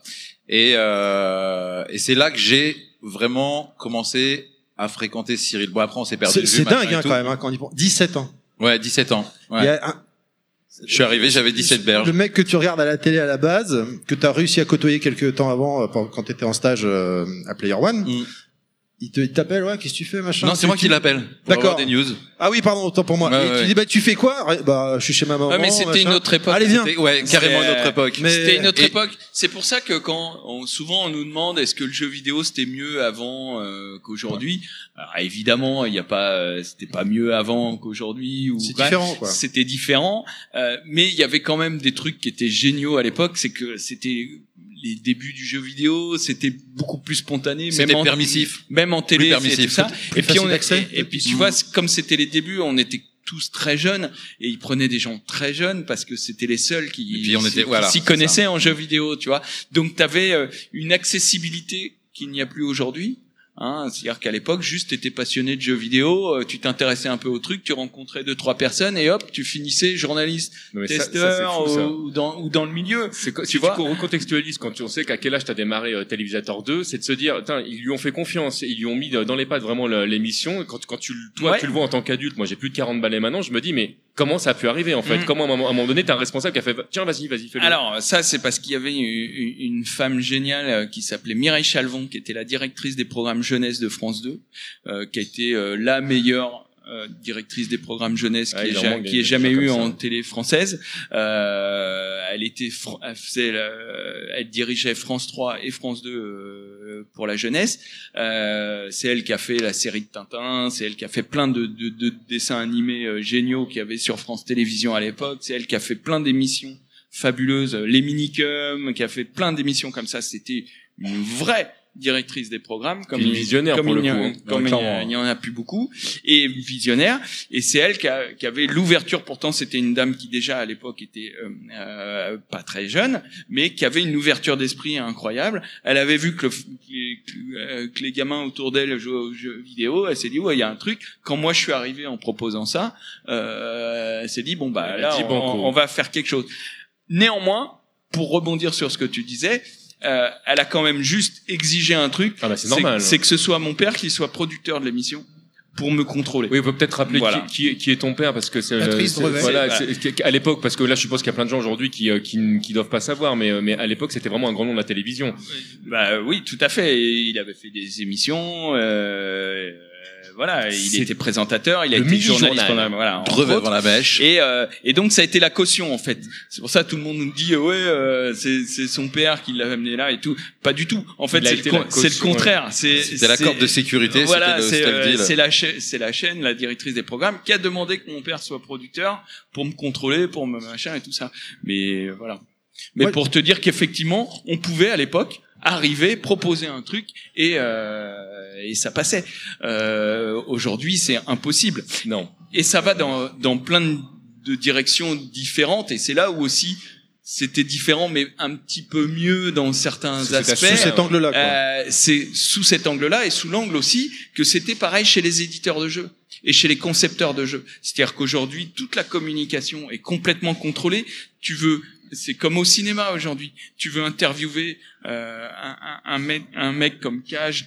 Tu veux. euh, un- Mais J'ai reposé il y a pas longtemps une question à Yoko Shimomura, Euh, j'attends toujours la réponse voilà, parce qu'elle tu doit pouvoir le valider. donc- interviewer un des, des- les grands créateurs de jeux actuels. Maintenant, faut passer par des services de presse euh, euh, en France, en Europe, aux États-Unis, Ouais, au ouais. Japon. Ouais, je rajoute ça demande. la tu peux euh. les, tu peux les avoir principalement que quand ils font des des promos d'un jeu euh, hors du jeu, hors de la promo, ça C'est devient. mort. C'est comme au cinéma. C'est devenu Comme au cinéma. Tout est contrôlé. Quand tu les vois, t'as 10 minutes chrono avec eux. euh, Les questions sous, sont lues à l'avance. les euh, euh, alors bon, ça, moi, euh, je m'y refuse, mais euh, voilà. Bah, il y a des Euh, moments, surtout quand t'es quand t'es petit en termes de taille, bah tu tu te poses pas la question. Ouais. Tu fais allez-y, regardez. Bah oui, t'es obligé. t'es obligé. T'as l'attaché de presse qui est à côté, qui contrôle tout. Tu peux pas dire tout. Tu peux pas dire n'importe quoi. À l'époque, c'était nos potes. quoi. T'arrivais, check. c'est- Alors bien, tranquille. oui. Sympa ton Euh, dernier jeu. C'est ouais, je mais, sais. mais oui, à nos po- euh, c'était nos potes et puis on les voyait, on allait, on rentrait au studio quasiment, on allait, on y allait, euh, juste on passait un coup de fil, tiens je peux passer, on y allait, on y allait, euh, tu vois. En plus, c'est- euh, c'était le- l'ambiance du jeu vidéo de l'époque. c'est- Enfin, c'était un peu de, euh, enfin, c'était un peu l'univers de niche en fait finalement. Donc c'était un peu entre nous, Oui, entre bah, c'était un petit peu plus intimiste. Voilà. euh, comme univers. et puis c'était les euh, débuts, donc tout se mettait en place. Il y avait pas encore, tu vois, le, le contrôle de la communication. Ouais. Ils étaient pas, la plupart é- é- étaient pas euh, cotés en bourse, parce qu'il y a ça aujourd'hui. au- au- Aujourd'hui, euh, des boîtes comme EA et tout ça, euh, ils contrôlent le cours de bourse. Si la moindre, euh, la moindre annonce ou quoi que ce soit peut influencer le cours de bourse. Donc les mecs ils, ils, ils, ils- se pissent dessus, c'est pour parler vulgairement. Euh, donc ils contrôlent la communication parce que euh, s'il y a la moindre phrase non contrôlée euh, qui part, bah, Ah, le, on, a, le on a eu chute, l'oc- quoi. ouais, on a eu l'occasion de, le- de, de le voir chez certains éditeurs. Ça, on a même arrivé à se dire que bon, allez hop, Konami, euh, au revoir. euh, c'est, enfin, c'est, euh, Ouais, Konami, c'est désespérant ce qui Ah s'est oui, passé. c'est- je suis assez d'accord. Désespérant. Moi Kona- qui ai adoré, qui ai adoré cette. Ah enfin, non, mais c'est clair. Il y a tellement de bonnes licences c'est- éditeur, mais ne, reparlons pas de toutes ces merveilles qui sont dans les années on parlait de 90. Bomberman justement, tu vois, moi ça me déchire le cœur quand je vois ce que c'est devenu quoi. Enfin bref. bah oui. Alors, j'aimerais qu'on revienne sur David, puisqu'il était en train de nous Oui. expliquer que il appelle Cyril pour prendre des nouvelles, comment ça va, et Cyril te propose, Un job au club Dorothée. Et donc là, tu débarques à Je 17 fais, ans. bah, quand il me dit, bah, je sais pas, jeudi, deux jours après. Euh, ok, ok. Donc je débarque et euh, je signe mon contrat le, le jour même. Et, euh, et là, je me vois euh, faire les saisies de, de tout, de tous les jeux vidéo qui doivent être euh, mis à mis à l'antenne pour euh, toutes les chroniques euh, de la chronique de Cyril. Et, euh, et puis voilà, ça a duré. Euh, oh, je sais pas, j'en sais rien. Ça a duré. Et puis, euh, puis voilà. Puis après, on s'est pas vu pendant- c'était très long, c'est ça? Non, c'était c'était trop top. C'était trop top. T'es dans un univers que, que t'as 17 piges, euh, tu peux continuer à, à gagner ta vie, euh, en, à gagner ton argent de poche. Mais c'était plus qu'un argent de poche pour le coup, euh, parce que c'était très très bien payé. Et euh, enfin pour moi, j'arrivais de la pige. Euh, où t'es payé au lance-pierre, machin, au caractère, ah, et là tu te dis, ah cool, je vais avoir ça par mois, euh, c'est plus que de l'argent de poche. Et euh, donc j'ai fait ça et puis euh, tout ça pour jouer aux jeux vidéo finalement et enregistrer ça sur Betacam. Après ça partait en régie, c'était euh, Jean-Philippe qui s'occupait du montage, de la voix off. Terminé quoi. Et c'était cool en plus parce qu'il y avait cette promiscuité avec euh, avec les gens du bureau comme les gens qui étaient mis en avant. Tu n'avais quasiment personne qui se la jouait star. Euh, Ouais, il y avait pas de barrière. euh, non, absolument pas. Moi, je me souviens, notre bureau, il était juste en face du bureau d'écriture de, de, de, des filles, euh, pas des filles d'à côté, de Hélène et les garçons. Et, euh, et c'était très souvent que tu avais les acteurs qui venaient, machin et tout. Et il y avait, euh, il y avait des échanges naturels. Bah, faut dire qu'AB, sans, sans aucune AB Productions, différence. c'était fabuleux à l'époque. Hein. C'était, euh, vraiment une, ruche, hein. une Moi, ça- ruche, mais sans aucun, euh, Aucun mur, aucun mur, quoi, finalement, aucune cloison. Voilà. Ouais. Ouais, non, voilà. T'avais pas cette sensation d'être juste le scribouillard ou juste celui qui, qui joue aux jeux vidéo. Euh, T'avais pas cette sensation de je suis devant la caméra, euh, je suis l'actrice de. Absolument Bah, pas. là aussi, c'est un peu comme Player One, c'était aussi une, Ouais, une ah grande ouais. famille, sauf que là, c'était une gigantesque famille.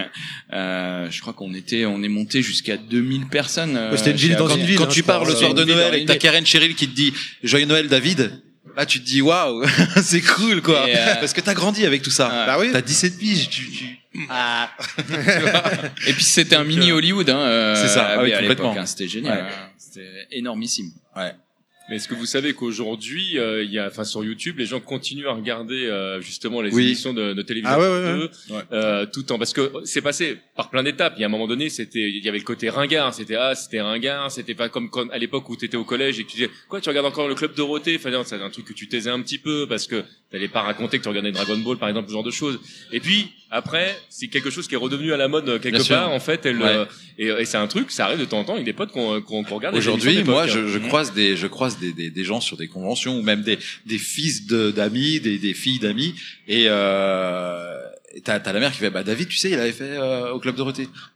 Et, et 20 ans, ils ont 20 ans et ils connaissent le club Dorothée. Ouais, ouais. Ils connaissent. Non, mais je connais. Putain, c'était, c'était, ça devait être génial. Enfin, moi, je regarde sur YouTube, machin, mais euh, et t'as cette même sensation de, de, t'as mon âge là-dessus. Enfin, t'as as, l'impression que Mais ce qui- ce moi, je suis toujours, c'est vraiment ancré, cette émission. C'était pour moi l'image de, de Player One. Mais on avait tous les cheveux vraiment, longs. non, Ah mais avec clair. la casquette, c'était toi. C'était Sam. Alors David, t'as changé c'était la- il, avait, il avait des cheveux. En fait, c'était vachement fort.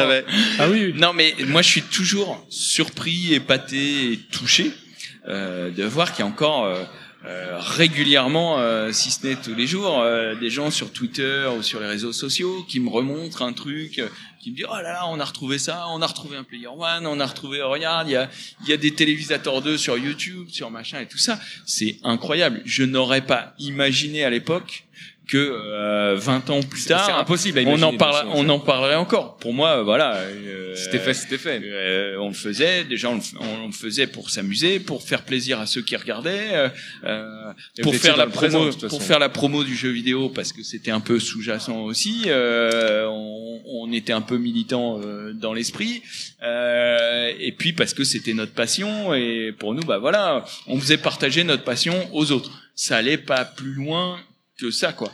Et Ouais, de ouais, manière mais vous, ça a marché. vous étiez les représentants du clan en fait. On était ça, voilà, c'était un clair. milieu hyper fermé. Et euh, voir qui parlait bah, du coup de jeux vidéo à la télé, euh, parce qu'effectivement on était, euh, bah, comme tu disais tout à l'heure, hein, comme on disait tout à l'heure, on était un peu des lépreux, on était un peu des Avant, parias sinon, en c'était fait. micro-kids. Ouais, t'as ta copine sinon, qui vient là, qui, qui vient dans ta chambre, tu caches la console sous, la, sous le lit, tu veux pas passer pour un associé. Voilà, trop ça. C'était ça. Aujourd'hui, C'était elle c'était trône, truc, euh, aujourd'hui, elle trône à côté du Non, lecteur. Blu-ray. Bah, T'es c'est- fier d'avoir ta c'était un console. truc de Et bah bouffon, pour prendre les justement, termes moi j'ai utilisé ça toujours euh, très très tôt. J'ai j'ai utilisé tout ce que je faisais à l'époque justement pour lutter contre ça. C'était un de mes un de mes chevals de bataille. euh, Ah ouais, mais vous étiez carrément les porte-étendards pour les geeks. Ah oui, c'est clair. ouais. Moi, c'est sur Terminator 2 que j'ai vu pour la première fois les, les images de l'année euh, animées. C'est-à-dire Mm. que le, le- avant, Mm. avant de pouvoir mettre les doigts Les dessus, photos. c'était euh, voilà, il y a, c'était extraordinaire pour moi. En plus, moi, j'avais une euh, bon, euh, j'étais dans l'idée euh, à l'époque, et c'est pour ça d'ailleurs que j'étais venu voir euh, Mireille Chalvon euh, sur France 2 pour lui proposer Télévisateur 2. Euh, moi, j'ai toujours été fan de télé. Bon, je pense que ça m'est venu par mon père forcément, mais toute la télé a toujours été présente dans dans dans ma vie depuis que j'étais bébé et devant et derrière. Et je suis fan de télévision. J'étais fan de télé. Euh, et j'avais toujours dans l'esprit de quand je voyais pas à la télé euh, ce qui me plaisait, qui je me disais bon bah je vais essayer de le faire moi-même. euh, voilà. Et en parlant de, de choses qui nous plaisaient euh, voir la télé, vous avez gardé contact avec Ness? Pas du Bah, tout non. Moi, oui. Moi non. Moi, oui, je suis. je Non l'ai- non, elle a pas toujours été, dans mes, euh, ouais, elle a vraiment pas été clean avec moi. Moi, je l'ai euh, dans non. mes contacts encore. Voilà. Moi, oui. Question. Continuons. C'est ça, comme ça, péter l'ambiance. Pas du tout. Moi, oui. Question suivante, messieurs. Parce que euh, Monsieur Fisk, là, me dis pas que t'as pas de questions. T'es venu avec quatre Non, feuilles. là. mais moi j'en connais Ouais, forcément qu'on a des questions. exemple, il ose pas. sur- Mais oui, La alors faut le laisser la parce qu'il est tout la- timide dans son coin, faut le laisser s'exprimer. Non, mais il, même. appré- il apprécie le moment. Hein. Ah, Il y a pas j'apprécie, que de la- là, ouais. voilà, il y a pas que de la timidité. Alors, Allez, pose ta question. Oui. Alors bon, alors c'est un peu euh, vu que maintenant il y a beaucoup de rééditions de jeux, de machins, de, de trucs comme ça. Est-ce qu'un jour on aura la chance, parce qu'on a déjà eu la chance d'avoir un livre sur les chroniques de Player One, ah oui, je l'ai lu. qui était excellent. Est-ce qu'on va avoir un jour la chance de, pourquoi pas, une euh, une, une écriture sur Player One ou quelque chose euh, euh, comme des tests un peu pas forcément rétro ou une espèce de revival du magazine? Un revival du magazine? Alors, bon, il y a plusieurs choses euh, dans- C'est difficile, pour j'imagine. répondre à ça.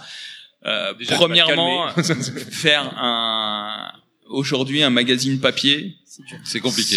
c'est compliqué, voire euh, impossible. Et voir, alors ça, moi, c'est euh, c'est ce que je pense, hein, euh, voire inutile. Euh, S'il faut refaire quelque chose, c'est sur le net. Euh, je pense qu'il y a un moment où il faut euh, admettre que euh, le papier c'est fini, qu'on est passé dans l'ère numérique, euh, qu'on est à l'ère internet euh, et que euh, voilà. Après, euh, refaire une version, euh, refaire un, un Player One, pourquoi pas Euh, Il y a déjà beaucoup de choses qui se font. Euh, ce qui pourrait être intéressant, c'est de refaire Player One dans le sens de cet esprit, ce qui n'existe pas vraiment parce qu'on a des jeux vidéo.com. On a des Euh, sites ciblés. On a des sites très ciblés, mais très jeux vidéo. Chacun a ça. Euh, euh, on n'a pas vraiment de site un peu culture jeux vidéo. Euh, et c'est là où ça pourrait être intéressant de refaire quelque chose autour de Player One. C'est c'est justement ce qu'on disait, c'était l'esprit Player One, l'esprit culture jeux vidéo et pop culture, euh, geek culture qui va Tout ce qui qui, va, l'entoure. qui va avec, tout ce qui l'entoure. Euh, après, euh, t'as beaucoup de sites sur internet aussi qui font quand même, qui traitent de, le- euh, Ah, ils traitent tu de tout vois, ça. euh, qui traitent de tout Mais ça.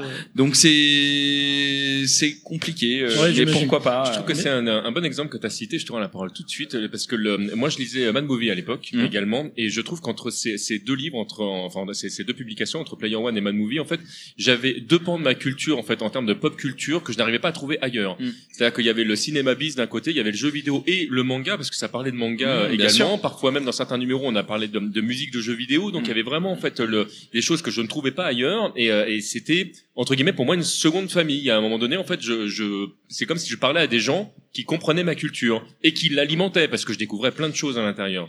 Et je te rends tout de suite la parole. Oui, parce que sur euh, sur les magazines, il y avait un lien vraiment particulier. Sur les sites, je le retrouve pas en fait. Sur jeuxvideo.com ou autre, il n'y a pas cette euh, cette attente euh, qu'on avait. Bon, on peut plus le faire maintenant. Attendre Alors, il y a eu euh, quand euh, Julien Chiez était encore à Gameblog, il y a eu un peu cet esprit-là. Oui. Euh, Malheureusement, euh, il est parti et moi avec. du coup, on va plus sur Gameblog. Mais euh, euh, il y avait un peu cet esprit-là, et c'est vrai que peut-être, je suis assez d'accord avec toi. Il manque peut-être un site un peu qui regroupe tout ça, Ouais. euh, Ouais, c'est vrai que où t'as pas besoin peut-être d'aller ch- chercher euh, euh, sur le net ou sur YouTube ou euh, d'aller chercher euh, euh, ce qui l'actu des mangas, euh, l'actu du Et cinéma. puis c'est compliqué. Aujourd'hui, il y a, il y, a, il y a 20 ans, 25 Bah, ans, le jeu vidéo, il y avait trois jeux qui sortaient euh, en l'espace d'un trimestre. Aujourd'hui, en un mois, tu as 15 jeux vidéo qui sortent.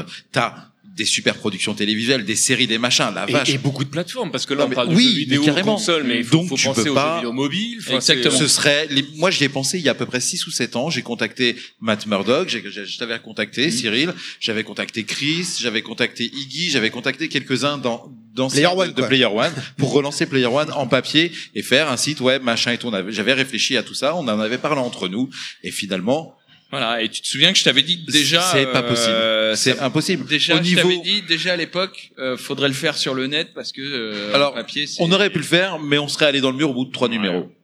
Ouais. Ça aurait duré trois numéros.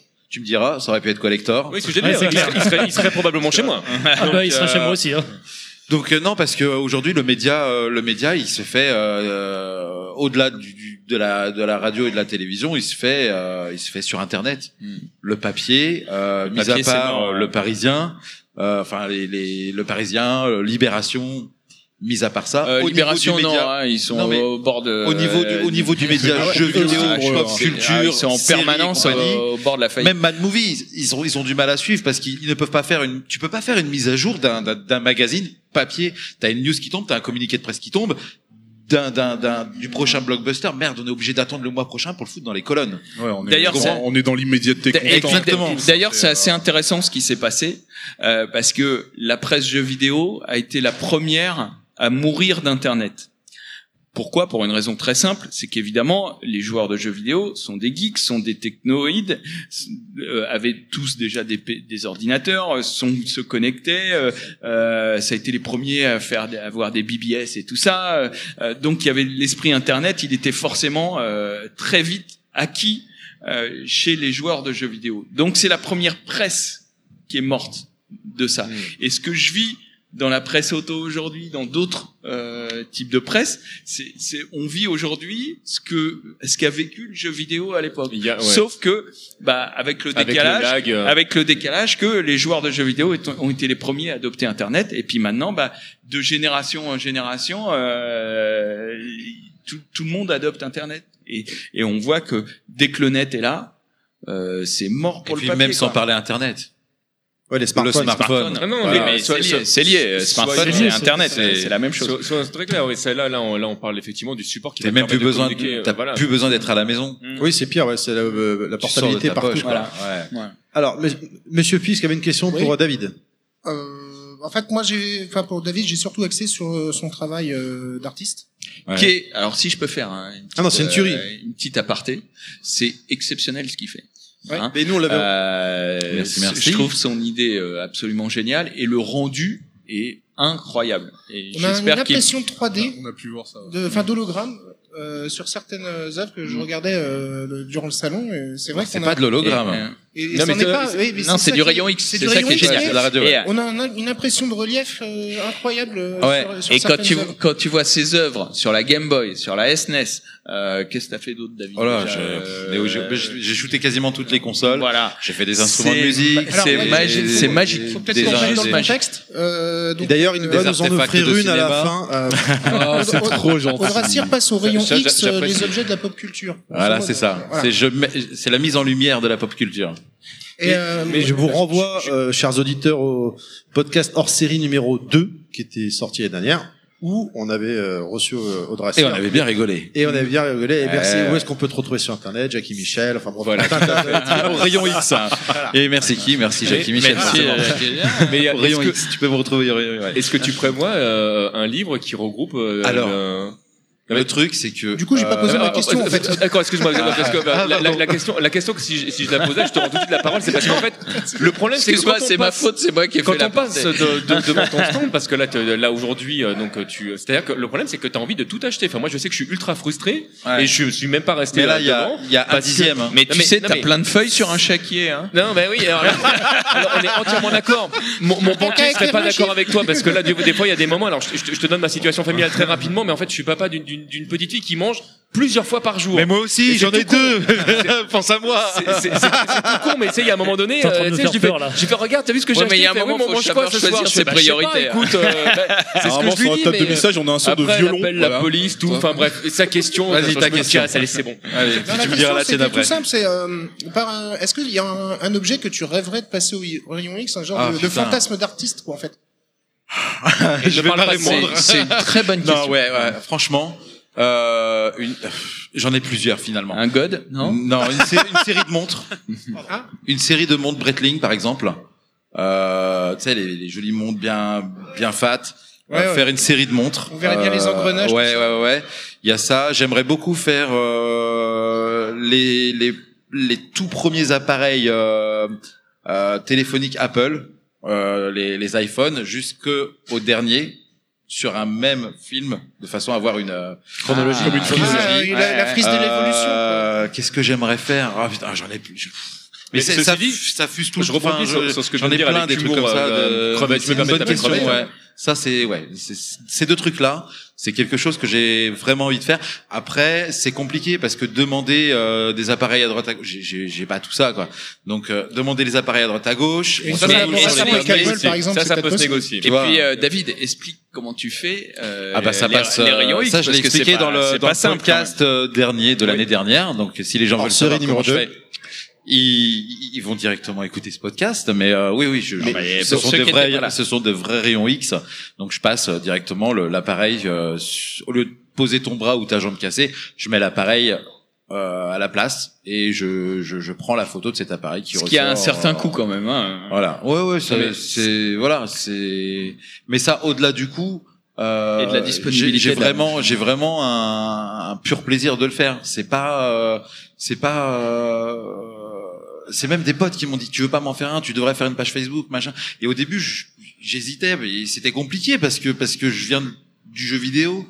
J'ai un réseau, je- on se connaît tous, machin, et, euh, et je voulais pas qu'on me dise ouais, euh, c'est facile euh, parce que tu connais Ah un non, tel, non, ouais, non, ça, ouais, ça- Donc j'ai foutu mon nom à l'envers et c'est pour ça que tu trouves pas de photo de moi parce que je voulais pas montrer ma gueule pour justement voir si le projet pouvait décoller de lui-même comme n'importe qui et sans aucune chance. Puis pour que tes œuvres aient une chance de réussir aussi. Exactement, voir si le projet il était viable et finalement Mais oui. tout à l'heure, euh, Cyril te disait avec humour et dégonne, mais, mais en termes de pop culture. J'y ai pensé. Non, mais sérieusement, pensé, euh, mais ouais. moi je trouverais Bien super sûr. intéressant Ouais. que tu fasses des sextoys euh, comme Oui, ça, mais pour oui, de vrai. Hein. Ça, ça viendra un jour. Tu me passeras Ah, euh, les tiens, puis Et un extenseur de sexe suédois aussi. Bah, C'est-à-dire que tu risques aussi d'avoir une photo de son bassin. ça c'est pas grave. C'est pas grave, ça va avec. Je veux dire, une fois qu'on est lâché, je veux dire, on est entre potes. Après je lui rajoute des vis de Robocop sur le côté, machin. Ouais, mais voilà. Euh, tout est bon. Mais du coup, euh, quand tu passes un objet au rayon X, maintenant, t'as une vague idée de ce que ça va donner ou c'est toujours une Absolument. surprise? Non, non, non, non, c'est c'est plus une surprise parce que je, je fais ça sur une sur une dernière machine qu'on appelle les Osirix. C'est les dernières générations, c'est entièrement numérique. Donc je vois en direct euh, ce que je fais de mon objet sur un écran de contrôle. Je fais, euh, je le place comme je veux. Je peux régler ma profondeur. Euh, je peux régler ce qu'on appelle euh, gérer le mou, c'est-à-dire euh, t'as des t'as des parties euh, plus qui vont être plus visibles. J'ai plein de que potes aussi qui Donc, gèrent le peux, hein. Je peux choisir euh, si je veux plus voir de plastique ou plus voir de la matière euh, mécanique. Donc euh, toujours dans le rayon X, on est d'accord. Ouais, tout à fait. Donc euh, non non, je, je vois en direct ce que je fais. Il n'y a pas de surprise au final, mais j'ai déjà toujours une idée de, de ce que ça va rendre. Euh, là, j'ai fait. euh, Il y a Sphero qui m'a envoyé euh, un R2D, un R2D2 de, de, de Star Wars, leur euh, l'un de leurs derniers droïdes télécommandables, et euh, je me suis dit bah je vais le shooter. C'était même pas pour le shooter. Hein. C'est eux, c'est eux qui t'ont contacté? Ouais, ouais, ouais. C'était même pas pour le shooter. C'était même, ils m'ont même pas contacté dans dans le sens des radios. C'était pour autre chose. C'était pour un test. Et, euh, et je leur ai dit, bah, euh, je vais le shooter et je vous enverrai les photos. Donc j'ai, je leur ai envoyé les photos, machin et tout. Ils ont kiffé. Et euh, d'ailleurs, il est visible là. Et euh, je savais déjà, comme vous pouvez l'entendre, ce que ça allait. Euh... ouais. je savais déjà ce que ça allait donner euh... et j'ai- j'étais pas du tout surpris. Donc euh, D'accord. voilà.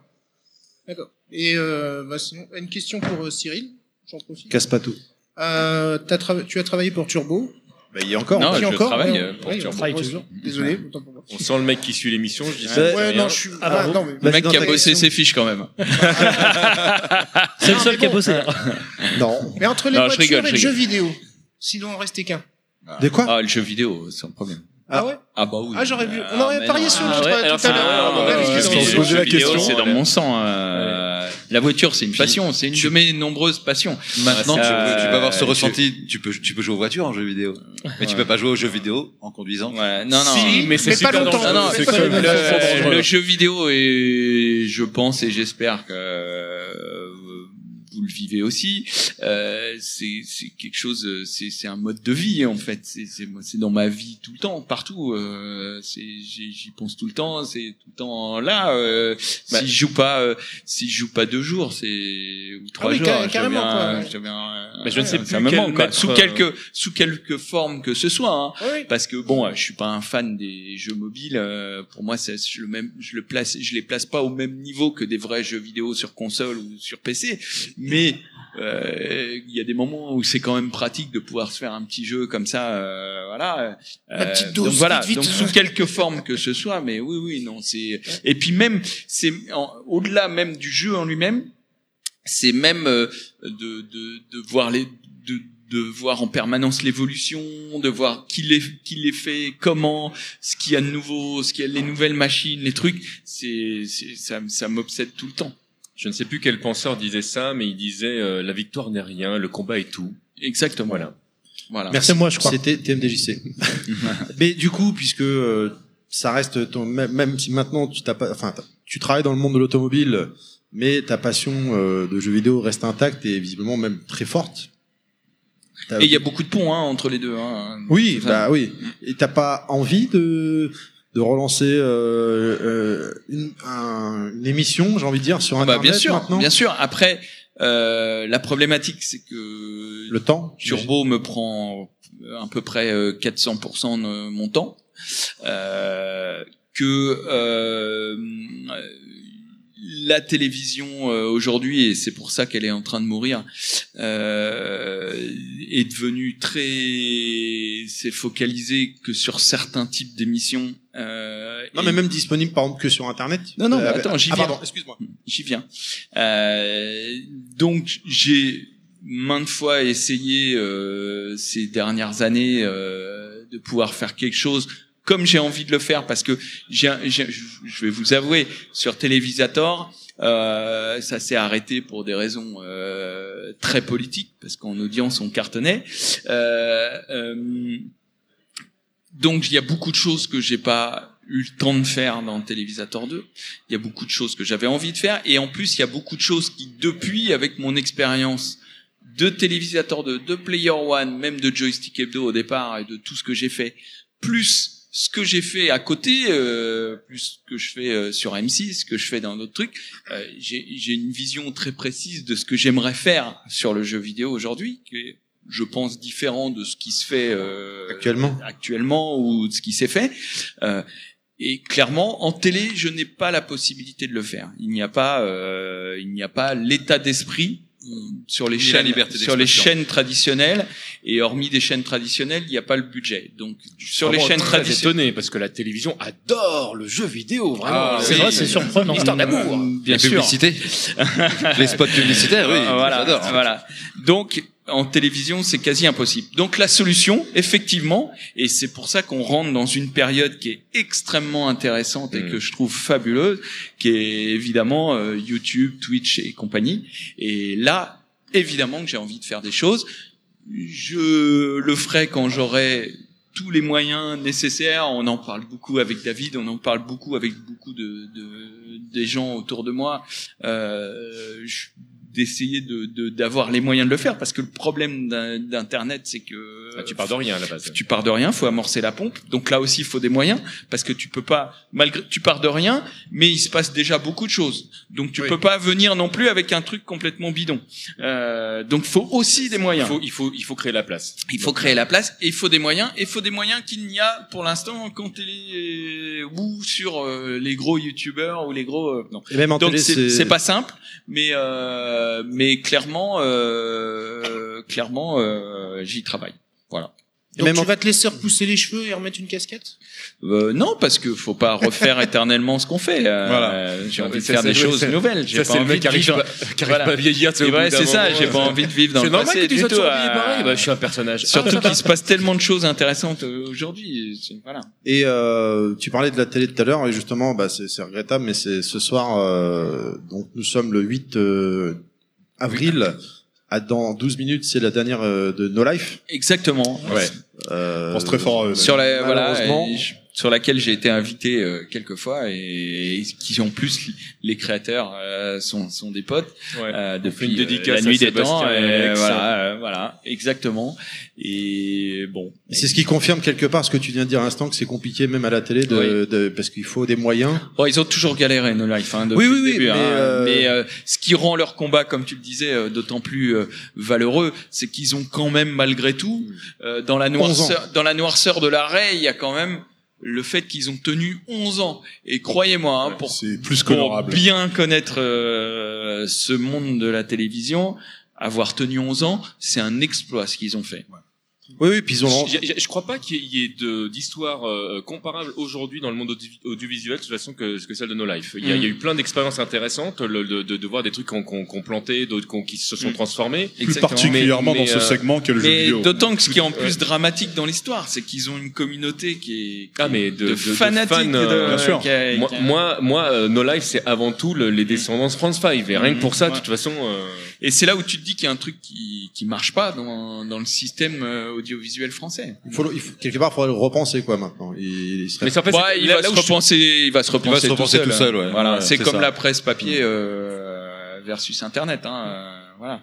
C'est pas, c'est pas pour rien d'ailleurs que les chaînes vont chercher des nouveaux chroniqueurs chez les youtubeurs euh, réputés avec Mm. énormément de followers.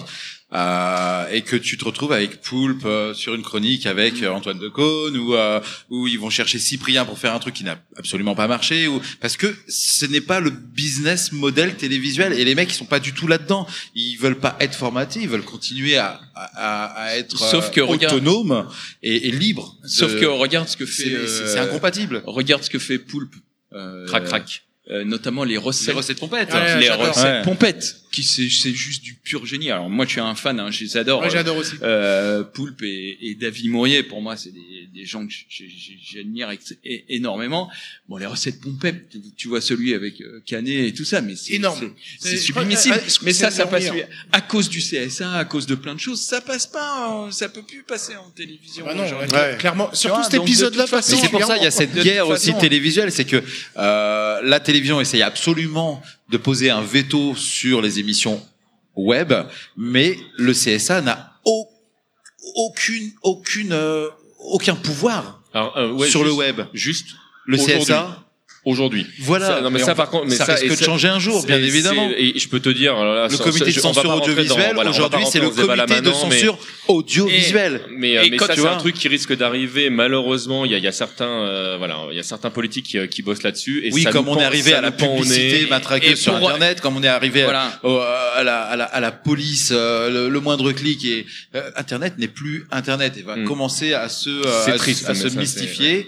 L'internet qu'on a con- con- connu étant plus jeune dans les départs machin, hein, vraiment ça va se libre, mystifier ouais. et va devenir ce qui est devenu la télévision, la quelque télévision dans son dans Oui, âge, euh, sauf que c'est plus ouvert, sauf que c'est plus ouvert quand même. Donc Alors, on- ça arrivera sur une quand certaine même. euh, limite. Mais non, mais en fait, ce que je pense qui va se passer, c'est que malheureusement, si jamais on, on- on suit cette ligne-là, il y aura vraiment deux internets différents. Il y aura ceux qui seront capables d'ouvrir euh, le- le- la, la porte du dark Après, il y il y aura peut-être le dark web et tout ça, et qui, euh, qui profiteront qui risquera d'être punissable par la qui suite. risquera, mais tout à fait. Et puis il y a ceux qui continueront en fait à, à ne pouvoir obtenir parce qu'ils peuvent pas faire autrement que Non mais il y a quand même attendez, attendez, il y a quand même une différence sur Internet et là où je te rejoins pas totalement David, c'est que euh, en télévision, tu es obligé de passer par des diffuseurs. Sur Internet, c'est toi le diffuseur. Donc ça fait quand même une grande différence. Et ça fait donc quand même un espace de liberté qui est bien supérieur. Euh, ce que je veux dire, en fait, veux c'est que le des jour où- Norman, des Norman et Cyprien, etc., n'auraient peut-être jamais pu exister en télé. Bien sûr. Parce qu'ils seraient allés voir un directeur des programmes qui leur aurait dit, oh bon non, euh, Ça marchera pas, non, mais toi. ça marchera pas, etc. Encore Norman et. Cyprien, en fait, ils ne se sont jamais attaqués à des sujets réellement sensibles. Euh, si jamais toi, tout d'un coup, tu, tu décides de, de, de faire une émission euh, qui euh, qui sort de- du cadre Oui, bien sûr. euh, qui qui, qui, bah, qui t'est autorisé par ta, par le diffuseur justement. Et le diffuseur, c'est pas seulement toi à ce moment-là, mais ça va être YouTube, Bien ça va sûr. être Dailymotion, ça va être Ouais, etc. Bah, tu es soumis à des règles. Oui, c'est vrai, c'est vrai, c'est vrai. Mais bon, d'un autre côté, il faut quand même qu'il y ait quelques règles aussi. Euh, tu vois que ça, on peut partir dans des dérives sur le net quand il n'y a pas de règles. Ouais, euh, tant, que c'est fait avec bien, euh, la, la seule règle qui pourrait être en vigueur, ce serait la bienveillance. Tant que tu fais avec bienveillance, Oui, dans l'absolu, tu, devrais pouvoir tout vrai, faire. vrai. Tu, tu, tu, tu as raison. Mais pour revenir euh, donc au sujet principal de ce pourquoi on est là aujourd'hui, le jeu vidéo, tu vois, moi je suis quand même effaré, tu vois, qu'aujourd'hui les chaînes de télé pleurent que les jeunes ne les regardent plus, euh, qui sont sur YouTube, etc. Euh, euh, euh, alors que le jeu vidéo, et il n'y a pas que moi, il y a des Bertrand Hamar et tout ça qui ont fait pareil, euh, euh, systématiquement quand on a proposé des choses sur le jeu vidéo, par exemple, On on, on- on nous a répondu, c'est segmentant. Ah Bah, c'est tellement segmentant qu'aujourd'hui tout le monde s'est barré. Ou, ou c'est de la niche. Mais de la niche de de quoi On de la est des niche de quoi milliards. Dans, Ah ce ouais, c'est cas-là, dans ce cas-là, le football, c'est de la, la plus niche grosse aussi, industrie, euh, C'est ça. Non, mais David, il a, il a Euh, complètement raison. pourtant On est beaucoup des- d'argent. Voilà. Niche de quoi ouais. On arrête. euh, Moi, quand, quand on a quand on a lancé J'irai jouer chez vous avec Cyril Brevet il y a, il y a quelques années. Avec qui Hein euh, on, on- moi, j'ai j'ai commencé à, à aller chercher des, des diffuseurs, donc euh, des chaînes, des machins. Eh ben non, c'était toujours pareil. C'est de la niche, c'est de la niche, c'est de la niche. c'est De... Mais que- de la niche de quoi? Le jeu vidéo aujourd'hui, c'est quoi? Et encore, c'était pas que ciblé jeu vidéo, parce que certes, Cyril jouait au jeu vidéo avec l'invité, mais c'était un prétexte à rentrer dans l'univers de l'invité. Le jeu vidéo n'était qu'un prétexte. Le vrai prétexte, c'était découvrir ton univers, montre-nous ta collection, euh, et tout ça autour d'un verre de coca avec, euh, avec vous la bonne à la maison Parce que les préjugés des années 90 euh, perdurent en fait finalement. Mais euh, pour te dire, il y a exactement. Non, et, et pour te illustrer ça, alors je ne citerai pas les chaînes euh, ni rien, euh, ni les personnes, mais Ni Antoine euh, ni personne. euh, euh, euh, euh, un Bertrand Hamar avait produit une émission. On n'a dit pas de nom, on n'a pas de nom. Une, une, une émi- un, un, un event de jeux vidéo euh, diffusé sur une euh, sur une chaîne euh, qu'on ne citera pas. Euh, Canal J. et, et il m'avait invité dans le dans l'event. Bon, et je, évidemment, euh, et comme je connaissais un peu les gens de la, de la chaîne, euh, à un moment, je tombe sur eux, je leur dis, bah alors, euh, ça passe quand euh, le et je te parle de ça, c'est il y a il y a pas longtemps. Hein. Et euh, les mecs me disent, bah ça passe euh, mercredi matin. J'ai mercredi matin, mais pourquoi euh, C'est le jour des enfants. C'était un truc pour te dire sur Guitar Hero et tout ça. Hein. Bon. Et, euh, et C'est segmentant Guitar Hero en même euh, temps. c'est- Voilà. et le mec me répond, bah oui, bah c'est euh, bah, parce que c'est dans la tranche euh, enfant, Voilà. Donc c'est non, c'était pas une blague en fait. Tu vois. la tranche jeunesse. Mais quand on voit qu'à quelle heure Et il tu diffuse fais là, le tu journal de fais, tu l'e-sport. fais, mais euh, aussi, what hein. the fuck quoi. Pourtant, c'est factuel. Tu regardes euh, les chiffres euh, entre l'industrie du cinéma et celle du jeu vidéo. Enfin, ça rapporte en plus. Alors quoi. après, Enfin, il y a aussi, pour euh, plaider quand même, pour pas complètement, euh, voilà, pour aussi euh, se faire un peu l'avocat des chaînes, il y a quand même un truc qui fait très très mal, c'est le CSA, euh, parce que euh, avec le CSA, tout ce qui est Peggy euh, Ouais, ça, c'est- 16 ça, c'est et plus, tu peux pas le passer avant euh, 22 heures, avant 22 heures. Et ça, 22 heures Bah, No- No- No Life, euh, par exemple. déjà, déjà ça te l'a. No, No Life a eu des problèmes avec Ouais, ça, ouais, notamment. ouais. Voilà. Donc déjà, ça plombe. Ce qui n'existe dans aucun autre pays euh, de la planète, hein, qu'on soit bien clair. Alors, on je sais, on va être de- obligé de couper, mais Voilà. juste pour terminer par rapport à ça, ce qui est, ce qui est Non, mais tu fais le coup à chaque fois, là. Hallucinant, jours. c'est que tu regardes les informations, tu regardes ce qui passe aux informations et tu dis, non mais les gars, vous voulez vraiment ne pas diffuser ce- jeu de ouais, voiture ouais, ouais. parce qu'à un moment donné, il y a un coup de portière. Mais les gars, non. Ouais, non, c'est n'importe quoi. Pilaf, tu voulais dire une, une, dernière chose, non Tu voulais faire un bisou. non, non, c'est bon, pas de bisous. Il voulait ne rien dire en fait. Alors, je, je- je vous poserai la question classique que j'ai posée pendant ces deux jours. Vous êtes des joueurs avant tout. Vous jouez à quoi en ce moment En ce moment, hein, j'ai pas dit votre meilleur jeu d'ever et tout. Juste Alors, à quoi moi- vous jouez en ce moi, moment moi, je rejoue- interviewés. Moi, je rejoue à Skyrim sur euh, Switch.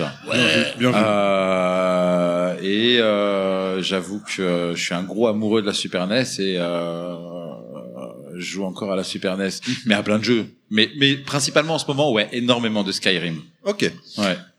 Moi, je joue globalement à. euh, je reçois quand même pas mal de, de nouveautés, donc à chaque fois qu'il y a une nouveauté, euh, j'y joue.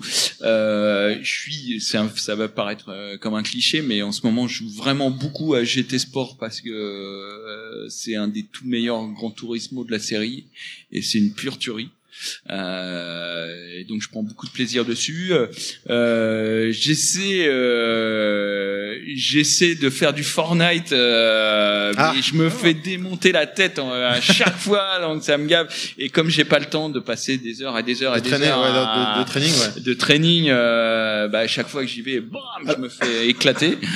Alors, à, coup, à peine droppé, euh, je loot deux trois trucs et bam, je me fais, euh, je me fais démonter. Du coup, vu que t'es Et un- puis sinon, beaucoup de, euh, euh, je suis toujours, euh, j'ai fini euh, Mario Odyssey, mais maintenant j'y joue en, tu vois, j'essaie de, de récupérer tous les. T'as t'as testé Tr- Street 5 quand même Hein Street 5, tu l'as testé un peu quand Street même quoi? Street quoi? Alors, Street quoi? Euh, Ah oui, Street 5. Je l'ai un- je l'ai un peu testé, ouais. Euh, mais le problème de Street, c'est que c'est devenu tellement technique maintenant. Euh, Ouais, les ouais. jeux de baston, euh, les Soul Calibur, Street et compagnie. Même sont Dragon devenus- Ball, c'est une folie. ce- C'est dev- c'est devenu, ou Dragon Ball évidemment, C'est devenu sont- super c'est exigeant. devenu des jeux de techniciens. Et moi à l'époque, euh, je m'en tirais à Street Fighter 2, euh, tu vois, en- encore un peu à l'instinct, en apprenant quelques combos et machin. Aujourd'hui, c'est impossible. Si t'es pas si tu passes pas un temps infini et du training de ouf et que t'apprends pas tous les combos, les les les blocs et tout ça, c'est Et ça, je crois que c'est tous les jeux multijoueurs, hein, en fait. C'est pour hein. public c'est, averti. euh, C'est alors j'ai joué. On, on essaiera de se faire ça en off un jour. On J'ai joué, pourrait dire ça j'ai adoré parce que visuellement, je Il trouve est beau, qu'il hein. conserve, il conserve vraiment l'esprit de Street et ça, Je suis je, trouve d'accord. ça génial. En revanche, bah, je l'av- je l'avoue, je le concède, je n'ai plus le niveau euh, pour jouer à un, un jeu On comme ça se parce que entre copains faudrait, dans un- faudrait- dans un faudrait- faudrait faire ça en off, hein, voilà, faudrait que j'y passe un- du temps pour bosser, bosser, bosser, bosser, bosser, bosser. Alors, et j'ai le jour où tout le monde a un peu de temps, on se fait ça. Du coup, Trouver le temps. euh, une question me vient, donc c'était pas prévu, mais je la fais vite fait. GT Sport ou Forza? Ah, alors.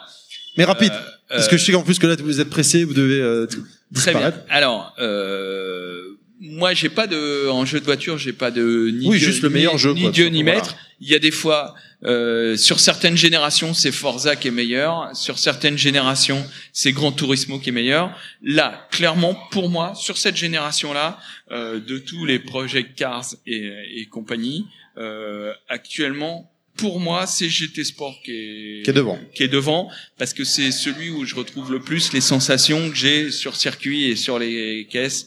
Euh, alors un peu plus sur les caisses de course que que sur les voitures de série, mais clairement, euh, tu vois. Alors après, tu as des projets Cars et tout où s'il faut faire des des tonnes de réglages pour arriver à un, un, un comportement s'approche, euh, qui se rapproche. Là, GT Sport, tu le prends, je veux dire, c'est des sensations mais uniques, uniques. Et moi, c'est ni l'un ni l'autre. Moi, tout ce qui est sportif, euh, je, Je savais. ça ne m'atteint pas. Allez, c'est, je vais devoir, euh, on va devoir s'arrêter là. Malheureusement, c'est- c'était très très intéressant. Messieurs, si on veut vous retrouver sur les réseaux sociaux, sur Internet, David me dit pas Jackie Michel, c'est pas vrai. Parce On que j'ai cherché, regardé, je t'ai pas cherché. vu. Non, je vous ai pas dit. Jackie Michel, je vous ai dit rayon X. Tu me cherches, c'est au rayon X. Et après, tu m'as dit merci qui Bah, forcément, ah, c'était la perche. Donc, non, moi, c'est vidéo euh, où t'étais au bois de Boulogne, là. Ouais, c'est- euh, ouais, Jackie t'as vu, et c'était pas Michel, mal. Elle a, elle a fait du like, hein, quand Ouais, même. hein. je sais, ouais. Et je- mais, Même Rocco. Siffredi a laissé un petit mot à la fin, tout, dit Parce que bravo. même en femme, ils t'ont reconnu quand même. Et, et David, il a rien bité. Hein. De quoi Oui, c'est David, il a rien bité Voilà, voilà, voilà. Monsieur Fisk, messieurs dames. Voilà. Alors, Et c'est Monsieur Fils qui dit ça. David, où est-ce qu'on peut te retrouver sur internet Moi, on peut me retrouver sur euh, ou le réseau social euh, Facebook. J'ai une page euh, Facebook. Tu tapes Geeks, le jeu de mots euh, X-Ray et Geek, euh, donc Geeks Ray Audrasir. Twitter aussi euh, au même nom, euh, Instagram sur le même nom. euh, après c'est le 07 82 23 29 26 04 plus de femmes dans la salle, il y a plus de femmes, hein. 17 27 82 52. Avec Yes. le 16 si jamais vous vous appelez de la province. Absolument. Appuie sur l'étoile pour les mentions légales, mais non, voilà, non, euh, oui, tu peux me retrouver sur euh, tous les réseaux Assez sociaux facile. possibles et inimaginables. Cyril? Bah pareil. euh, alors moi, mon, mon préféré, ça reste quand même Twitter. Euh, parce que j'aime bien l'interaction euh, directe euh, qu'il y a. Euh, sinon sur Facebook, euh, sur Instagram. euh, Sur Twitter et Facebook, Cyril Drevet, tout simplement? Ouais, alors euh, sur Twitter, je crois que c'est C'est- Cédrevet. Cédrevet. C'est à Cédrevet ou un truc comme ça, Ouais, mais je crois que si on tape Cyril Drevet, on Oui, il te le propose Alors il y a des, euh, il y a plein de trucs, mais vous trouvez. euh, voilà. Très bien. Un grand merci à vous, messieurs, Ouais. de nous avoir accordé de votre Merci. temps, d'avoir Merci été patients, parce que Bah, bah, merci à les, vous. les inconvénients Merci à des- vous, des- super des- cool. des C'était bien sympathique. Mais ça carrément, prend du merci. retard. Et euh, bah, bonne continuation. Merci beaucoup. Merci beaucoup. À Merci. bientôt. Ciao. Ciao.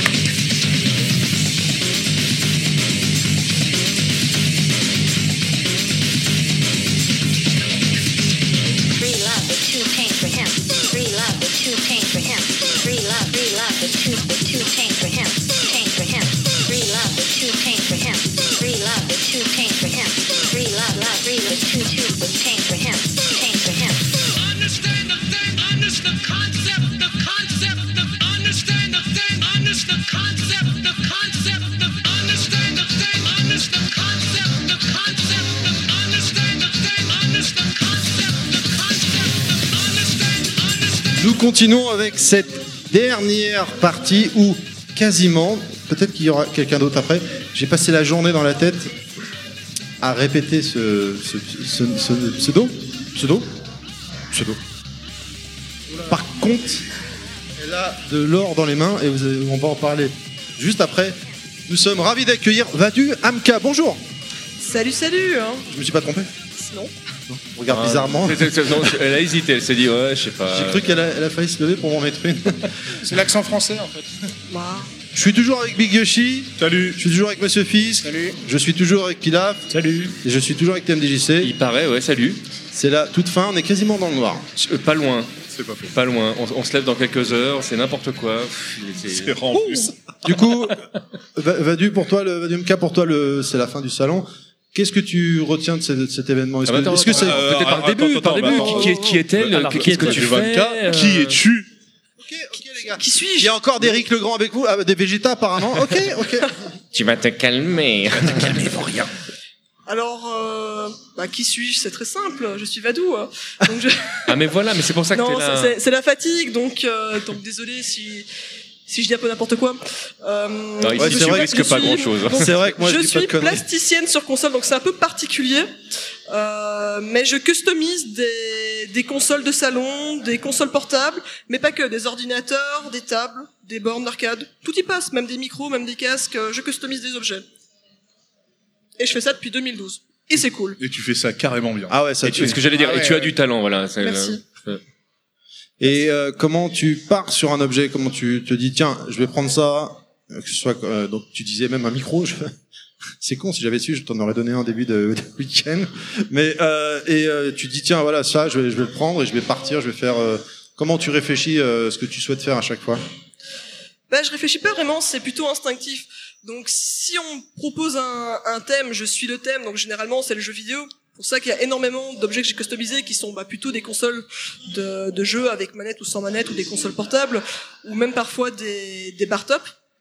Euh, soit ben t'as un thème prédéfini et dans ce cas-là j'essaie vraiment de prendre le moment le plus épique qui, qui inspire le- la personne voilà qui me qui me demande de faire le projet. Imaginons si tu aimes Zelda et que tu dis bah voilà moi pour moi Zelda c'est c'est la Triforce avant tout c'est des couleurs dorées c'est le vert bah ok on part là-dessus et on fait un projet en fonction de alors bon là j'ai un, j'ai un peu pris un sujet bateau parce que c'est souvent Zelda qui revient sur Super Nintendo. On se demande pourquoi. Et Je euh, cherche. Non, non, moi je, je comprends pas ce jeu. euh, c'est juste un, un lutin vert, quoi. C'est Peter Pan. En plus, il a même pas son nom sur la pochette du jeu, quoi, Mais n'importe non, quoi. non, C'est parce bon, quoi. c'est- C'est pas lui, Zelda Oh. Ah merde, j'ai rien compris. D'accord. Et euh, question, messieurs. Dame, messieurs. Euh, oui, alors, en fait, moi, euh, je te connaissais pas du tout avant de préparer l'émission. Et euh, c'est vrai que j'ai regardé euh, ce que tu faisais sur Internet. euh, Je, suis- je me suis baladé sur ton site et euh, j'étais quand même vraiment bluffé par ton travail. Euh, Je dois le dire, euh, j'ai j'ai fait, c'est c'est magnifique, euh, voilà. Et en fait, est-ce que c'est pas plutôt de la, de la peinture et de la sculpture sur console plus que de la customisation?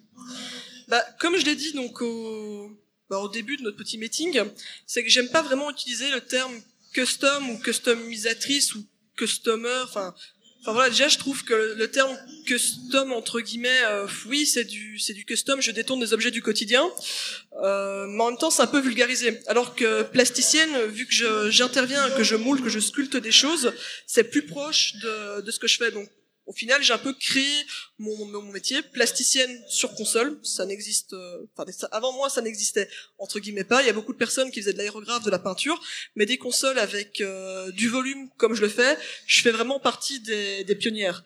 J'ai commencé ça en 2011-2012 sans aucune prétention de voilà d'innover et de créer quelque chose. Euh, c'est vraiment arrivé tout seul. Je m'attendais pas à ce que ça ait un tel succès, que ça plaise aux gens, qu'il y ait autant de demandes, et même que les, les grandes ce monde, les éditeurs, les distributeurs fassent, euh, fassent appel à moi pour des, des campagnes de pub, des lancements de jeux, du merchandising, tout ça, tout ça, tout ça. C'est c'est encore parfois étonnant de voir certaines de mes consoles diffusées sur des, sur des réseaux sociaux, que ce soit des, des, des professionnels, que ce soit Microsoft, Sony, euh, imaginons Square Enix ou autres. Ah ouais. Euh, à chaque fois, c'est un peu la découverte. Quoi. Je me dis, waouh, c'est moi qui fais ça, c'est sûr. hein. Et alors, par exemple, pour euh, tu parlais de, Microsoft et Sony, euh, entre autres, hein, parce que j'en ai fait plein d'autres. Qu'est-ce que tu avais fait pour eux? Quelle Si ça avait été une commande ou le, Ce sont, ce sont des choix? commandes pour des lancements de jeux, donc il y a, il y a énormément de thèmes. Il n'y a pas que des consoles, il y a aussi des décorations en interne que le public lambda ne, ne verra pas.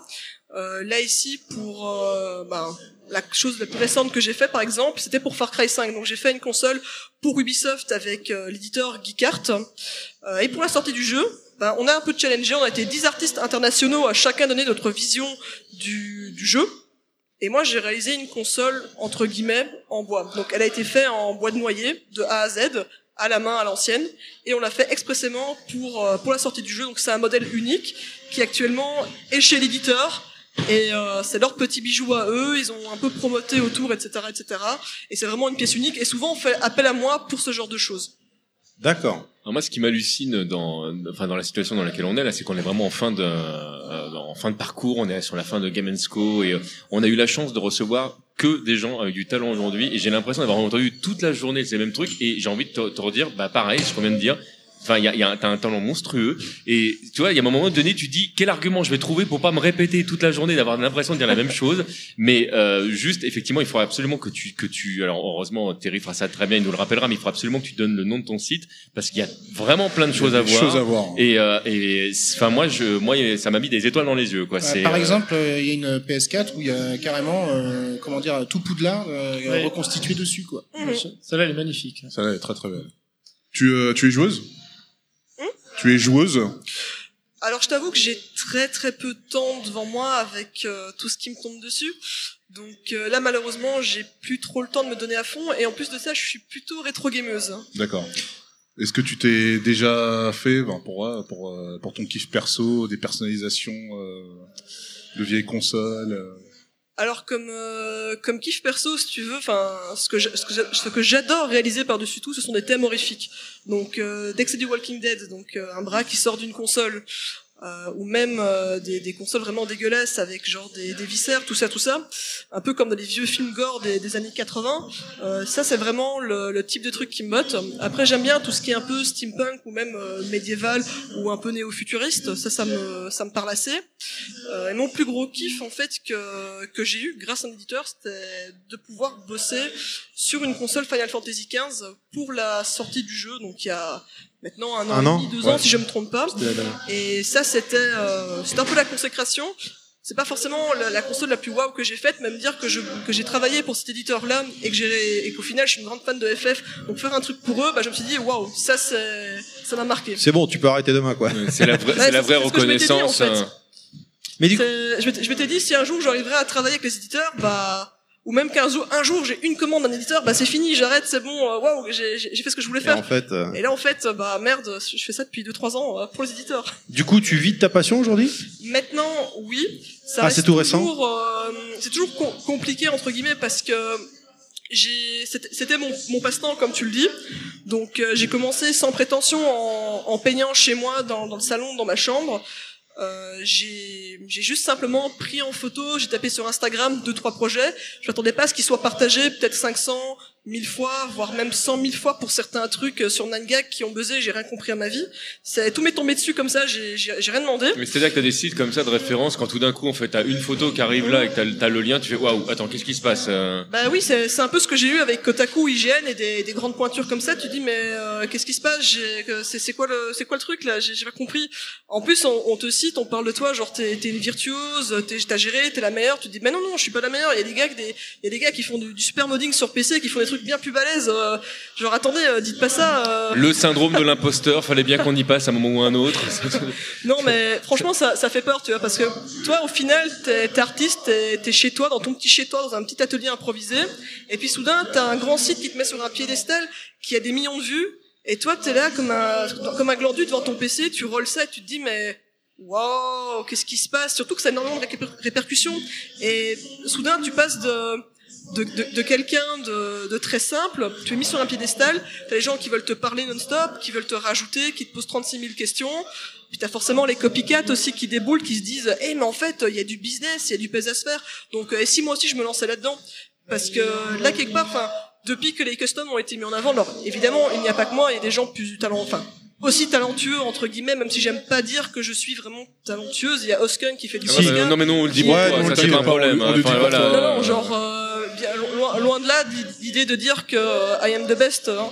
Non, non, non, pas du tout. Non, mais sans comparaison Euh, aucune avec les autres artistes. Moi, je- j'en connais d'autres qui font vraiment un, un boulot exceptionnel. C'est, voilà, il n'y a pas de comparaison. Mhm. C'est juste que ton travail, voilà. Bah, en tout cas, il je me tourne vers tout le monde, mais ici, au sein de l'équipe de Level Max, il a plu à Bah, tout le monde. disons quoi. que ce que je fais est différent.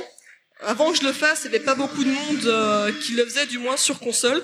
Sur des modding PC, tout le monde avait déjà vu euh, peut-être un ordinateur transformé en champ de bataille pour, euh, pour un jeu de guerre ou ce genre de choses. Et, et au final, bah oui, je suis un peu pionnière là-dedans, donc forcément, bah, ça a inspiré beaucoup de personnes pour se lancer là-dedans. T'as des fois des gens qui font de chouettes trucs, de chouettes concepts, qui me, qui me demandent conseil, de les aider. Malheureusement, j'ai pas vraiment le temps de répondre à tout le monde et de les conseiller.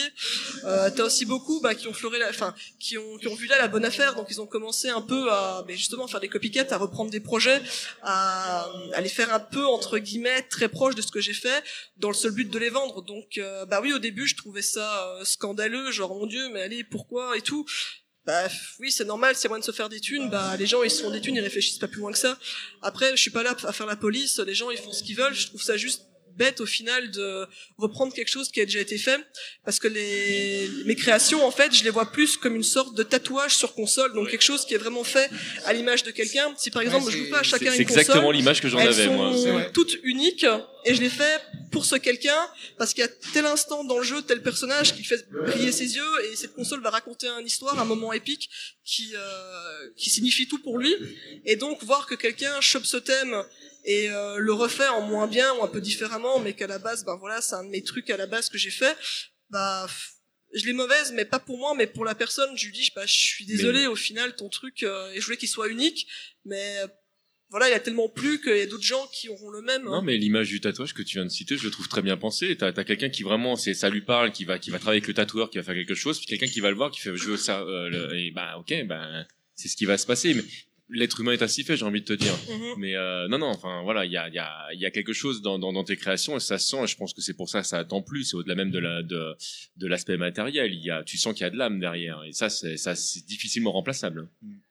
Bah, ce qui me ce qui me pousse à continuer lors des lors des conventions, des salons, que ce soit des, des petits salons ou des plus grands, c'est voir des ben, voir des, des gens passer, s'émerveiller devant ces consoles, pas par rapport à moi et me dire euh, pour mon propre ego du genre euh, ouais ça va ça a été géré, mais voir des enfants, des tout petits qui reconnaissent le jeu, qui disent et papa regarde c'est le jeu que tu m'as montré que t'as joué avec le château et le petit bonhomme vert ou et regarde c'est c'est le singe poilu là qui qui chope des bananes et tout, enfin ils reconnaissent le jeu, du coup ben les parents ils sont là, ils expliquent à leurs enfants que ah oui ok regarde c'est la c'est euh, c'est une Super Nintendo, c'est une GameCube, c'est une PlayStation, etc.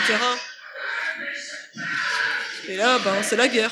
Bravo, non, bravo d'avoir réussi, Ouais, malgré le bruit, là- à tenir le truc. Franchement, t'as tout mon Parce respect. au fond, on a encore, on a encore la présence de Brigitte Lecordier et Eric Legrand qui doublent les scènes de combat du tournoi Dragon Ball Z. Et Fight. apparemment, apparemment, de ce que je peux voir au loin, on a un Vegeta contre une C18 et donc il y a, il y a les deux, deux doubleurs qui sont. Et on a nos, Donc, voilà, nos merci de comédiens ta qui s'éclatent. dans tous les Vadou, sens du euh, terme. Vadou, ouais, t'as déchiré, vraiment, y a rien à dire. Euh, moi, je me, je me disais, euh, à la base, t'as as une formation euh, Ah d'artiste, non, c'est ma euh, question. T'as fait des beaux, enfin, une école d'art ou des choses comme ça Alors en effet j'ai j'ai fait l'école d'art. Euh, là c'est vrai que c'est un peu déstabilisant d'entendre gueuler. euh, Alors, en fait, euh, d'entendre gueuler. En euh, fait, pour le, euh, l'anecdote, j'étais parti pour aller dire Oh, vas-y, c'est bon, arrêtez là Sauf qu'en fait, c'est le vrai Prince des Saiyans. C'est- ce que je disais en fait. on l'a- Tu t'es pris un final flash. Ah, j'ai même pas tenté, je suis reparti direct. on va pas les déranger, on va baisser le son et on va parler entre nous. voilà. En vase clos, genre désolé. Voilà, tu parlais de ton Alors cursus. sinon, voilà, De entre Kamehameha et Final Flash, en fait, quelle est ton attaque un petit peu préférée? Bah, en parlons sérieusement. Moi ça va être rester muette et observer. Donc euh, Et ton ouais, cursus pour, euh, pour répondre à ta à ta ta question, question. j'ai déjà oublié en fait. Euh, en fait, ton cursus, si t'avais vu en, Ouais, le euh, cursus. les beaux-arts ou un truc comme ça. Euh, bah, j'ai fait école d'art, donc vraiment l'art académique durant deux ans. Ensuite, j'ai fait l'infographie, avec les petits cris derrière parce que c'est cool. Ensuite, après l'infographie, j'ai encore- fait trois ans de graphisme. Et là, quand je suis sortie euh, des, des études, comme beaucoup de personnes de, de mon âge, on était confrontés au problème que ben on trouve pas forcément de l'emploi, ou du moins un emploi qui nous plaît, qui nous parle. Et moi, par exemple, euh, après avoir fait déjà cinq années d'études dans l'art, donc dans l'infographie, dans le graphisme, dans le logotype et dans la typographie, on m'a proposé de poursuivre et de refaire des études, mais pour devenir bah, peintre en bâtiment. J'ai fait bah oui mais non en fait c'est pas vraiment la même chose. euh, et C'est moi, moins inspiré. peintre en bâtiment c'est un peu. J'aime bien quand on, quand on te propose le projet comme ça. Fait, mais si, tu verras, c'est pareil. Ben non, en fait, ça n'a rien à voir. Sauf si tu le customises comme la Super Nintendo Voilà, je vais, avec je vais les pas dents. trop peindre des... Avec un bras qui sort. J'avais une super autre vision du euh, futur que de peindre des bâtiments en blanc ou en vert ou en noir, enfin surtout des hangars. Et euh, du coup, je me suis dit bah tant pis, je vais encore continuer mes études, mais je vais faire un truc euh, que j'aime bien. Et ça, c'est un tout petit rapport avec ce que je fais ben, actuellement, c'est que j'ai entamé des allez, c'est- n'importe mais je, crois- je crois plomb. pas qu'on puisse les entendre, là, mais vas-y. Non, non, mais c'est ça le pire, c'est qu'ils entendront pas, ils verront juste qu'on arrête de parler, qu'il y a un bins, mais ils ne comprendront pas trop qu'est-ce qui se passe, donc il faudra rajouter les sons par après pour Ouais. que les auditeurs ils se rendent bien compte que là c'est la galère au salon. On Donc, vient d'avoir un râle de Les cours justement que j'ai fait après qu'on m'a dit bah deviens peintre en bâtiment, bah c'était l'ébénisterie, la menuiserie, la marqueterie et surtout la restauration d'objets rares, d'objets pas d'objets rares, d'objets d'art. Donc D'accord. autant bien reliure que vraiment de la de la restauration. Enfin voilà, numismate euh, ou euh, simplement bah comme euh, les gens ils me disent ah t'as restauré des vieilles potiches bah oui j'ai restauré des vieilles des vieux vases Non, mais des vieux ceci dit, c'est c'est quand même quelque chose, je trouve, de en super fait, tu- tu intéressant et super riche. hein. Bah, c'est très complet parce que tu as touché à tous les matériaux finalement. À peu près. Après, c'est pas des cours que j'ai que j'ai continué pendant très très longtemps. J'ai fait ça parce que ça me plaisait, mais je me suis rendu compte que là aussi, malheureusement, voilà, les archéologues, ça court pas trop les rues. Enfin, je veux dire, le travail ne court pas trop les rues. Il y a beaucoup de personnes là-dedans aussi, et malheureusement, maintenant nos meubles, on les fait pas faire par un menuisier, mais on va chez Ikea. Donc même pour retaper une table qui va peut-être te coûter peut-être 1000 ou 2000 euros à retaper, bah personne va mettre autant. Et ça c'était le gros problème, donc ça m'a aussi un peu dégoûté, mais ça m'a réconforté que c'était partout pareil et qu'il fallait se démarquer et créer son propre truc. Mais du coup, en faisant ces, ces cours, je me suis rendu compte, ou plutôt j'ai j'ai compris qu'il fallait analyser des, des bêtes choses comme des, des, rochers, des bas-reliefs, pour vraiment comprendre toutes les subtilités qu'il y avait dans un, dans un motif dans les teintes. Comment on fait ces teintes justement? Comment est-ce qu'on arrive à un vieillissement? Comment est-ce que l'objet vieillit? Un caillou va pas vieillir de la même manière avec l'érosion qu'un os? Voilà, ça paraît un peu bête comme comparatif, mais euh, quand j'ai commencé ces cours-là, franchement, quand je me disais, bah ouais, un os c'est beige, c'est un peu gris, un caillou, ben c'est gris aussi, euh, ça dépend d'où il vient. Bah en fait non, pas du tout. T'as les minéraux à prendre en compte, t'as l'endroit, la conservation, ce genre de choses. Je me suis dit, oh, mais en fait c'est génial, il y a plein de trucs à apprendre. Et c'est aussi grâce à ça que j'ai commencé à faire ben, du diorama indirectement mais aussi à travailler des matériaux un peu plus nobles. Je me suis dit, bah, le bois, c'est franchement cool à travailler. Alors, voilà, évidemment, je n'ai pas la carrure de, de quelqu'un qui fait de la marqueterie ou de la menuiserie pour faire professionnelle. Je n'ai que des petites bases. J'ai fait que un an et demi, voire deux ans là-dedans.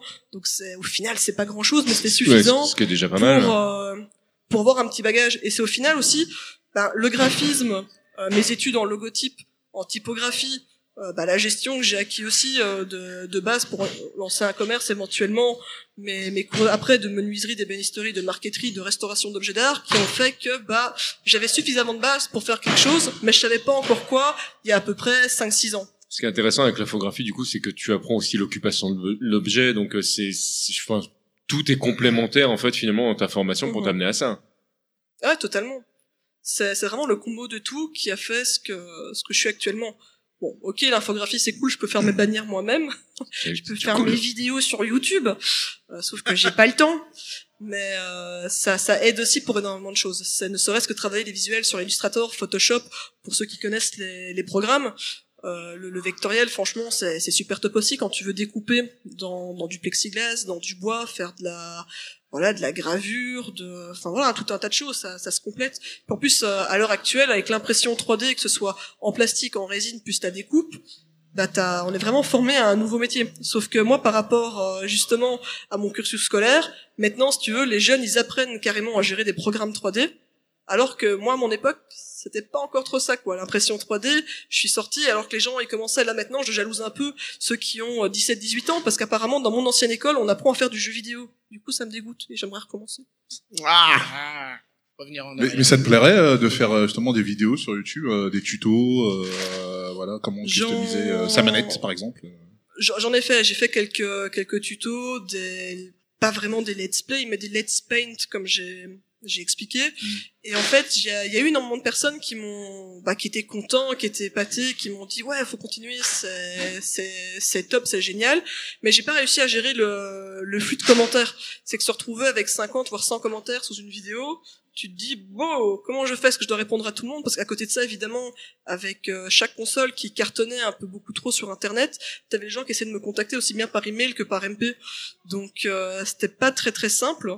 Et surtout qu'au fait, au final, euh, pendant toutes ces années, bah, j'étais seul à, à gérer Vadouamka. Donc euh, être une seule personne et devoir gérer tout ça sans forcément un community manager derrière, bah Et c'est un vrai métier. Oui, et travailler surtout. Les, les gens, ils, ils comprennent pas toujours que tu peux pas être sur Facebook tout le temps. En plus de ça, maintenant Facebook te, te force presque à te réveiller à minuit pour regarder et scroller l'écran et dire ah j'ai pas un message ou un truc là, a pas une notification. Enfin c'est super chronophage. Ah bah, je, te, J'ai- je te confirme qu'il y a des moments où tu euh, t'es t'es occupé. Bah là, par exemple, on est à un salon, tu vas pas regarder pendant tout un week-end euh, un truc. Euh, Le lundi, tu fais, tu reçois un message pour dire, ouais, je t'avais laissé un message vendredi. Bon, euh, je comprends que tu veux plus me parler. Peut-être t'as été trop gros maintenant. Mais arrête, Ah, mais j'ai même pas vu ton message, quoi. Sou- souvent c'est le drama même pour des, des clients particuliers avec euh, je leur fais un chouette projet, je leur dis voilà écoutez bah je suis dessus, je suis dessus vous en faites pas et il suffit que je réponde pas pendant peut-être trois quatre jours, allez une semaine ou deux grand maximum parce que voilà le, le message malheureusement il se perd dans le fil, j'ai entre 50 et une petite centaine de messages euh, Bah, ouais. Hum, c'est pas bien du tout ça, ils vont me taper dessus. Mais euh, des fois voilà, je fais pas exprès, j'oublie de répondre à un message ou où je le vois et cette saleté de Facebook notifie le message comme lu et du coup le mec il se fait un film genre oh mon dieu je vais me casser avec la console euh, je vais plus jamais lui rendre rends l'argent au public euh. Oui, surtout que j'imagine que t'es vraiment, t'en as vraiment besoin de te casser avec la console en plus. Bah, souvent les consoles je suis je suis dessus je travaille au salon et du coup les gens ils le prennent mal parce que je leur montre pas forcément la console en, en photo quand ils l'ont demandé mais ils la voient après en salon alors que c'est juste une question de mauvais timing euh, et, et et je pense pas forcément quoi. Il y a, y a tellement de personnes qui qui euh, qui parlent qui qui sont super sympas super intéressés qui ont qui ont plein plein plein de questions que voilà je sais juste pas me diviser et, et même déléguer. Je ne sais pas à qui vraiment déléguer euh, mis à part moi-même. Donc c'est c'est pas évident à gérer Bah, c'est d'autant plus compliqué que si jamais tu devais vraiment avoir quelqu'un pour gérer cette partie-là, et comme c'est un vrai métier, il faudrait que tu la rémunères. Et là, ça en revient à notre problème. Après, c'est une question de moyens. Donc, euh, de toute façon, non, la, problématique que tu soulèves, malheureusement, il y a beaucoup de, de gens qui le vivent aujourd'hui, notamment avec l'auto-entrepreneuriat. Et euh, Mhm. c'est euh, les, les micro-sociétés. C'est oui, c'est on, on te demande tout d'un coup, en fait, de savoir faire plein de métiers et de tous les faire en même temps. C'est un- un- une vraie problématique. Ouais, et les, les gens, ils sont, entre guillemets, plus, pas, enfin, pas bien habitués avec Facebook, c'est que tu veux ouais, tout tout de suite. ouais. Tout tout de suite. On est dans Euh, l'immédiateté. Twitter, c'est instantané, c'est dans la seconde. Après ton post, il disparaît, il part dans les limbes. Facebook, c'était un peu pareil jusqu'à il y a, y a peu. En plus de ça, pour peu que l'alg- l'algorithme change euh, toutes les quinzaines, tu comprends plus rien. Tu fais un post qui cartonne, le post d'après, t'as un like, tu te dis bah merde, j'ai fait quoi de mal euh, Ouais, c'est juste dit. personne l'a vu, quoi. Ouais, voilà. Et puis t'as Facebook aussi. euh, j'ai hum, j'ai fait ma ma page que très très tard. Ma page n'a que trois trois ans et demi, quelque chose comme ça. Il y a, je sais même pas combien de personnes dessus maintenant. On est, on a passé récemment, je crois, le cap des des 40 000. Putain, Euh, c'est pas mal. Je me rappelle d'avoir lancé la page, on était 300 dessus. Je m'étais dit, bah 300, waouh, j'imagine déjà 300 personnes devant moi. Enfin, c'est toujours le, la référence que j'ai. C'est j'imagine les personnes devant moi. Donc là, on est peut-être une dizaine. Bah c'est déjà pas mal. Mais imaginez 300 personnes devant, c'est un fameux public. Donc là, me dire qu'il y a 40 000 personnes à travers le monde, c'est chaud, très chaud. Surtout, que des fois, je me dis, mais ils suivent quoi vraiment? Je, je poste une fois une image de temps en temps. Est-ce que ils sont vraiment là, ils sont intéressés? Ça, c'est vrai que quoi, c'est- ces gens? Nous, ils sont Sur la 5 bonne sur notre page. Enfin, bon, je- Si, je me suis inscrit hier. Ah, merci, ça fait plaisir. Et euh, tu parlais de temps justement. Et quelle création euh, a demandé le, le plus d'heures de travail? Euh, c'est celle qu'on a vue en vitrine tout à l'heure justement, la, la fameuse, c'est Poudlard sur euh, sur la PlayStation 4. Donc ça c'est un c'est un projet un peu challenge justement que j'avais lancé en, un peu avant décembre, c'était en septembre octobre pour éventuellement si on passait le cap des 30 000 followers, euh, bah, chose qui est arrivée puisque là maintenant on a on a 100 000 personnes de enfin 100 000 on a ouh, là je on a 10 000 personnes de plus, là je m'emballe un peu euh, dans les stats. Et euh, justement, je leur ai dit, mais qu'est-ce que vous voulez que, enfin, est-ce que vous voulez un truc emblématique Donnez-moi du challenge. Ils m'ont dit, bah écoute, fais Poudlard sur une PlayStation 4. J'étais genre, ok, Poudlard, PlayStation 4. Comment je vais faire? Et euh, du coup, il a fallu un peu plus de six mois pour la pour la réaliser, avec différentes approches. Donc, euh, le plus simple a été, bah, justement, de passer par l'impression 3D, mais l'impression 3D ne fait pas tout. Donc, il y a une partie du château qui est en impression 3D, la base des rochers, ça reste par contre de, de la résine et du sculpte à la main. Le château idem, il y a beaucoup de post-production dessus, de ponçage, et des tourelles qui sont pas passées à l'impression 3D que j'ai dû refaire à à l'époxy, donc c'est une pâte double composant. Peut-être rajouter effectivement qu'aujourd'hui, là où on est l'im- l'impression 3D, enfin suivant la qualité de- du matériel que tu vas utiliser ou de l'imprimante, c'est vrai qu'il y a- des trucs qui passent plus ou moins bien, des fois il y a des trucs qui cassent, euh, et donc après tu es obligé de les rectifier euh, Mhm. à la main, quoi. Bah, souvent les gens, maintenant, l'impression 3D est tellement mise en avant que les gens pensent que c'est la solution à tout. Mais je veux dire que ton produit il ne sort pas fini de la machine. Tu as des, des choses à enlever, des morceaux de plastique en, en plus. Tu dois forcément le poncer, préparer, donc lisser si c'est du plastique parce que tu as plein de lignes, etc. C'est moche. Euh, ou du moins, sauf si tu cherches à avoir un aspect brut, sinon c'est pas super top top. Euh, tu dois le peindre, tu dois le préparer, mettre un imprimeur, etc. Donc tu as quand même pas mal de post-production dessus. Et euh, quand tu dis aux gens, bah oui, en fait, bah ça, ça a été fait en impression 3D. Bon, je vous avoue que niveau impression 3D, il n'y a pas beaucoup de consoles qui ont été faites. Je crois qu'il y a que trois ou quatre consoles récemment sur ces derniers mois où ça a intervenu, puisque c'est assez récent que je puisse me permettre d'utiliser l'impression 3D. Euh, bah, les gens ils pensent directement que ah c'est la facilité, c'est sorti comme ça du four là, oh, oh magie et tout, du coup oh ça ça coûte moins cher. Mais en fait non, ça coûte même plus cher parce qu'il y a encore plus de, de boulot derrière. Des fois il y a des pièces qui sortent en plastique qui me plaisent pas forcément. Je me dis bon en fait j'aurais peut-être mieux fait de le faire à la main. Du coup je les remoule, ça ressort en régine. Donc là aussi il faut que je fasse un moule en silicone, que je le ressorte, que je le reponce, que je le repeigne. Donc en fait des fois je perds même du temps en fait. Mais au moins je, je teste. C'est là l'intérêt de se faire plaisir. Tu te fais plaisir aussi. C'est aussi ça. ah oui, oui, avant tout. Je te dis que si un jour ça, ça ne me plaisait plus entre guillemets, que j'étais tanné, saoulé et que je n'y prenais plus aucun plaisir, je j'arrêterais ou je ferais autre chose. Là, d'un autre côté, la, la découverte justement de l'impression 3D, de la découpe, de la gravure, euh, me permet aussi de, de voir de nouveaux horizons, de repousser les limites, puisque maintenant je me suis aussi lancé dans la taille réelle. Donc euh, j'ai fait de temps en temps de grosses euh, de grosses pièces. Là ré- récemment j'ai eu l'opportunité de, de bosser encore avec Ubisoft. C'était Donc avant la sortie de Far Cry dont, dont j'ai parlé pour la console en bois, j'ai eu l'occasion de faire pour eux un, un lapin crétin en carbonite euh, pour leur euh, voilà pour une des pièces euh, chez eux. C'est voilà c'est une, une simple pièce euh, pour de, de réception. Donc euh, on a on a livré euh, une, euh, ce fameux lapin crétin qui est rentré dans une polo et qui fait 1m60 c'était pas mal c'était du challenge sur l'autoroute et tout avec un lapin crétin et tout Enfin, c'était assez rigolo C'est lequel qui conduisait, du coup, j'ai pas compris. Ouais, bah, si tu te fais flasher par les flics, j'imagine la photo. C'est quand, quand, Vos papiers, s'il vous plaît, madame. non, c'était c'était c'était du pur délire, mais voilà.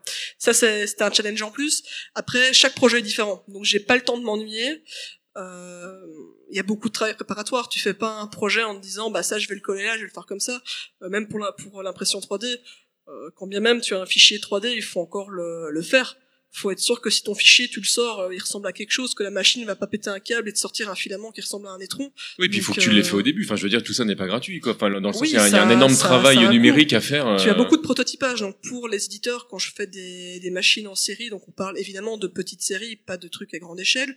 Il y a beaucoup de prototypage. Donc il y a une version 1 que je sors. Bah si je l'aime, tant mieux. Si je l'aime pas, bah tant pis. Question suivante. Et voilà. puis évidemment, il y a aussi l'éditeur qui me dit si c'est bien, pas bien. Et de temps en temps, il y a des changements de dernière minute. Ça, c'est un peu le, le revers de la médaille, c'est que voilà, le client est roi, l'éditeur encore plus. C'est-à-dire que s'il y a des modifications en dernière minute, bah il faut savoir les faire. C'est ça qui est aussi cool dans le challenge, c'est qu'il faut être préparé à tout et surtout savoir tout faire vite et bien et gérer euh, les timings ainsi que le, le projet. Le talent, il est aussi là. Je vais te poser la même question que j'ai posée à, à, Audra- à Audrasir tout à l'heure. Que- quelle serait la machine que tu n'as pas encore traitée que, que tu aimerais faire? La Vaste PC Engine. question. euh...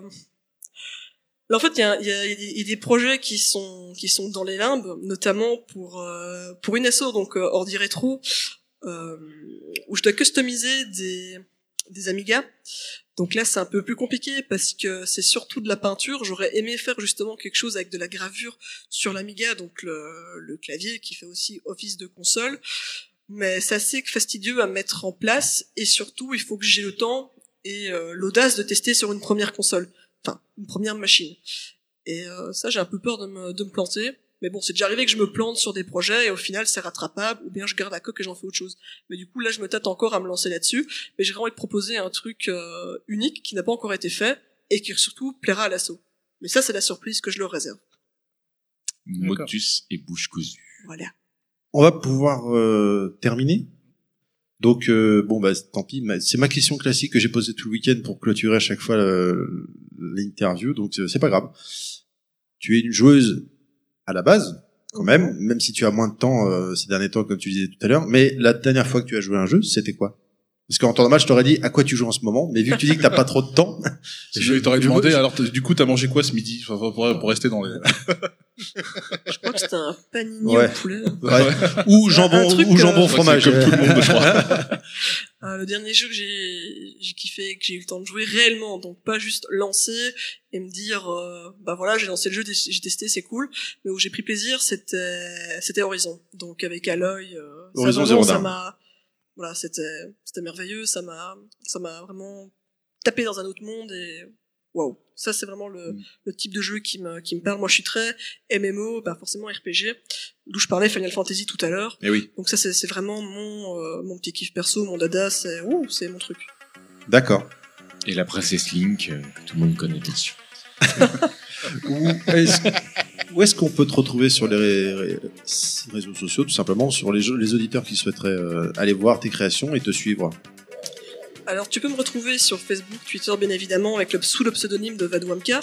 Là par contre, j'ai une page Facebook qui est vraiment réservée à mi custom, à ce que je fais, et j'ai mon profil perso, où c'est marqué en grand profil perso, parce que bien souvent les gens, ils me rajoutent via ce profil-là.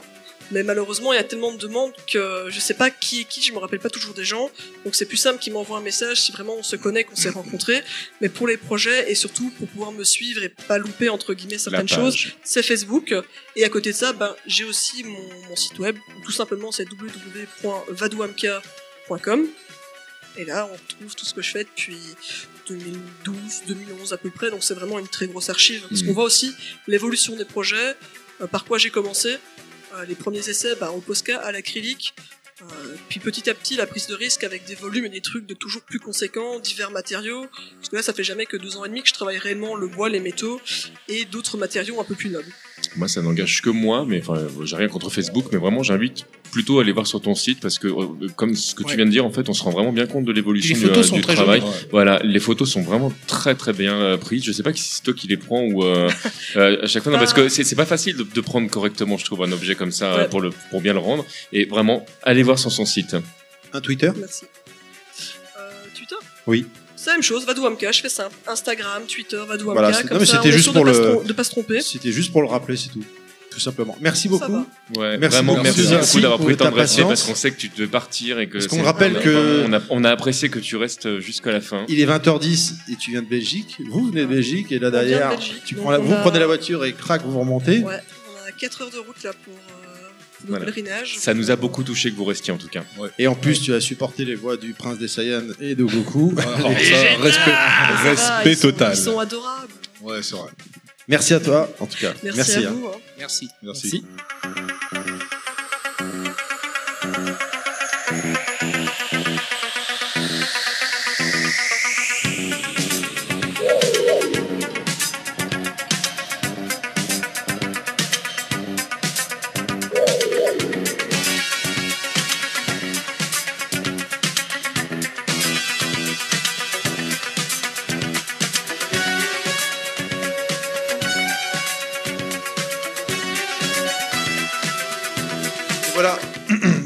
Clôturons euh, cet event, ce salon Game Co Days. Ah, je me suis pas trompé, c'est pas.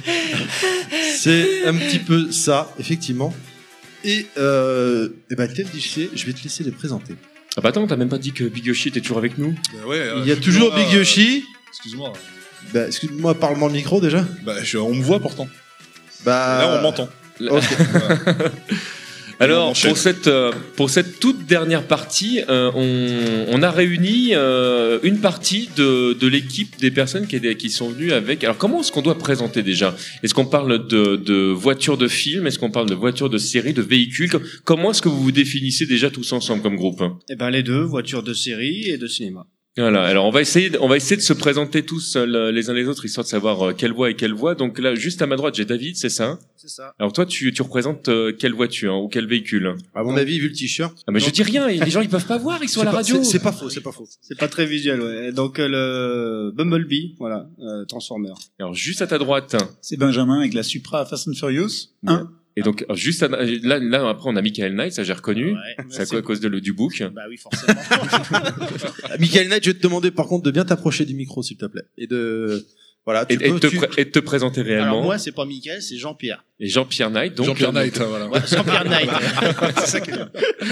Et donc tu es venu avec Kit. Avec qui Et donc juste à ta droite et donc à la gauche de Big Yoshi. C'est ça, donc euh, Tanguy avec la barricade de Transformers du premier également qui poursuit Bumblebee. D'accord. Donc en là vous êtes venu en cœur là. C'est ça.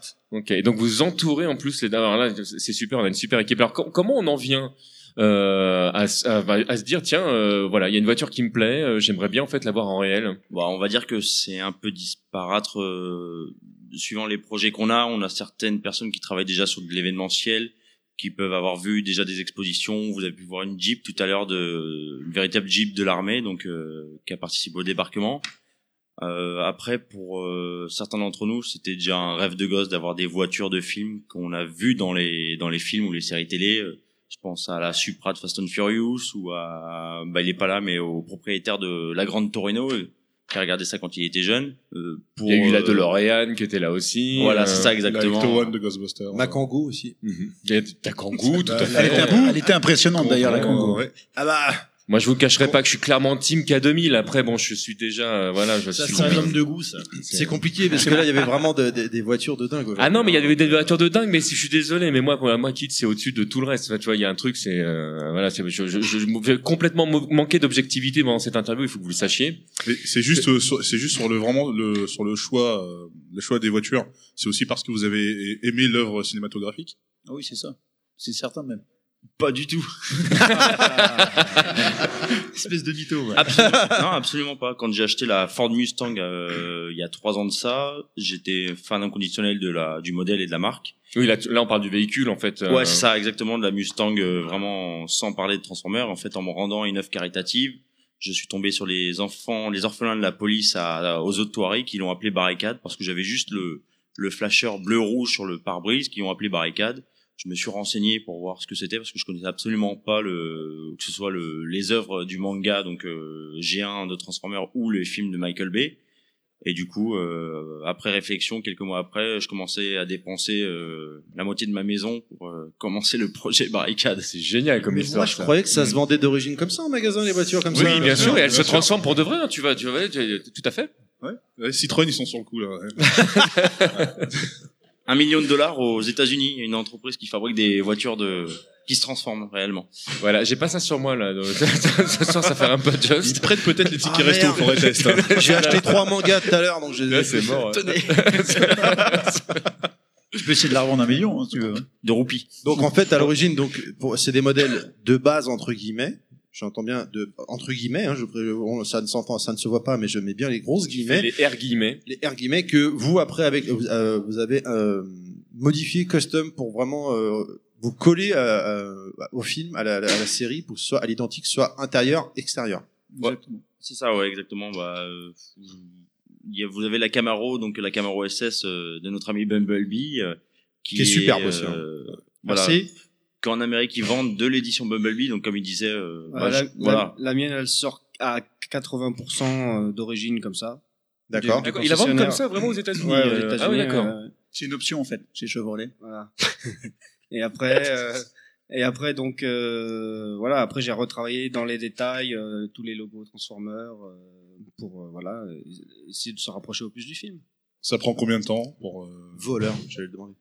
Bah, après dans le cas, enfin pas forcément Je, d'une je voiture. pense que là, du coup, oui, ça doit euh, dépendre de- des véhicules ça parce que dépend des véhicules, mais par là, exemple, quand on voit euh, le, tout le boulot qui a été fait sur euh, sur K2000 notamment, enfin le, le enfin c'est c'est c'est absolument Bah voilà, c'est euh, euh, hallucinant. C'est une Pontiac hein, d'ailleurs qui a du. Ouais, c'est une, c'est une ouais, c'est. Ah bon? J'aurais dit une Fuego. Non mais. je- Mais ceci dit, rigole pas. Dans un épisode de K2000, il y a une Fuego. Fuego méchante. Toi tu te tais. Ah, il y a quelque chose. On veut dire quelque chose. Mais t'as mis combien de temps, Jean-Pierre? T'as mis euh, quand même un petit peu. En termes, ouais, non, on a, on a acheté le véhicule de base, nous, personnellement, il y a 10 ans, et on a commencé il y a 9 ans et demi à travailler dessus, au fur et à mesure du temps, des moyens. Bien sûr. Après, on a commencé à faire, euh, c'est vrai, on a commencé à être demandé sur des, des événements, des salons. Ça a boosté un peu euh, la, la, la, la- les modifications, mais bon, euh, ouais, ça fait 9 ans et demi qu'on est en train de travailler dessus avec mon fils, à transformer, à acheter les pièces, à, à la rendre euh, le plus, euh, plus rapprochant de, de, de la voiture de la série, oui. Ah mais c'est hallucinant. Non, le, trava- le travail est fait. hein, c'est- Et j'imagine euh, que non, trouver- On y voit que du feu. J'imagine que trouver des pièces en plus euh, qui se rapprochent le plus de, de la série, ça doit pas être si évident que ça, parce que bon, ça se trouve pas. Si, quand même, parce Si. que Enfin, avec Internet maintenant, tu me diras bon. ça- Internet, oui, mais euh, bon après il y a des forums, que ce soit pour euh, n'importe quel film ou série qui, qui sont créés, et on a des adresses et à force de, de, de, de- de chercher, on rencontre des gens qui eux-mêmes soit ont déjà euh, Réalisé, opéré, euh. voilà, opéré, donc ont des bonnes adresses et après le bouche à oreille et la, la, la comment la, la réputation fait que certains vont plus travailler avec euh, avec eux parce qu'ils ont du meilleur matériel, donc on va plus se diriger vers un que vers l'autre. Euh, on donne après nos conseils, mais euh, si les pièces se trouvent, on arrive à les trouver. Il y a des, des, des, gens qui ont reproduit, qui reproduisent des pièces selon les pièces originales. Donc c'est des moules qui ont fait qui ont, été faits sur des moules, des moules et des moules. Il y a quand même une entreprise aux États-Unis qui a elle les moules originaux de la voiture, la voiture d'origine. Et euh, le gars travaille toujours sous la licence Universal. Et c'est le seul au monde à avoir cette, euh, cette licence. Il y en a pas deux. Il y en- a qu'un, il est aux États-Unis. Il a encore les moules originaux, aussi bien pour les pare-chocs à l'avant.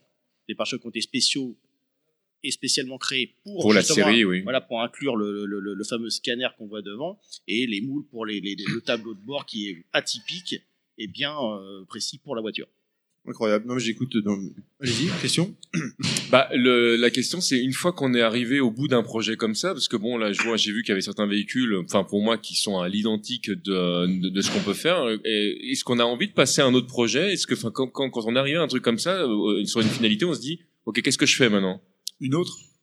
Mais en gardant toujours euh, celui-là. C'est ça qui est compliqué après. Garçon, Ah ouais, c'est clair. C'est très compliqué. Moi, dans mon cas, moi, j'ai la Jeep Jurassic Park. Il m'a fallu euh, à peu près 24 mois pour la faire. Après, j'ai attaqué la Supra que j'avais déjà, que j'ai conservé à peu près 8 ans d'origine. Il m'a fallu juste un an pour trouver les roues. Mais les roues, par contre, elles sont réellement faites euh, pour le film. ouais. Et euh, je les ai directement achetées chez Universal, euh, enfin, en relation avec quelqu'un qui travaille chez Universal. Donc, c'est les vraies roues qui ont tourné dans le film. Et après, il a fallu à peu près, je dirais, 12 mois pour pour la finaliser, pour la pour la pour la pour la finir. Quoi. Donc c'est pas que de l'argent du temps, c'est aussi des relations en fait. Ah, On est obligé ouais. au bout d'un moment de, Enfin, de... Il faut des relations et beaucoup de patience, hein. énormément de patience. Et là, sur, la, sur le troisième projet qu'on a qu'on a ensemble, c'est de faire la BMW de James Bond de Pierre Brosnan, qui oui. est en cours. Et après celle-ci, encore un autre. Voilà, c'est-à-dire que c'est devenu une addiction. On va On directement, jamais, quoi. on va dans un cinéma, dès qu'on sort du film, on va regarder qu'est-ce qu'il y avait comme voiture dans le film. C'est J'ai posé- une addiction. J'ai posé une question bête, mais alors du coup, au-delà de tout cet aspect-là, où est-ce qu'on, comment on stocke ces voitures du coup? Parce qu'au bout d'un moment, c'est un truc que tu peux pas plier une fois que tu rentres chez toi. Euh, Oui, donnez-nous votre adresse, ça peut Non, servir. c'était pas ça que je pensais, mais c'était plus euh, bon, ok, bon, moi je, je sors de convention, il y a mon truc en carton, je le range, bon, ça va prendre un peu de place, mais c'est bon, c'est rangé. Là, je rentre avec quatre voitures, où est-ce que je les hangar, range? un hangar. On loue, on loue un local commercial. euh, D'ailleurs, c'est une activité. hein. À un moment donné, on a dû créer une activité, aussi bien pour les conventions que les conventions, je dirais officielles, par rapport aux sociétés de production qui nous réclament les véhicules, parce que tellement qu'ils sont, elles sont ressemblantes euh, par rapport au modèle original, qu'on nous demande d'aller les exposer pour, par exemple, Universal ou euh, Pour la publicité, Pour la publicité, euh, voilà, ça leur coûte moins cher de rester en, de, de prendre un véhicule qui est déjà en France que d'aller euh, l'importer directement aux États-Unis. Donc non, là il faut un hangar, euh, faut un hangar. On n'est plus au mode de box avec chacun ses voitures. On a un hangar où on met tous nos véhicules. En fait, si tu veux réaliser cette passion, au bout d'un moment, t'es obligé d'en faire ton métier, en fait, pour de vrai. C'est une particularité, c'est que pour en vivre, c'est un peu compliqué parce qu'on commence à avoir quand même pas mal de concurrents un peu dans le business. Mais euh, effectivement, ouais, il faut avoir un minimum de, de revenus en plus à côté. Et en plus de ça, euh, les voitures vont te ramener un peu plus de, de sous pour pouvoir payer l'assurance, l'entretien et c'est le fameux local commercial. Question totalement novice. Le- donc, donc vous avez vraiment beaucoup de, de, de que Je suis super étonné en fait de, de, parce que quand je vois le temps que ça doit prendre, l'énergie que ça doit prendre, enfin de. c'est un petit milieu, hein, on se connaît tous. Euh, on n'a pas de concurrents, parce que direct, parce que bon, voilà. En théorie, par rapport au droit, on n'a pas spécialement le droit d'utiliser euh, l'image de certaines de certains véhicules, parce que par rapport au logo, choses comme ça, bon, c'est un peu problématique. Mais effectivement, oui, soit dans les autres pays ou en France, on a euh, une K2000, JP, il y en a combien? De terminer. euh, enfin, sur le circuit, je, ça, je ne saurais pas le dire, mais il y en a peut-être bien deux, deux sûrs qui sont sur le circuit. Deux. En plus- en plus de la tienne, En voilà. plus de la mienne. Voilà. voilà. Donc, euh, les DeLorean, il y en a déjà trois ou quatre euh, déjà dans le circuit. Alors DeLorean, je savais qu'il y en avait plusieurs, mais mais euh, enfin un tel niveau de finition de K2000, je savais pas. Le- Si ce n'est que je savais que je, je crois qu'il y, en a une officielle qui a été vendue en France euh, à un moment donné. euh, Alors ça, ça prête quand même un peu à, à des questions parce Oui. que elle a été, si c'est celle de Vincent Perrault. Oui, c'est à ça que je pensais, oui. Il est question que, euh, qu'elle ait été déclarée comme voiture originale, sauf que d'après ce qu'on sait, ce serait plutôt une réplique officielle d'Universal. D'accord. Une des premières répliques que eux ont fait juste après l'arrêt de la série, mais qu'ils ont estampillé, euh, voilà, euh, à leur logo. Mais Et quel voilà. était l'intérêt pour eux de, de, de refaire un, un véhicule euh, C'est c'est- c'est plus, excuse-moi. On hein. sent, on saura pas. Mais en fait, c'est plus pour la promotion de la série. Parce qu'en fait, souvent, ils utilisent des véhicules qui peuvent être abîmés pendant le tournage. Du coup, ils se retrouvent au moment où ils doivent promouvoir soit la série, donc, cas de Jean-Pierre, ou soit un film, et du coup, ils ont plus de véhicules. C'est pour ça que l'agence touriste, par exemple, le film, bah, le véhicule, en fait, il a été détruit dans le film, et ils se sont rendu compte, ah mince, il faut Ah faire, mince. il faut faire l'avant-première du film, Bon, on en on a en plus. refait un, quoi. Ils en ont Oui. refait un. Parce que des voitures, dans, dans le cas 2000, des, il y en a eu un, un grand paquet, parce que la voiture, à l'origine, avait été choisie. Quand ils ont créé la série, ils avaient tout, le casting, ils avaient tout créé, euh, y compris les dessins pour euh, customiser la voiture, sauf qu'ils n'avaient pas le modèle de la voiture. Ils savaient pas quoi choisir. Et ils ont entendu parler d'un train qui transportait les toutes dernières générations, les tout nouveaux modèles de Transam, qui a déraillé euh, sur, euh, sur un convoi. Malheureusement, Pontiac ne pouvant plus vendre en concession ces voitures-là, Universal s'est porté acquéreur de tout le, de tout le wagon. Ils ont, bingo, euh, customisé cette voiture-là. Ils ont choisi donc ce modèle-là, qui a été lancé après euh, là- là- là-dessus. Euh, ils ont quand même gardé quatre véhicules qu'ils utilisaient uniquement pour les petites manœuvres où on voyait Michael Knight arriver ou faire des petits freins à main. Tout le reste était utilisée uniquement pour les grosses cascades quand elle sautait, quand elle était sur deux roues ou quand elle se, se- détruire. Mais il y avait que quatre véhicules qui étaient vraiment moins moins maniés et de ces véhicules-là, il en reste pas beaucoup au monde. Le seul exemplaire, si on, on met vraiment en exception celui de entre guillemets Vincent Perrault, euh, le seul exemplaire qui reste original, c'est un Suisse qui l'a acheté aux enchères il y a à peu près 5 ans ou 6 ans. Et elle est en Suisse. C'est un, ça, c'est un des exemplaires originaux que euh, David Hasselhoff a conduit lui-même. Et on sait de quelle saison, du coup? 4, saison 4. C'est une saison 4. Vu le pare-choc qu'elle a, c'est une saison 4. La vache, le détail. Ah non, mais moi, je, moi, je veux savoir, moi. Mais du coup, je me demandais là, parce qu'on parle de la voiture de K2000, est-ce que comme la voiture, euh, quand le passager te, te, te saoule un peu trop, t'appuies sur le bouton et Oui, on peut, on peut, on peut. Le seul, Ce qui est con, c'est quand t'as oublié d'ouvrir le... le toit. voilà, c'est le toit. Il y a eu des morts avant. Jamais je monte dans ta caisse. Hein. Parce qu'après, faut nettoyer les sièges, c'est toujours pareil. Bon, et, et est-ce que euh, euh, c'est totalement irréalisable parce que là, en l'état, euh, on sait que c'est du cinéma, mais est-ce qu'un Est-ce jour que tu peux me la donner Non, non, c'est pas ça. Ah bon, non, ça, alors ça, c'est un truc que je serais incapable de. Non, quand je vois la, toute la passion, tout le truc, même pour déconner, c'est un truc que je pourrais pas demander. Mais le, est-ce que t'imagines un jour faire le toit ouvrant euh... Le tour ouvrant, si, c'est possible. Puisque moi, de, de, comment, de base, je n'ai pas les, les T-top comme elle a, elle. Si, c'est possible. Le problème, c'est que ça va coûter horriblement cher parce qu'il faut, comme c'est une voiture qui n'est pas sortie de chaîne prévue avec cette option-là, je vais modifier forcément la structure de la voiture. Oui, la structure de la Donc, voiture, il faut que je le fasse, faut que je le fasse pas sur un marbre. Et ça, déjà, de marbrer une voiture, ça coûte horriblement cher. Après, il faut percer le toit. Ça, percer le toit, c'est pas le plus c'est pas le plus, le plus difficile. C'est justement de la marbrer qui est le plus, plus cher, je dirais. Oui, en fait, il faut que t'en achètes une deuxième finalement. Non. non, parce que celle-là, celle-là, c'est ce que j'explique surtout à, à des gens sur les salons. J'irai pas en acheter une autre. Enfin, au moins une, une comme ça. Parce que celle-là, c'est une histoire d'amour. Quand j'ai- visité euh, beaucoup de voitures similaires, euh, j'ai eu aucune réaction, j'ai eu aucune sensation. Par contre, celle-là, le jour où elle est arrivée sur le parking, quand je l'ai entendue, juste quand je l'ai entendue au loin, c'était elle. Il y a eu des, des frissons, honnêtement, ça peut être bête à dire, mais des frissons, parce que c'était elle, c'était pas une autre. Donc c'est là, non, il n'y aura pas une autre, en tout cas de ce modèle-là. Peut-être un autre modèle sur un autre, une autre série, un autre film, peut-être. Mais en tout cas, non. Et là, en tout cas, vous avez tous choisi des véhicules qui, enfin, qu'on peut conduire, même si euh, je pense que la tienne doit pas être facile à conduire vraiment dans. dans... Bah, détrompe-toi, si. Ah ouais. Si. Le volant comme il est comme ça. Ah, je pensais que- pas tellement au volant. Je pensais vraiment plus euh, au fait que tu sois vraiment étriqué dans. Euh... Ah si, si, ça se conduit très très bien. Très très bien, au Enfin, contraire. qu'on se revoie. Euh, mais je, mais je pense par exemple, je pense par exemple à la- Batmobile. Je me dis c'est un truc qui doit, qui, enfin, ça doit être. Ah non, la Batmobile, euh, se conduit pas. elle se conduit pas, ouais. Se conduit pas. C'est euh, Notre là, pote, là, on est- notre pote, notre Elle se pote, la pousse. pas. Elle se pousse. Elle se pousse. Elle démarre, mais c'est tout. Elle démarre. Euh, marche avant et c'est tout. C'est marche avant. Tu veux pas reculer Non, je, Non. je continue. Je suis Batman. Voilà. Pas de Ou alors- créneau. Ou alors faut le faire sur un rond-point. Tu vois. Ça, ça c'est pas Le, le- le créneau, tu défonces les murs, tu t'en fous, c'est la Batmobile. Messieurs. Eh ben, euh, moi, pour moi, c'est bon. C'est ma Pareil. une dernière question pour toi, peut-être, LGC Bah oui, une question importante. Où est-ce qu'on peut vous retrouver si jamais on a envie euh, de, de faire euh, un salon, justement, si on a envie de, de voir vos véhicules? Comment on fait pour, euh, pour Mettre faire tout. venir? Alors, euh, vous avez euh, sur internet qu'on a ouvert récemment le site qui s'appelle Cinecar Family, Mhm. donc euh, qui regroupe, euh, euh, on va dire, euh, certaines voitures euh, du groupe qui sont dans le coin, voilà, de, de chez nous. Donc, je pense à, à la Camaro, euh, à Benji avec la Jeep, la Supra et la, la BM, et puis la nôtre, la Mustang, voilà. JP, Oui, JP aussi. maître JP. Oui, enfin, l'ensemble, l'ensemble des véhicules. Voilà, l'ensemble des voilà, véhicules, et vous pouvez les retrouver. Et on a aussi également euh, chacun des pages euh, Facebook, donc euh, euh, Knight Rider 87, vous avez Location Fast and Furious et Location Jeep, Jurassic Park Experience, Bumblebee Transformer sur Facebook. Vous avez Location Starsky Hutch pour la grande Torino que vous avez vu dehors. Ouais. Voilà. euh, Qu'est-ce que j'ai d'autre comme véhicule Barricade France. Barricade France pour la nôtre, Ouais, bien sûr. Le mec, il oublie, il oublie sa voiture. Franchement, Ouais, il a tellement sur le site qu'il oublie sa voiture. Et bon, la, la Batmobile qui y est, y est, enfin, je veux dire, tous, les véhicules y sont. pas de- Un Twitter, peut-être? Non, Euh, Pas encore. On a pas de bon, on a Twitter, mais c'est. Oh on- vous, êtes, vous y allez pas dessus. quoi. Ouais, perso, on, on reste vraiment sur, perso, euh, sur. Facebook, sur euh, Twitter, sur Facebook, sur Snapchat et sur Instagram.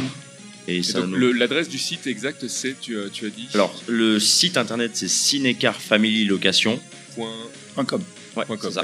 Donc, le- la même chose pour la page Facebook. Après, on recolle toutes nos pages euh, qui traînent dessus. Donc, euh, vous pourrez nous voir. euh, alors, ça paraît fou, c'est vrai, quand on explique ça aux gens sur les, sur les, les stands, mais vous pouvez nous voir euh, chez votre voisin demain, par exemple. Donc, anniversaire, mariage, euh, arrestation surprise. euh, euh, euh, Comment ça doit foutre les jetons, ça Non, mais- Tanguy, c'est le professionnel en plus. hein. Je vous le dis tout de suite, c'est le professionnel de, de l'arrestation surprise. hein. Voilà, ça, les- ça- ça fait vrai en tout, plus. tout hein. ce qui est Un peu- baptême. Après, c'est vrai que ouais, juste, la fougue. juste pour ouais. Alors du coup, tiens, c'est- vrai que petite juste- question, est-ce que vous avez vu le film Babysitting? Tu fais pareil, non Comme dans le film Babysitting? Ou pas Non, non, non, mais c'est vrai que après, voilà, ça touche beaucoup de choses. Bon, nous, pour Barricade, on a eu de la chance, c'est que on a été récupéré par euh, tout ce qui est la gendarmerie, la police. Donc, on fait également des présentations. euh, euh, bah, récemment, j'ai fait la présentation du drone de police à Chili-Mazarin. À D'accord. Chili-Mazarin. Dans le 91 pour Ouais. le Voilà, exactement. Et puis sinon, sinon, on a, on a, on a beaucoup d'autres voitures qui recollent avec nous, donc des voitures de série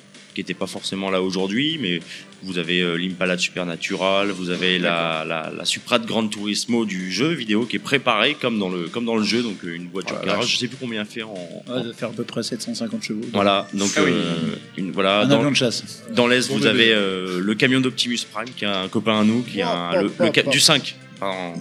Donc euh, le double cabine avec euh, les 40 litres au 100 qui vont avec, enfin tout ce qui va bien. Pourquoi il est pas venu lui? Parce Justement, c'est les- c'est les 40 litres au 100, c'est ça le problème. Et je pense que même, même dans l'entrée du, dans, dans le virage première, à l'entrée, c'était c'était pas possible. Un coup de première, il n'y a plus rien quoi. Non, enfin, c'est tout ce qui est en relation avec le cinéma. Ouais, voilà, c'est ça. Et vous avez plus globalement, mais là, ils étaient, bah, ce week-end, ils étaient au festival policier à Bonn. D'accord. Vous avez des voitures de police américaine, des Crown Victoria, des Caprice, des Impala, qui sont dans leur jus. Donc, de vraies voitures de police américaines réformées. Certaines étaient devenues des taxis, d'autres sont restées des voitures de police, qui sont achetées, importées. Donc là, ne serait-ce que pour la culture, en plus. Ouais, exactement. Ouais. Donc Euh, euh, vraiment dans leur jus, donc les grilles, les banquettes en plastique, euh, pas de fenêtres pour éviter de se blesser, Les traces de donuts. Ouais. Ouais, c'est surtout ça. C'est surtout ça, ouais. Voilà, les bavures, tout ce qui va avec. Les traces de sang. le- Non, ce qui, par contre, ce qui est impressionnant, c'est ce que tu tu as disais. fait tomber une balle, C'est les traces de menottes surtout sur les sur les ailes. C'est ça qui est impressionnant. C'est que t'as vraiment un endroit où tu tu vois que les mecs en fait ils sont toujours euh, arrêtés ou menottés au même endroit. Donc la bagnole elle est vraiment euh, rayée, Ah. C'est René qui a pris la caisse, t'as vu Ouais, c'est ce qu'il m'a dit. euh, C'est pas sur les barreaux de ligne, maintenant Ah, alors ça, c'est pas le même type d'émission.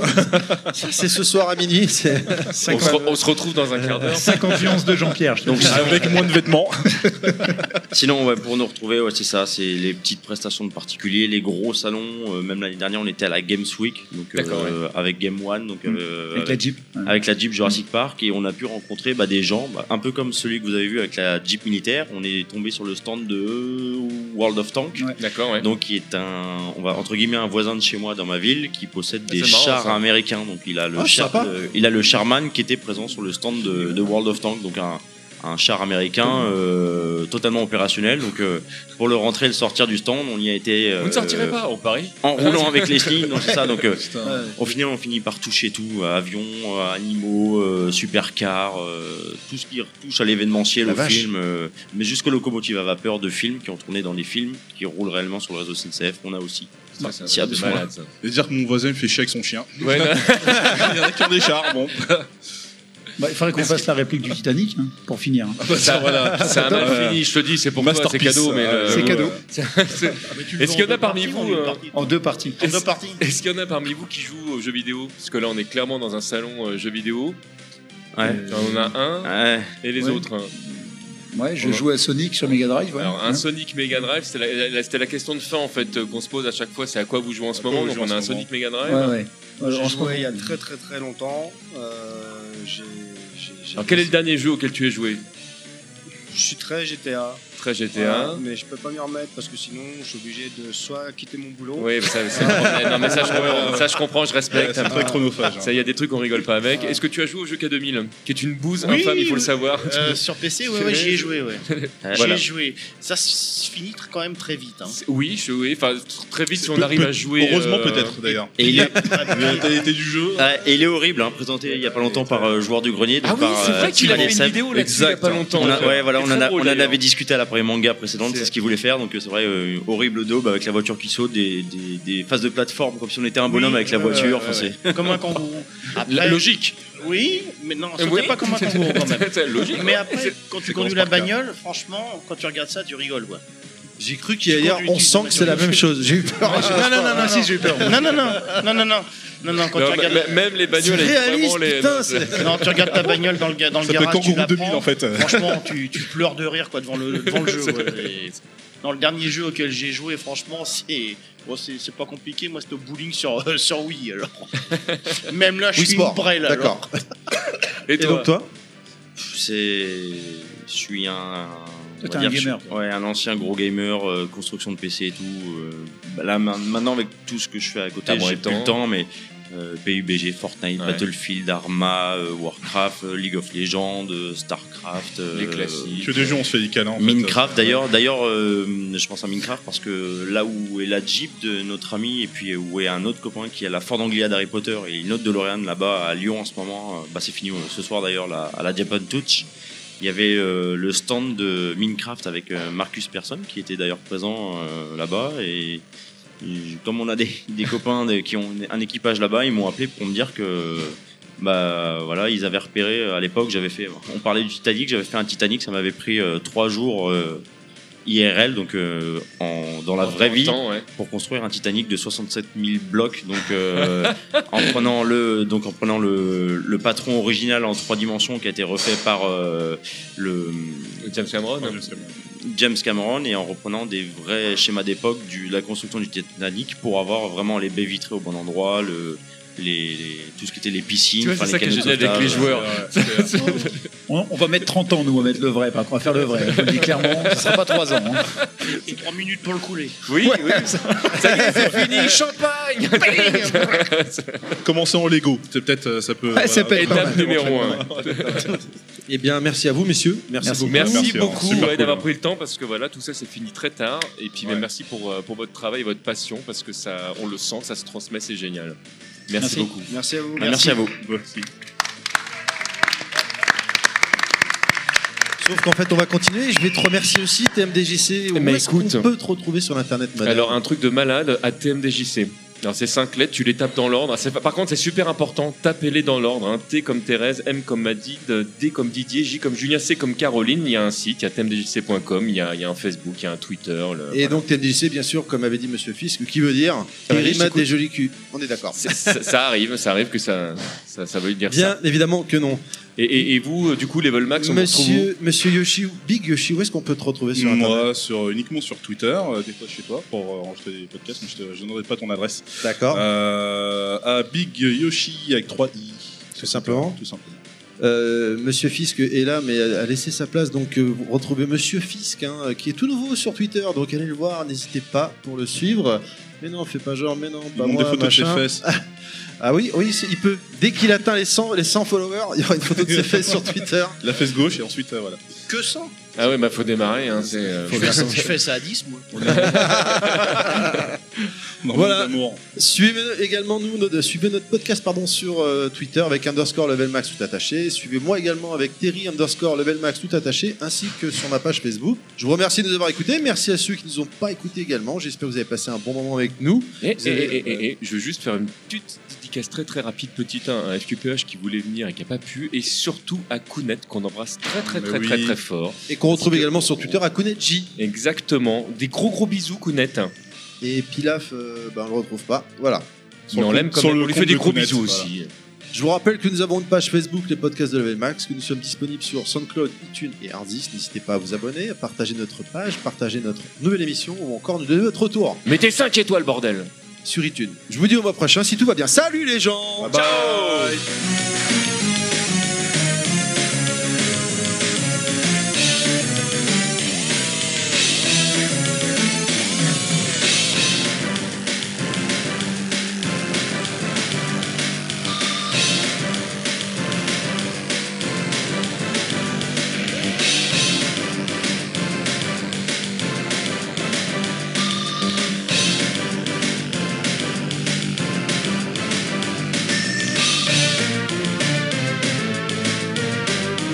Welcome to bonus stage. Voilà, donc là vous vous dites euh, le bonus stage, le bonus stage, ouais. Et ben le bonus stage, en fait, je vais le faire rapidement tout seul parce qu'il est très tard et que on est tous très très très fatigués. On sera avec l'AD au Stunfest. Voilà, les gens, on vous dit au mois prochain. Ciao ciao. Nuage magique I know that you'll be back.